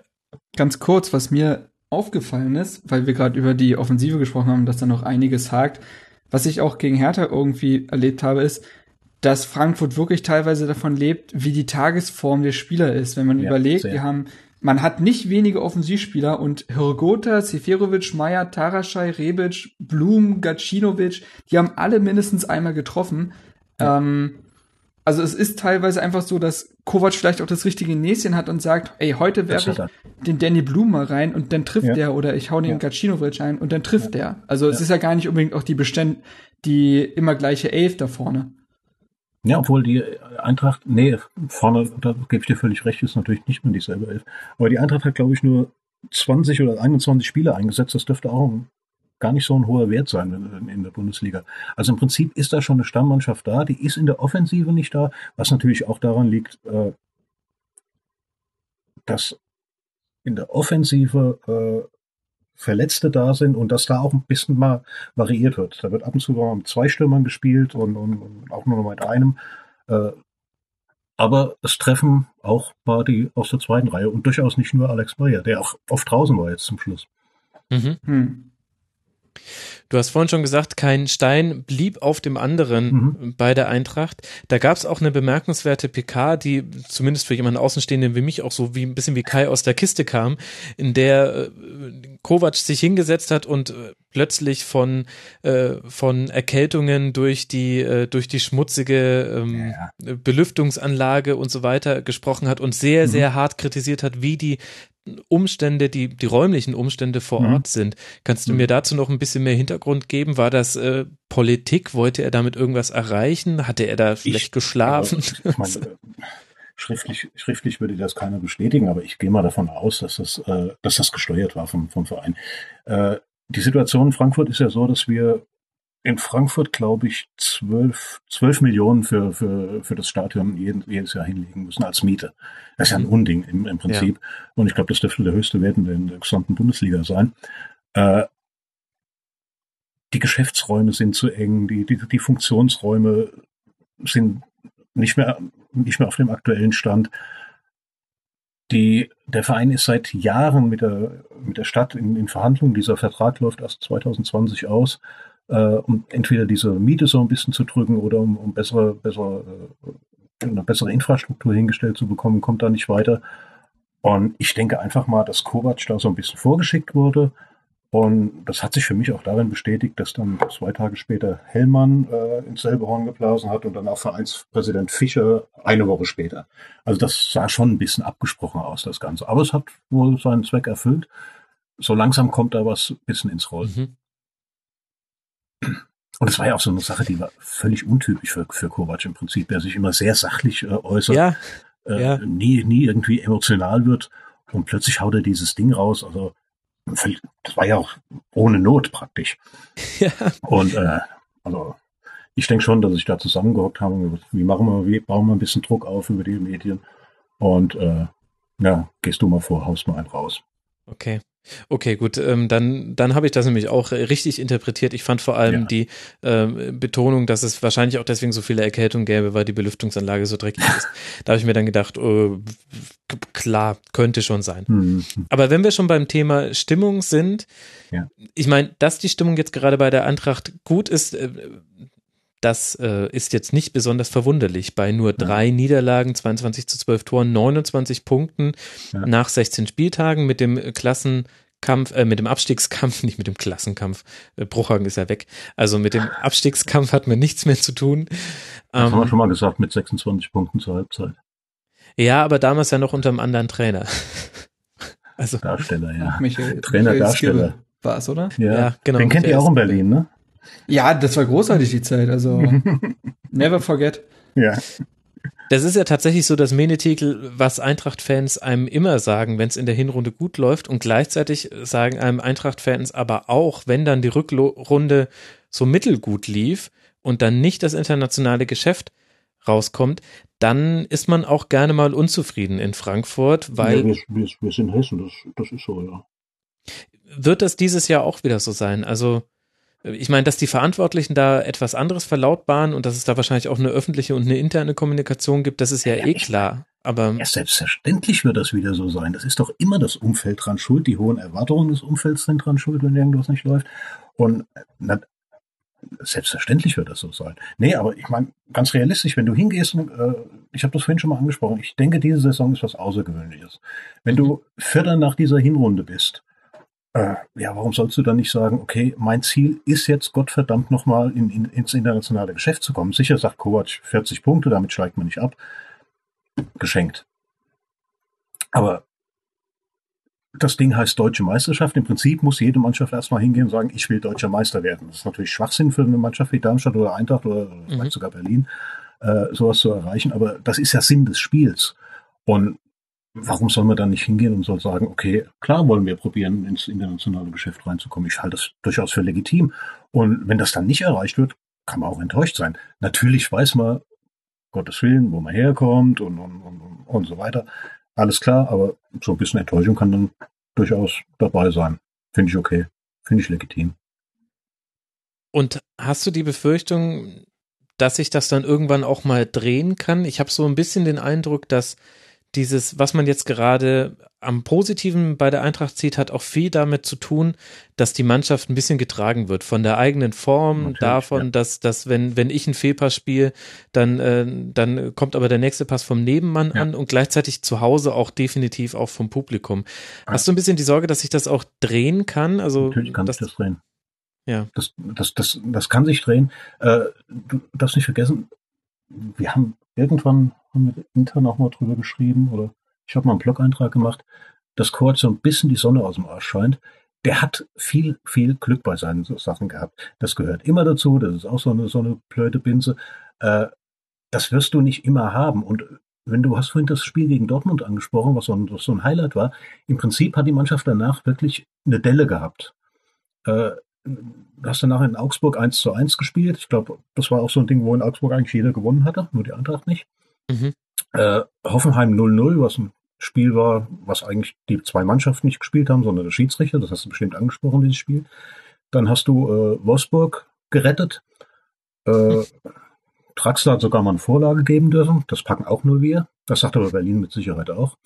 Und dann hast du das Spiel gegen Mainz gehabt, was du dann zwar wieder gewonnen hast und bist dann auch so äh, in diese, in diese, positiv in diese Winterpause reingegangen, was du aber unter normalen Umständen eigentlich nicht gewinnst, weil Mainz war die bessere Mannschaft und äh, die leisten sich dann so einen, so einen, so einen doofen Platzverweis und, und dadurch gewinnst du dieses Spiel noch, was du normalerweise mhm. meiner Meinung nach nicht gewinnst. Äh, da war also, es war schon so ein kleiner Knick da. Es war jetzt nicht, war, war nichts äh, Weltbewegendes, aber es ist nicht mehr ganz so toll gelaufen wie am Anfang. Und deshalb kam diese Pause eigentlich ganz gut. Und äh, es wird jetzt so ein bisschen drauf ankommen, wie du da rauskommst, weil jetzt sind die Eintracht muss dann gegen äh, in Leipzig spielen und auf Schalke spielen. Wenn du die zwei mhm. Dinge natürlich verlierst und die ja durchaus verlieren kannst, ja, dann kann das Ganze schon ein bisschen knicken. Also nicht mehr so schlimm wie letzte Saison, da glaube ich nicht dran. Mhm. Aber äh, kannst durchaus da landen, wo du eigentlich meiner Meinung nach im Prinzip hingehörst, irgendwo zwischen 10 und, und, und 13. Kann passieren. Mhm. Aber man sollte trotzdem probieren, da oben drin zu bleiben. Gut, das, das ist ja klar. Und das wird man auch den, den Fans irgendwie ja auch zu Recht nicht mehr austreiben können. Dafür, man muss ja auch träumen dürfen. Aber was glaubst ja. du denn, wird jetzt im Winter passieren? Es gibt ja unter nicht anderem schon eine ungewisse Situation rund um Vallejo, wenn ich richtig informiert bin. Ja. Ja, ja aber jetzt, also für den Winter nicht. Also ich denke schon, dass er die Rückrunde noch spielen wird. Okay. Der dürfte dann im, im, im Sommer mit Sicherheit weg sein. Wenn, wenn Real ihn nicht selbst nimmt, werden sie nach England verkaufen für 20 bis 30 Millionen dürfte der wert sein inzwischen. Äh, aber das hat jetzt noch keine Auswirkungen auf, auf die Rückrunde. Also ich glaube, im Winter wird nicht allzu viel passieren bei der Eintracht. Der große Umbruch wird dann wieder kommen im nächsten Sommer. Und dann wird sich halt zeigen, ob Bobic und, und Hübner nochmal so ein glückliches Händchen haben, weil viel mehr Geld wird nicht da sein. Mhm. Äh,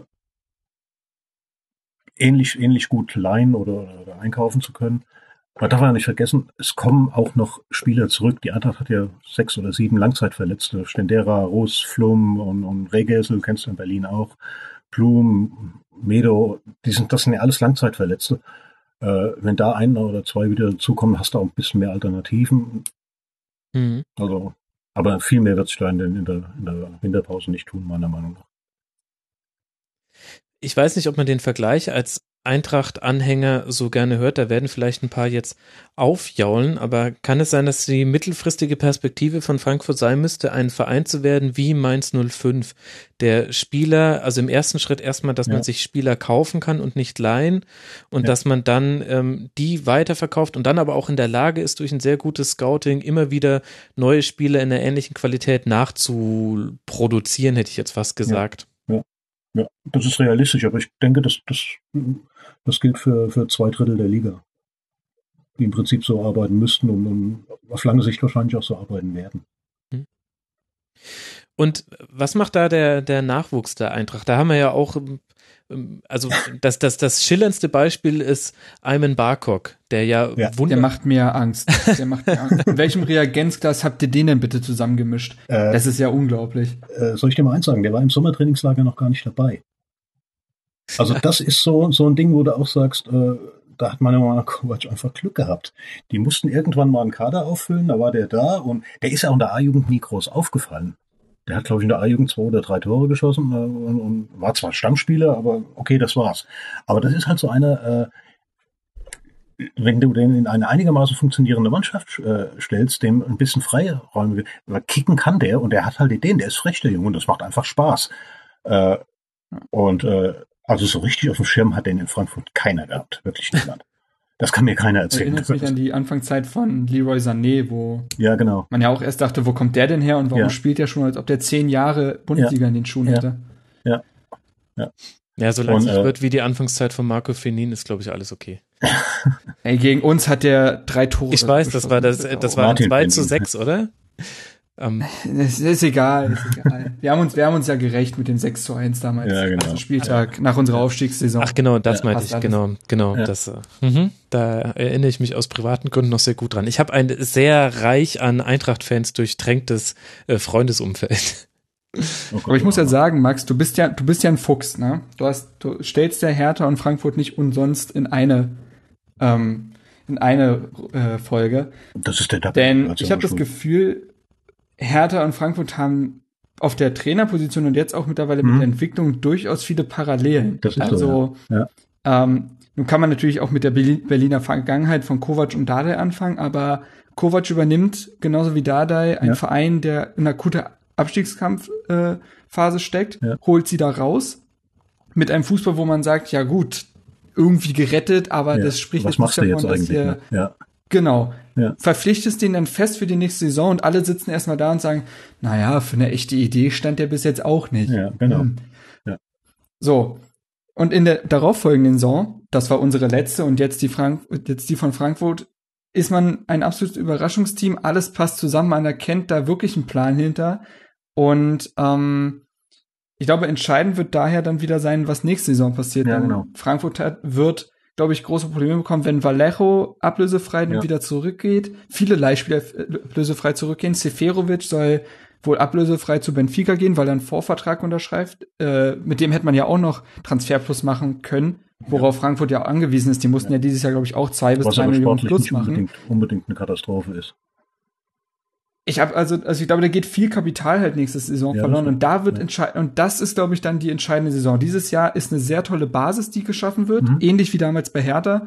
Und ich glaube, die nächste Saison wird dann sehr entscheidend sein, in welche Richtung es für Frankfurt ja. geht. Ja.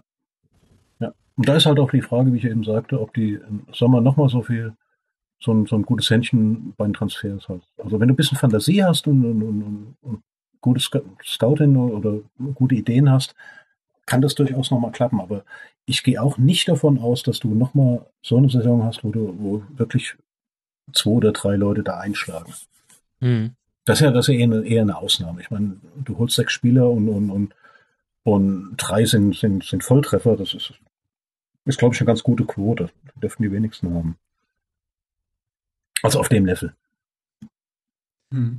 Ja, und zum Thema Parallelen zwischen euren Vereinen, sagen wir es so, es äh, kam mir sehr, sehr zu Pass, dass Hoffenheim da rausgerutscht ist am letzten Spieltag und ich genau diese Schalte machen konnte. Ähnlich gut äh, war es dann, als äh, sich Gladbach und Wolfsburg noch hintereinander eingereiht haben. Da kann man, ja. glaube ich, auch, äh, das äh, könnt ihr euch noch drauf freuen.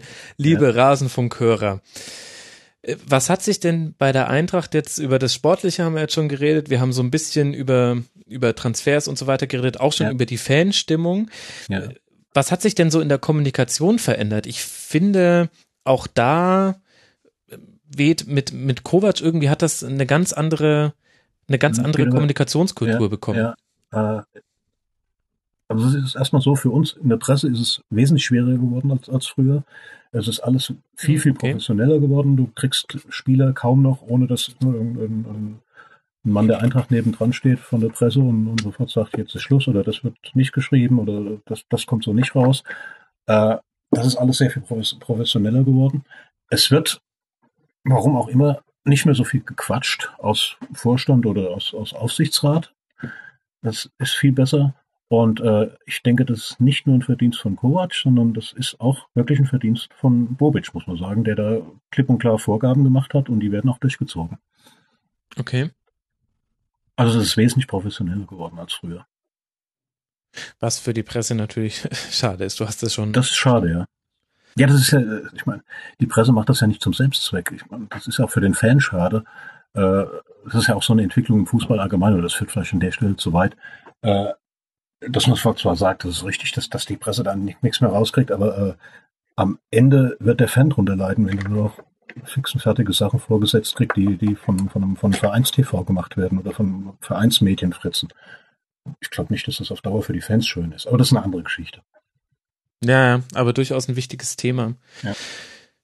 Glaubst du denn, dass äh, auf die Eintracht jetzt dann auf so eine Perspektive von zwei bis drei Jahren ein richtiger Umbruch äh. Zukommt? Denn wenn ich mir so angucke, wer die, die alten, altgedienten Stützen sind, dann sind die jetzt alle schon in ne, Huschti und Meier 33, Abraham 30. Ich meine, das ist jetzt alles noch, noch nicht das Alter. Ja, du hast aber, auf der anderen Seite auch, auch, auch sehr viel, sehr junge Spieler drin. Also genau. äh, diese, diese Umbruchssaison, die kriegst du in Frankfurt eigentlich seit, seit Jahren um die Ohren gehauen. Äh, ich kann das schon fast nicht mehr hören. Das ist völlig normal, dass, dass eine Fußballmannschaft sich ständig verändert und äh, ich finde es auch gut, dass eine Mannschaft sich ständig verändert, denn äh, ansonsten kriegst du so einen, so, einen, so einen Stillstand da rein, den du nicht haben willst. Also entweder du musst alle zwei Jahre einen Trainer wechseln oder du musst einmal die Mannschaft komplett durchtauschen, damit da ein bisschen Bewegung in der ganzen Sache drin ist. Äh, finde ich jetzt nicht so schlimm äh, und also ich freue mich eigentlich auf sowas. Gut, ich meine, wenn es so läuft wie jetzt gerade, dann fällt der Umbruch ehrlich gesagt ja auch sehr, sehr leicht. Ja. Äh, wir haben jetzt vorhin schon zwei, dreimal seinen Namen fallen lassen, Heribert Bruchhagen. Ja. Äh, jetzt beim HSV, ich glaube, das kam für alle überraschend, wahrscheinlich inklusive des HSV. Der, ähm, Beim HSV überrascht mich aber nichts mehr. ja, nee, im Grunde nicht mehr. Berti Nee. Vogts HSV, sage ich dazu nur. Ja, genau. Rasenfunk auf Platz eins. Komm, ich glaube 40 Klicks pro Monat. Das zeigt, das ist, glaube ich, das Verzweiflungsbarometer für den Zustand des äh, Fans äh, des Hamburger SV. Ähm, ja, aber jetzt äh, davon abgesehen, das ist ja so der, der große Umbruch, und du hast es Ja. vorhin schon angesprochen, jetzt mit der Perspektive ist natürlich ein bisschen ungerecht, weil es gerade natürlich auch alles für die Eintracht läuft, aber welche Bilanz kann man denn jetzt eigentlich unter seine Amtszeit bei der Eintracht ziehen? Oh Gott. Es ist unheimlich schwer dazu was zu sagen. Er hat am Anfang sehr zur Stabilität von der Eintracht beigetragen. Er hat viel dazu beigetragen, äh, dass die Eintracht wieder ein einigermaßen vernünftiger Verein geworden ist.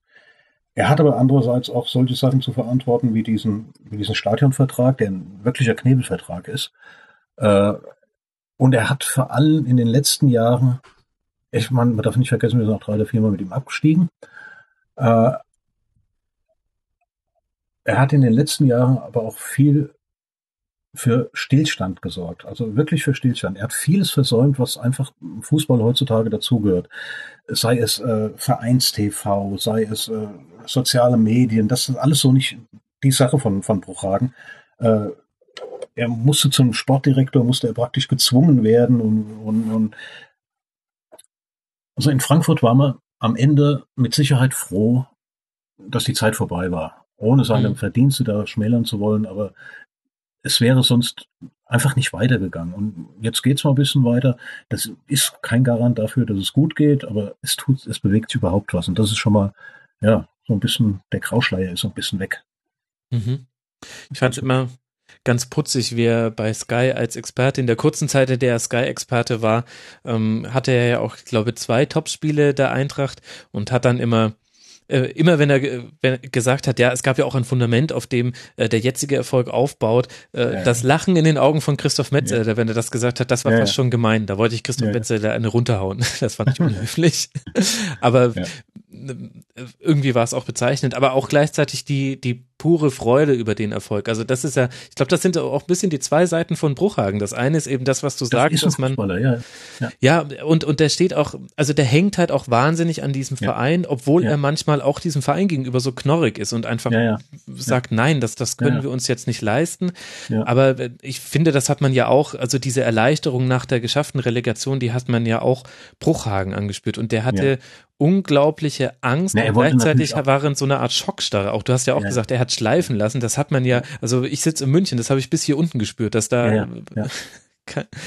ähm, und das, das sind halt die zwei Seiten. Einerseits absolute Liebe zu diesem Verein, aber ein, ein sehr traditionelles Denken im wirtschaftlichen, im Marketing und sonstigen Handeln. Und ähm, irgendwann möchte man aber halt vielleicht in die Zukunft gucken, und außer halt man ist da Fantasie, was du auch immer an seinen, seinen Trainerverpflichtungen gesehen hast. Ne? Ich meine, ich glaube nicht, dass, äh, äh, dass Kovac, obwohl es noch unter, unter seiner Amtszeit zustande kam, irgendwie auf seinen Mist gewachsen ist. Also das kann ich mir einfach nicht vorstellen. Mhm, wobei ich Christoph Daum jetzt nicht so unkreativ fand. Manchmal ist der Kopf das dritte Bein. Also wer bei solchen Sprüchen nicht kreativ sein soll, weiß ich auch nicht. Ja, du musst boah, an der Meisterschaft knabbern wie so ein Biber und dann fällt sie irgendwann um. so ist es. Sagen muss, Nein, äh, aber dass das ja. Daum vom äh, vom, vom, vom Training her gar nicht so schlecht war. Die Pressekonferenzen waren der Hammer, denn ich glaube, unter zwei Stunden ist da keiner abgegangen. Und äh, er hat natürlich damals auch den Fehler gemacht. Er hat einfach mit, mit seinem irren Co-Trainer Roland Koch, ich weiß nicht, ob, ihn, ob ich das was sagt, völlig durchgeknallter Typ, der dann, mhm. der dann auf eine, eine Mannschaft, die völlig am Boden äh, liegt, hingegangen ist und hat die angebrüllt, wir müssen uns lieben und wir liegen uns in den Armen und tschakka, tschakka, tschakka. Und das, das war natürlich völlig durchgeknallt, diese, diese ganze Situation. Aber vom Training her lasse ich auf Daumen nichts kommen. Das Training fand ich toll, das er gemacht hat. Hm. Naja, hat auch, ist egal. Da kam ja dann auch die, äh, äh, die Blaupause dazu mit Armin Feder nach. Der, ja, genau. ja über das, über das Training hast du ja schon ein bisschen gesprochen. Und was man ja, ja. tatsächlich vergisst, Thomas Schaaf war ja auch, äh, das ist ja vielleicht so der, der bruchhagenste äh, aller Trainer, der dann gekommen ist, wo man sich auch gedacht Absolut, hat, woher kam jetzt die Idee, warum genau und was erwarten wir uns von ihm, außer Gegentore. Die hat er geliefert, 62. ja. Also, aber auch Torem, ist man nicht sogar auf Platz 8 oder so eingetrudelt? War doch gar nicht so schlimm, oder? Nee, Platz 9, ja. Das ist halt, äh, das war auch so eine, so eine Saison, wo du gesagt hast, äh, was ist das eigentlich, was die da machen? Das hat also, mhm. da war auch überhaupt kein Plan drin. Das, aber das ist halt dieser, dieser komische Thomas Schaaf, äh, Fußball. Schaaf hat aber Probleme mit, im, im, im Umgang äh, mit der Mannschaft gehabt. Also der war in der Mannschaft nicht besonders beliebt und, und irgendwie, irgendwie ging das nicht. Keine Ahnung. Das hat aber überhaupt nichts mit dem Sportlichen zu tun gehabt. Ich meine, es steht auch halt nicht jeder Spieler heutzutage auf Trainingslager auf Norderney oder wo er die gemacht hat. Mhm. Bei sieben Grad und, und, und Dauerwind oder und Regen. Du Hauptsache LTE. Ich glaube, das, ja, genau, das, genau. das ist, glaube ich, das Wichtigste im Trainingslager. Zumindest, ja. wenn ich mir ein Trainingslager raussuchen könnte, dann würde ich es immer nach, ja. nach der Internetgeschwindigkeit ja. raussuchen. Ja, kann man. Wir gehen dieses Jahr nach Malle. Also. ja, sehr gut. Kann man vielleicht so ein bisschen zusammenfassend sagen, Stefan, die Eintracht ist in der Zukunft angekommen und das vielleicht sogar nee, mehr oder ist, weniger ungewollt? Die ist noch nicht angekommen, aber sie hat erst endlich einen ersten Schritt in, in Richtung Zukunft gemacht. Mhm. Und äh, das, ist, das ist schon mal was. Es bewegt sich was. Also angekommen noch nicht. Ja, okay, hast recht. Das ist ja, es sind auch nur 16 Spiele. Ich denke mal, worauf der Verein achten muss, und das sage ich aus eigener Erfahrung, ist, dass er die Fans halt irgendwie auch mitnimmt. Ich weiß nicht, wie das Umfeld gerade ist. Ähm, die Eintracht Frankfurt-Fans waren ja vor ein paar Jahren jetzt als nicht die allernettesten bekannt. Ähm, also ich glaube, das muss trotzdem weiterhin so ein Miteinander sein und ja. man darf sich nicht voneinander wegbewegen. Bei Hertha gibt's momentan, äh, also ich würde sagen, das ist eine sehr schwierige Entwicklung, die gerade Hertha mit seinen Fans durchmacht. Und da muss Frankfurt einfach darauf achten, dass man da ja, das nicht zu schnell ja. zu viel will und zu schnell sich von seiner äh, Basis wegbewegt. Wir haben es mit unserer Image-Kampagne und unserem dritten Trikot, was pink ist, und der aktuellen Stadiondebatte, wo ähm, sehr, sehr viel ähm, Gezanke momentan in Berlin ist, was so, nicht zuträglich ist. unser gelbes Trikot ist auch nicht viel schöner als, als, als, als Trikot. Aber ich glaube, die Gefahr besteht bei, bei der Eintracht nicht so, weil von drei Leuten im Vorstand zwei aus dem Verein kommen. Und ah, okay. äh, ja, das ist Fischer und, und, und Hellmann, die sind beide aus dem Verein. Und Novovic ist, ist, ist von extern und äh, da ist die Bindung schon noch, die ist, die ist nah, die ist, die ist durchaus da. Nicht immer in Trikotfragen, weil das gelbe Trikot findet hier keiner gut, wie bei euch mit Sicherheit keiner das pinke gut findet. Aber wisst ihr, was die. Da können die jetzt nochmal drei Stunden drüber reden, lassen wir es. wisst ihr, was da. Ich halt nicht wirklich über dieses Trikot reden. Nee, aber um die Debatte drumrum. Ja, ja. Naja. Hertha nur in Blau-Weiß. Ich habe auch extra eure Marketingkampagne nicht angesprochen, damit du dich dazu nicht äußern musst. Aber wisst ihr, was das Bittere an diesen Trikot-Dingern ist, wenn ihr euch die Verkaufszahlen anguckt? Ich weiß noch genau, die Bayern hatten mal ein Trikot mit der von Adidas äh, geschaffenen äh, Farbe Infrared hieß die. Das war ein ah, ganz, ganz grelles so Müllauto her, orange. Nee, ist nicht ja. so lange her. Äh, meistverkauftes äh, Bayern-Trikot zum damaligen Zeitpunkt und unglaublich ah, ja. beliebt bei Kindern vor allem. Also das Aha. hast du, so wie du auch ganz, ganz viele Manuel Neuer Trikots bei Kindern siehst. Ich äh, weiß nicht, ob die auf das Grün stehen, auf den Reklamierarm oder einfach, weil, weil man ihn auch immer erkennt. Weiß ich nicht. Ähm, aber das war damals wahnsinnig beliebt ah. und aber halt nur bei denen tatsächlich. Ach, mich stört unser pinkes Trikot mal gar nicht. Ich finde das sogar gar nicht so schlecht aussehend. Ah, guck. Siehst du, mich stört's und das, obwohl ich gar nicht Hertha-Fan bin. Ich, ich assoziiere es einfach nicht mit dem ja, Verein. Ich bin, ich bin immer wieder irritiert, wenn, wenn, wenn ja. Vereine in so ganz krassen Farben auflaufen. Auch die, die Augsburger mit ihrem Textmarker gelb, das wurde ja auch schon mhm. von deren Fans äh, thematisiert. Das, äh, das verwirrt mich einfach immer. Und wenn, wenn dann sowas passiert wie in der Premier League, wo jemand in einem, wo die auch in so neongelben Trikots spielen und dann spielt einer der Spieler einen Pass auf den neongelben Ordner, der im Publikum steht, dann möchte ich aufstehen ja. und Standing Ovations geben, bis es, bis es spät abends ist. Thiago hat doch auch den Weihnachtsmann in der, der Werbebande angepasst, der also. Angespielt, ja. Ja, ist aber leider ein Fake. Er guckt ja nicht mal in die Richtung des Weihnachtsmanns. Er wollte auf. Oh, der, der Max, der hat ganz no, genau no studiert. Pass, nennt man das. das die okay. Geschichte war einfach zu schön, um wahr zu sein. Ich habe da auch Denk mit jemandem ja. vom SED drüber gesprochen, der gesagt hat, ja, wir hätten die Geschichte auch so gern gemacht. Dann haben wir uns äh, die noch mal, noch, noch mal eine andere Kameraeinstellung angeguckt als die, die damals durchs Netz geisterte. Und dann hast du gesehen, er hat halt nicht mal im entferntesten zu diesem ja. Weihnachtsmann geguckt. Es war einfach ein schlechter Pass auf Lahm. Ah, ja. Schade, schade. Es wäre natürlich schön gewesen, wenn der Philipp Lahm mit einem 60 Zentimeter großen animierten Weihnachtsmann verwechselt hätte. Das, ich sehe das schon, warum das von äh, Freunde und so weiter verbreitet wurde. Aber manche Geschichten sind zu schön, um wahr zu sein. Um wahr zu sein, ja.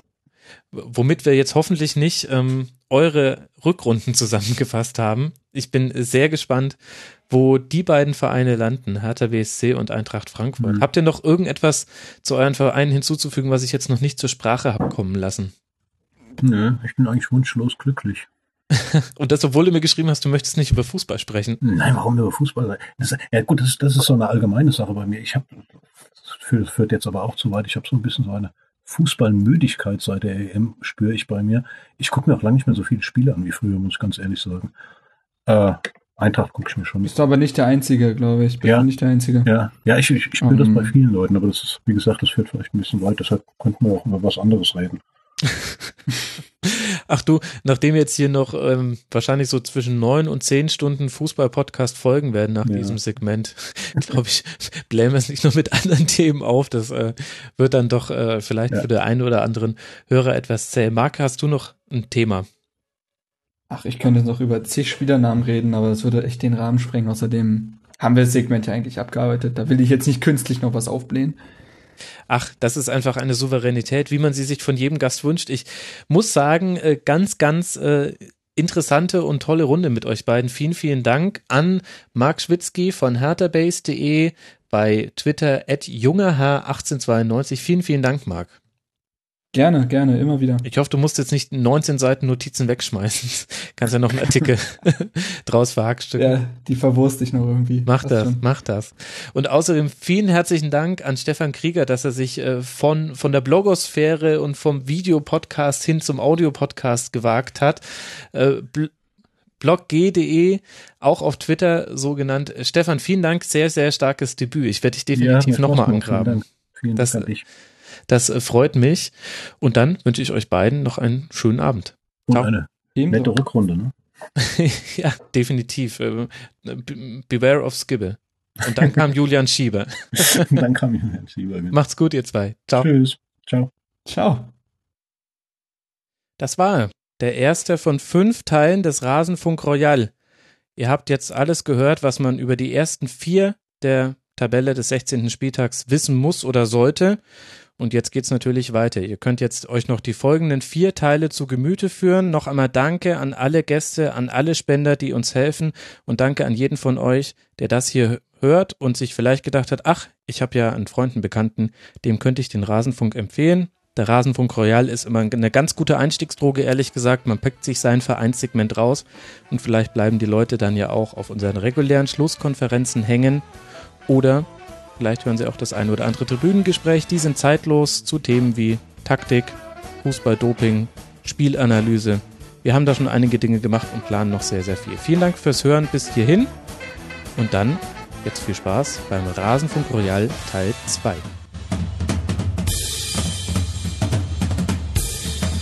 Das war die Rasenfunk-Schlusskonferenz. Wir gehen nun zurück in die angeschlossenen Funkhäuser.